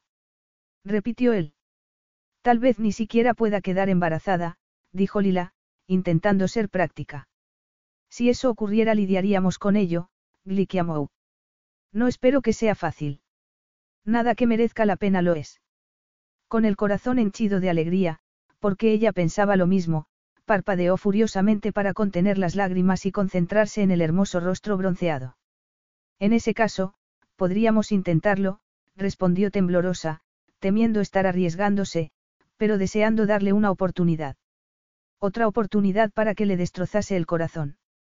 Otra oportunidad para alejarse de ella sin mirar atrás y consolarse con otra mujer. ¿Se casaría Bastien alguna vez? ¿Se atrevería ella a tener un hijo cuando su relación apenas tenía fundamento? ¿Y por qué estaba pensándolo siquiera? Mirando su hermoso rostro sintió que se quedaba sin aliento. La razón por la que quería darle otra oportunidad era que se había enamorado de él dos años antes, aunque había luchado contra ese sentimiento. Tristemente, llevando su alianza en el dedo era más débil y estaba más abierta a la esperanza del amor. Y esa era una verdad que ya no podía seguir ignorando. Amaba a Bastiencicos, se había enamorado de aquel hombre la primera vez que puso sus ojos en él. Estás muy seria, Bastien se quitó la camisa, revelando un torso que era la estrella de todas sus fantasías eróticas. Tenía un cuerpo tan atlético, tan hermoso. Hacía ejercicio para mantenerse en forma y los musculosos pectorales y abdominales eran la prueba de ello. Cuando se apoderó de su boca, mordiendo su labio inferior antes de exigir entrada en el íntimo espacio, Lila experimentó un cosquilleo de placer. Puso las manos sobre su torso, rozando el suave vello oscuro antes de deslizarlas hacia abajo para tocar su miembro. Dejando escapar un gemido ronco, Bastien la tomó en brazos para llevarla a la cama, colocándola sobre él. Te deseo, dijo Bastien, sus ojos oscuros lanzando chispas. Eres tan agresivo, lo regañó Lila mientras, obedientemente, se inclinaba hacia adelante para que le quitase el sujetador. Ha pasado una semana, le recordó él. Una larga, interminable semana, añadió, tumbándola de espaldas. Ya sabía que no iba a quedarme encima, bromeó Lila, irónica. Bastien rió. Algún día, muy pronto, le prometió, pero hoy no. Empleando toda su pericia, toda la sabiduría sensual que había adquirido con los años, Bastien besó cada centímetro de su cuerpo, disfrutando de cada suspiro, de cada grito de gozo. Cuando llegó al clímax gritando su nombre esbozó una sonrisa. Y, sin dejar de sonreír, le dio la vuelta para ponerla de rodillas. Y luego, cuando Delila dejó escapar un gemido de protesta, se enterró en ella con fuerza. Lila sentía como si estuviera flotando. Extraordinariamente consciente de cada embestida, su corazón se volvió loco y su pulso se aceleró. El deseo llegó a una altura insospechada cuando clavó en ella sus caderas, aumentando el ritmo hasta que perdió la noción del tiempo.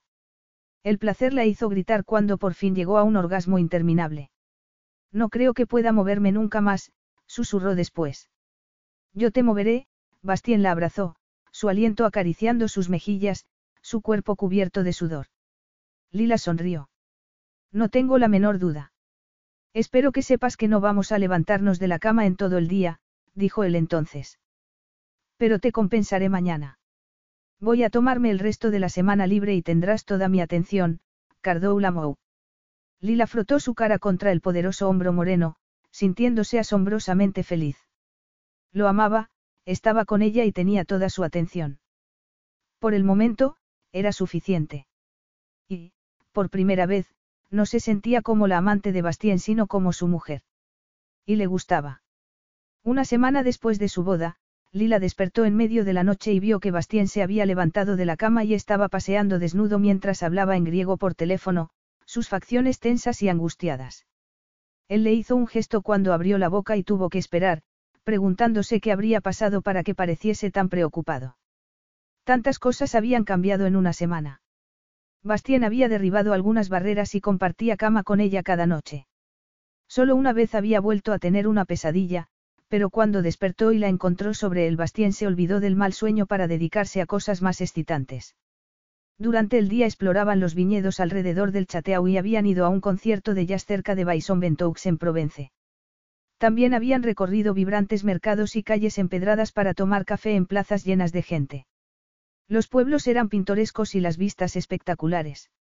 Bastien le había comprado un precioso bolso de piel en una tienda de artesanía y se había reído con ganas al ver la gallina de colores que ella compró para Vicky, preguntándole cómo podía decir que quería a su madrastra y comprarle luego esas cosas.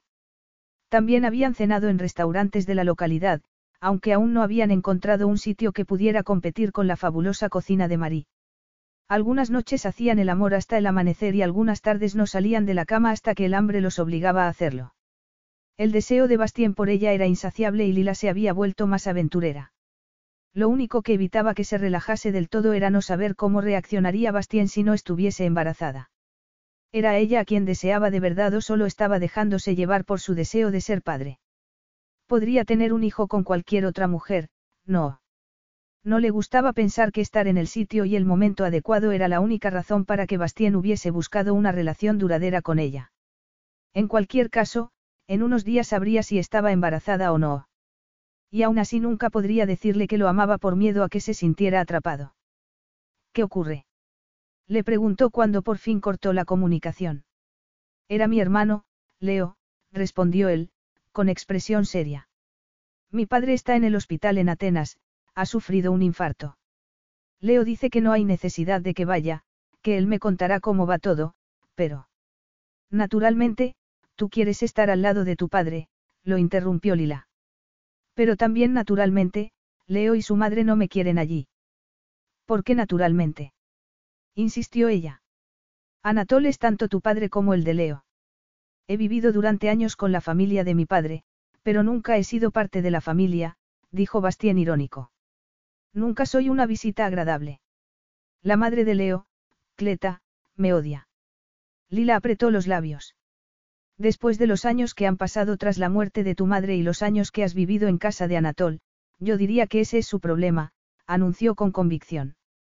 No dejes que nadie te haga sentir como si no tuvieras derecho a ser el hijo de tu padre. Eres su hijo y nadie puede quitarte eso. Un brillo fiero iluminó los ojos de Bastien, acentuando su gesto de preocupación. Quiero verlo. Nos iremos en cuanto pueda organizar el viaje. Capítulo 10. Fueron directamente del aeropuerto al hospital y Lila se quedó un poco atrás cuando entraron en la sala de espera porque a primera vista parecía estar llena de gente. Objeto de todas las miradas cuando entró en la habitación, Lila se puso colorada. Estaba casada con Bastien, pero no se sentía como un miembro de la familia. Una mujer bajita y voluptuosa, con un abrigo de brocado a juego con el vestido y más diamantes de los que Lila había visto nunca, miró a Bastien con cara de desdén. ¿Cómo te atreves a traer a una de tus fulanas al hospital? Un hombre alto y moreno le dijo algo en griego mientras Bastien la tomaba por la cintura. Quiero presentaros a mi mujer. Delila, te presento a Cletacicos, la mujer de mi padre, mi hermanastro, Leo y su mujer, Grace. Tu mujer. Exclamó la guapa pelirroja con acento británico. ¿Cuándo os habéis casado? Hace muy poco tiempo, Lila agradecía que la mujer de Leo fuese tan amable en comparación con la agria esposa de Anatol, a quien no había respondido como merecía porque estaban en un hospital. Evidentemente, Cleta nunca había tratado a Bastien como un hijo y lo despreciaba porque su madre había sido la amante de su marido. El hermano de Bastien, Leo, dio un paso adelante para felicitarlos. Pensé que jamás vería este día, bromeó.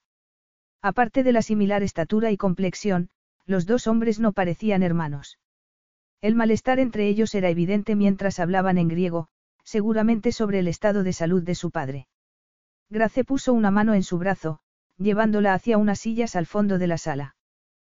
Cuéntame, Delila. Leo estaba convencido de que Bastien seguiría soltero para siempre.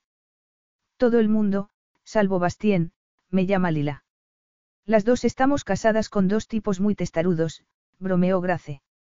A ninguno de los dos le gusta ceder. Lila levantó la mirada cuando en la sala entró una mujer morena, alta y guapa a la que Cletacico saludó en griego. ¿Quién es? Marina Kouros, una amiga de la familia. Y el primer amor de Bastien, pensó ella, con el corazón encogido. Evidentemente, Bastien tenía buen gusto incluso a los 21 años porque la morena era una belleza clásica. Sonreía mientras hablaba con Cleta, pero la sonrisa se borró de su rostro al ver a Bastien. Él se limitó a saludarla con sequedad, pero le pareció que miraba a su antigua amante durante más tiempo del necesario y, de repente, experimentó una punzada de celos. No decían que un hombre nunca olvidaba a su primer amor. Lila miró entonces la mano de Marina, en la que no llevaba alianza, de modo que seguía soltera. Propongo que Marina, tú y yo vayamos a tomar un café, sugirió Grace. Nosotras no podemos ver a Anatol, así que es absurdo seguir aquí. Cleta, te invitaría, pero sé que no te irás del hospital hasta que hayas visto a tu marido. Sí, claro. Me reuniré contigo después, dijo Bastien, aparentemente contento de perderla de vista. Puedo quedarme, sugirió Lila. No necesito apoyo, Aramou. Esa era una cuestión de opiniones, pensó Lila, evitando la mirada resentida de Cleta y la fría y curiosa de Leo. En tal compañía Bastien se quedaría muy solo y no quería que lo pasara mal. Aunque en realidad siempre había estado solo, pensó con tristeza.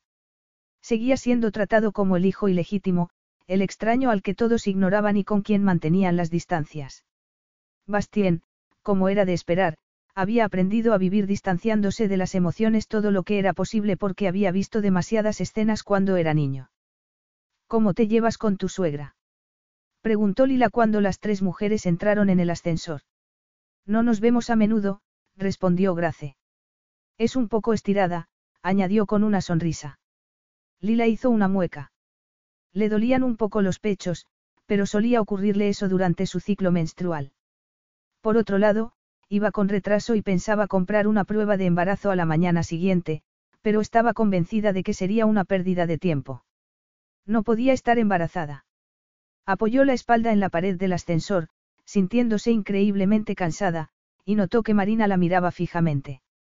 Me sorprendió mucho saber que Bastien se había casado, comentó. Logró convencerme, respondió fríamente Lila, estudiando a la mujer cuyas mentiras habían hecho tanto daño. Debe tener miedo de perderte, opinó Grace. Pocas cosas asustan a Bastien, dijo Lila, ridículamente incómoda en presencia de Marina. Experimentaba un cóctel de celos y resentimiento y decirse a sí misma que no tenía derecho a esa reacción no ayudaba nada. Odiaba saber que Marina se había acostado con Bastien, odiaba que Bastien la hubiese deseado y que Marina, pudiendo tenerlo, lo hubiera rechazado, mintiendo y emponzoñando la relación con su único hermano.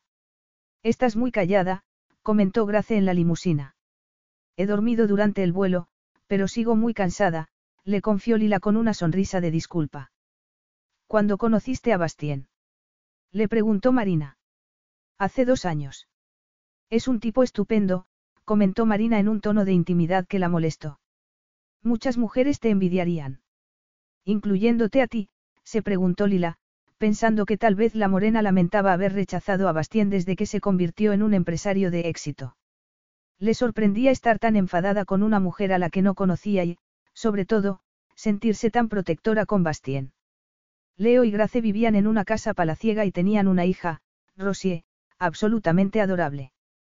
Lila se relajó en su presencia, pero solo hasta que empezó a preguntarse cuál sería la reacción de Bastien si no estaba embarazada.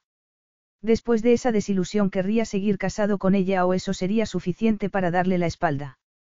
Los hombres ricos y poderosos no lidiaban fácilmente con la decepción porque sufrían pocas. Lila sintió un escalofrío por la espalda mientras tomaba un té, intentando animarse al pensar que tal vez pronto volvería a la vida que había dejado atrás. Esperaba que cenásemos juntos alguna noche mientras estáis en Atenas, dijo Grace. Para romper un poco el hielo. Creo que haría falta un picahielos para eso, replicó ella, irónica. Bastien no es un hombre muy familiar. Es un solitario, comentó Marina. Lila se irguió, molesta. Puede que se llevase mejor con su hermano si tú no hubieras agriado la relación mintiendo sobre lo que pasó entre Bastien y tú hace diez años, le reprochó sin pensar en lo que estaba haciendo. Como respuesta al repentino ataque, las tres se quedaron en silencio. Marina había palidecido y Grace miraba a Lila con gesto consternado. Yo, no sé qué decir, Marina se había ruborizado hasta la raíz del pelo. Pero yo sí. De Lila, es mejor que nos vayamos. Lila giró la cabeza y vio a Bastien en la puerta, claramente enfadado. Más que eso, estaba furioso. Lo siento, he metido la pata, no debería haber dicho nada, murmuró en cuanto estuvieron a solas en el coche. Hablaremos de ello en el apartamento. ¿Cómo está tu padre? Ha sido un infarto leve, Pero tendrá que cambiar de estilo de vida, comer menos, hacer más ejercicio, respondió él con sequedad. Cleta se ha quedado con él, pero volveré al hospital más tarde. Lila miró el bronceado perfil, vociferando su mala suerte. No debería haber hecho pasar un mal rato a Grace en su propia casa, de hecho, no debería haber abierto la boca. Había hablado impulsivamente, pero no lamentaba haberle dicho a Marina lo que pensaba de su comportamiento.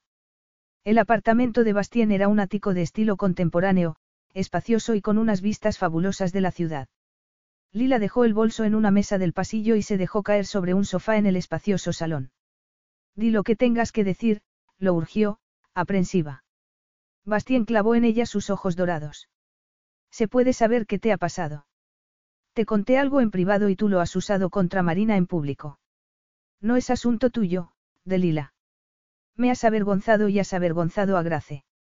Si he avergonzado a Marina no lo siento en absoluto, replicó Lila. Merecía lo que le he dicho. Y no he especificado de qué estaba hablando, así que dudo que haya avergonzado a nadie más. Eso es todo lo que tienes que decir. Exclamó Bastien, furioso. Sacas algo de mi pasado, algo que te conté en confianza, suspirando, se pasó una mano por el pelo. No puedo creer que te lo haya contado. Debería haber sabido que no se puede confiar en una mujer. No me vengas con esos absurdos prejuicios. Le advirtió Lila. Es que me molestó que Marina llegase al hospital como si nada, actuando como si fuese amiga de la familia. Es que es una amiga. Pero no es tu amiga, replicó ella. Ha provocado muchos problemas entre tu hermano y tú por algo que es mentira. Deberías contárselo, Bastien. Tu orgullo te convierte en tu peor enemigo. No puedo creer que estemos teniendo esta conversación. Lo que haya pasado entre Marina y yo o entre Leo y yo no tiene nada que ver contigo. ¿Por qué has tenido que intervenir? Tal vez, solo tal vez, estaba intentando hacer algo por ti. No tenías derecho a disgustar a Marina de ese modo. Lila se quedó sin habla. Bastien estaba más preocupado por los sentimientos de su antigua amante que por los suyos. Sí, disgustarla, repitió Bastien. Por supuesto que le has dado un disgusto, lo he visto en su cara. Ella sabía muy bien a qué te referías, no tenías que decir nada, de Lila. De pie, alto, poderoso y devastadoramente atractivo, Bastien defendía a otra mujer en su cara. Era su marido, pero no estaba de su lado. Sintió que su estómago daba un vuelco y tuvo que apoyarse en el brazo del sofá para controlar el mareo.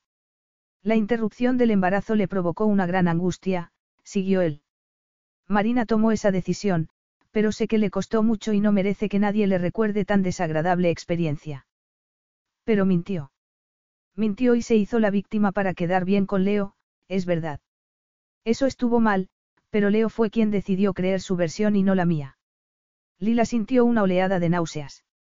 Por un lado Bastien tenía razón, ella no era una mala persona y sabía que no debería haber mencionado un asunto tan privado. Había sido una crueldad y la vergüenza la envolvió como una manta sofocante. Se levantó, intentado escapar de la censura en los ojos de Bastien y lamer sus heridas en privado, pero de repente la habitación empezó a dar vueltas. Un gemido escapó de sus labios cuando, de repente, todo se volvió negro y cayó sobre la alfombra sin poder evitarlo. Bastien se lanzó hacia adelante para tomarla en brazos, experimentando algo muy parecido al pánico, aunque se negaba a reconocerlo. Él no se asustaba nunca, jamás, siempre lo tenía todo controlado.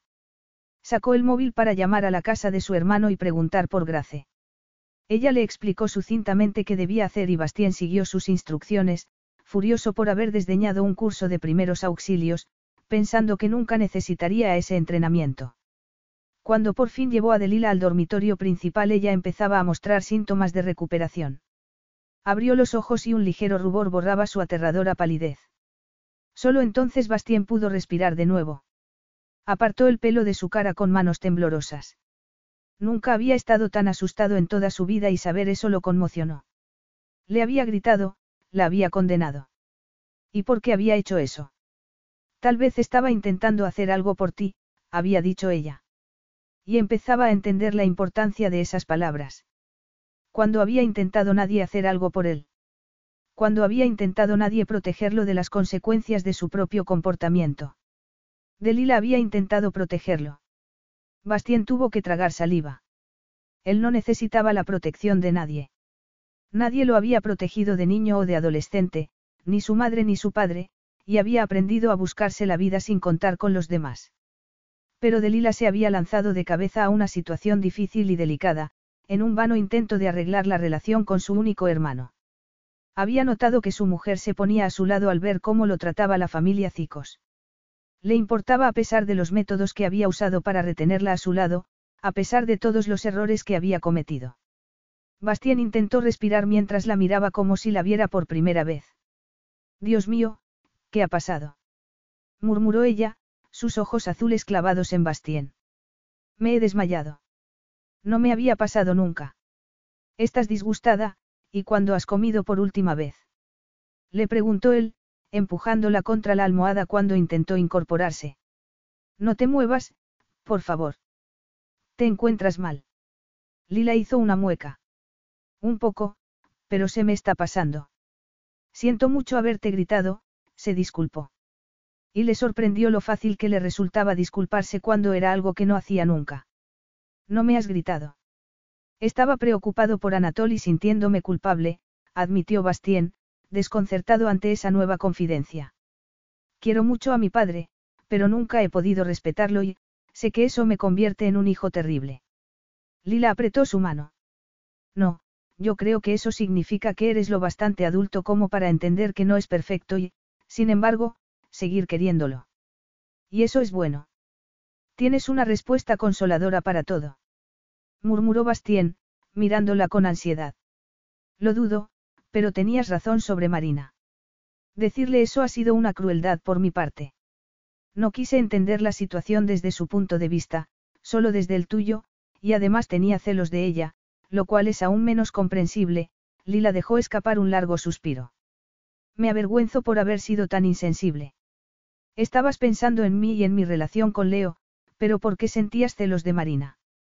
Han pasado casi diez años desde que estuve con ella, cuando los dos éramos jóvenes y tontos. Lila llevó oxígeno a sus pulmones. Siento celos de cualquier mujer con la que hayas estado. Ahí está, lo he dicho. No sabía que fuese tan posesiva, pero lo soy. Como yo, dijo Bastien. Soy irracionalmente celoso cuando se trata de ti, y nunca he sido así con ninguna otra mujer. Ni siquiera podía soportar verte charlando con Ciro. ¿En serio? exclamó ella, mirándolo con cara de sorpresa. Estoy actuando como un loco desde que volví a verte. Desgraciadamente para ti, me gusta mi vida mucho más contigo en ella. De hecho, sencillamente despertar por la mañana y encontrarte a mi lado me hace feliz, le confesó Bastien por fin. De verdad. Lila no podía creerlo. Seguirás alegrándote si no estoy embarazada. Diabelos, ¿qué más da eso? Si no te quedas embarazada será porque no tiene que ser y lidiaremos con ello. Si quieres seguir conmigo, claro. Lila levantó la cabeza de la almohada y le echó los brazos al cuello, enterrando la cara en su hombro para respirar el familiar aroma de su piel, aliviada y feliz. Por supuesto que quiero quedarme contigo. Por supuesto. Repitió Bastien. Te chantajeé para llevarte a mi cama y para que te casaras conmigo, presionándote de todas las formas posibles. Lila lo miró en silencio durante unos segundos. Sé que eres imperfecto y que has hecho cosas censurables. Sé que me has manipulado, pero, te quiero. No debería, pero no puedo evitarlo. Bastien tuvo que tragar saliva. No merezco tu amor. No, es verdad, asintió ella. Pero parece que lo tienes de todos modos. Lo cual es una suerte porque no voy a volverme perfecto de repente y tal vez sea mejor que conozcas mis defectos, así sabes lo que te llevas, Bastien tomó sus manos, apretándolas con fuerza mientras la miraba a los ojos. Pero yo también te quiero. Te quiero tanto, Jamás pensé que algún día podría amar así a alguien. En resumen, estoy absolutamente loco por ti, tan loco que pensé que era normal estar dos años haciendo planes para comprar la empresa de tu padre y tener poder sobre ti. Ahora me avergüenzo. Lila parpadeó rápidamente.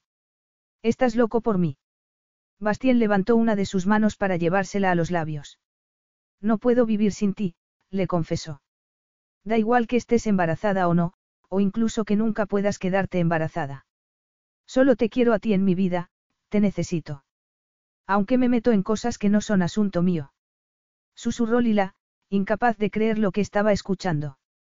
Tú eres así, te interesas por mi vida, intentas ayudarme, reconoció Bastien. Nadie ha intentado defenderme o intentar protegerme como tú has hecho hoy. Y cuando pensé en eso, ese fue el momento crucial, de Lila. Entonces por fin entendí cuánto te quiero y por qué. Lila se quedó sorprendida. De verdad. Seguramente he estado enamorado de ti desde el día que te conocí, o desde el día que me diste con la puerta en las narices hace dos años, Bastien hizo una mueca. Desde luego, he estado obsesionado contigo desde entonces. Obsesionado mientras te acostabas con otras mujeres. Le recordó ella. Pero no podía soportarlas durante más de cinco minutos. No me culpes por eso cuando tú no me diste una oportunidad. Los ojos de Lila se llenaron de lágrimas. Entonces no fui lo bastante valiente como para soñar que podría ser algo más que un interés pasajero para ti. Bastien puso cara de pena. En cuanto te tuve en mi vida todo cambió, Aramou. Tú me haces sentir, y cuando no estás cerca me siento como muerto, como si no hubiese nada importante, nada que me haga levantarme de la cama por las mañanas. Una lágrima rodó por la mejilla de Lila. Ay, Bastien, me estás haciendo llorar. Te quiero tanto, pero me da pánico que un día despiertes y te sientas atrapado. Todas las mujeres antes de ti me han hecho sentir aburrido o atrapado. Contigo es todo lo contrario. Con un brillo de amor en sus ojos dorados, Bastien se inclinó para reclamar un beso lento, profundo, que decía todo lo que no podía expresar con palabras. Delila era la mujer que no sabía estuviera buscando, esperando. Su imagen había estado grabada en su cerebro durante dos largos años, asegurando que ninguna otra mujer pudiese ocupar su sitio. El beso despertó el deseo de Lila, enviando un escalofrío de placer a su pelvis. El sonido de un timbre no podría haber sido menos bienvenido. Bastien masculló una palabrota. Será mejor que vaya a ver quién es, no te levantes. Pero Lila se levantó de la cama en cuanto él salió de la habitación para tomar su bolso de la mesa del pasillo donde lo había dejado. Cuando pasó frente al salón vio que la visita era Leo. Bastien frunció el ceño al ver que había saltado de la cama sin su permiso, pero Lila sonrió valientemente. Voy a tumbarme un rato. Una vez en el cuarto de baño sacó la prueba de embarazo que había comprado días antes. Tenía que saber la respuesta de una vez. Si no hubiera tenido tanto miedo de que un resultado negativo dañase su relación se la habría hecho antes, pero las palabras de Bastien habían borrado esa preocupación. Además, el desmayo había provocado serias sospechas porque ella no se había desmayado en toda su vida. Los minutos que tuvo que esperar para ver el resultado de la prueba le parecieron insoportablemente largos, pero cuando por fin vio el puntito rosa abrió la puerta del baño y se puso a gritar. Bastien, Bastien. Estamos embarazados. Lila se puso colorada al percatarse de la presencia de Leo. Tan emocionada estaba que había olvidado la visita. Leo se quedó tan sorprendido por el anuncio que, esbozando una sonrisa, le dio a su hermano un masculino puñetazo en el hombro antes de despedirse con un gesto. Embarazada. Repitió Bastien, inseguro. Pero tú estabas convencida de que no podía ser. Los síntomas eran engañosos, respondió Lila. ¿Y bien? No dices nada, ¿Qué te parece? ¿Qué piensas? Estoy sorprendido. Soy marido y ahora voy a ser padre, Bastien esbozó una brillante sonrisa mientras se acercaba a ella. No podría ser más feliz. Aunque no es lo que tú habías esperado. Nunca prometí dejarte ir y créeme, Delila, no pienso hacerlo, le advirtió Bastien. Eres mi mujer y vas a tener un hijo mío. Nunca dejaré que os alejéis de mí. No querríamos estar sin ti, Lila se puso de puntillas para echarle los brazos al cuello. Te quiero tanto, cariño. Bastien la miraba con una expresión de inmensa felicidad. Lo sé, pero no entiendo por qué. ¿Por qué eres adorable? bromeó ella. Bastien seguía atónito, pero decidió que era absurdo cuestionar un milagro. Lo había hecho todo mal, pero Lila lo había perdonado. Le importaba de verdad, lo amaba. Cuando lo había querido alguien de verdad. Con los ojos sospechosamente brillantes, tomó en brazos a su mujer para dejarla suavemente sobre la cama. Necesitas descansar, dijo con convicción. No, te necesito a ti, replicó ella, tirando de su mano. Si me tumbo en la cama contigo. ¿Crees que no lo sé? Estoy poniéndote una alfombra roja. En ese caso, con una sonrisa de lobo, Bastien se quitó la chaqueta. Tus deseos son órdenes para mí. ¿Desde cuándo? bromeó ella. Desde que has dicho que me quieres. Pues te quiero, Lila suspiró, respirando su aroma como una adicta. Bastien apartó el pelo de su cara, mirándola con los ojos brillantes. Te quiero de verdad, de Lila. Cuando buscó sus labios en un beso apasionado, Lila experimentó un deseo tan potente como la felicidad que apenas era capaz de contener. La promesa de un futuro con Bastien, con quien estaba a punto de formar una familia, era el milagro que había soñado siempre. Epílogo. Tres años después. Lila pasó una mano por su vestido estampado, admirando el anillo Eternity de zafiro y diamantes que Bastien le había regalado para celebrar el nacimiento de su hijo. Nikos era un niño alegre con el pelo negro y los brillantes ojos azules de su madre. También era un niño muy afectuoso que disfrutaba de las atenciones de su padre, decidido a darle una infancia segura y llena de cariño. Tantas cosas habían cambiado en los últimos tres años. Vivían en Londres, pero siempre que necesitaban relajarse iban al chateau en la Provenza. La gran casa era el sitio perfecto para las reuniones familiares y el padre de Lila, su madrastra y sus hermanos iban muy a menudo. Robert Moore seguía siendo el gerente de repuestos Moore, que estaba creciendo y ampliándose para poder atender a los nuevos clientes. Unas semanas después del infarto de Anatol, Bastien y Lila habían celebrado una segunda boda en la Provenza, una ceremonia religiosa a la que acudió toda la familia, seguida de un alegre banquete en el Chateau. A partir de ese momento, Lila había trabajado como ayudante de Bastien porque de ese modo podían estar más tiempo juntos, particularmente cuando él tenía que viajar. Desde el nacimiento de su hijo, sin embargo, Bastien había hecho todo lo posible para viajar menos y pasar más tiempo con su familia. Grace y Leo se habían convertido en visitas frecuentes. Tardaron algún tiempo, pero Leo y Bastien por fin habían hecho las paces.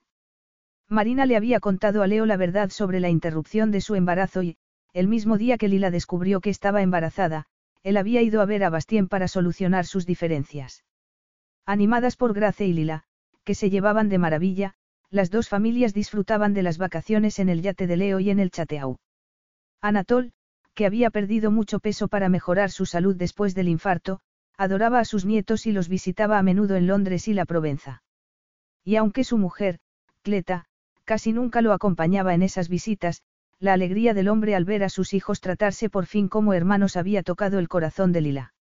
Siento llegar tarde, se disculpó Bastien desde la puerta, quitándose la camisa para darse una ducha. Nikos y Skippy me han pillado en el camino y he estado jugando un rato a la pelota. Aunque, según Rosier, dar patadas a una pelota es, una cosa tonta de chicos. Lila rió porque la hija de Grace era extremadamente inteligente para su edad y a menudo divertía a los adultos con sus ocurrencias.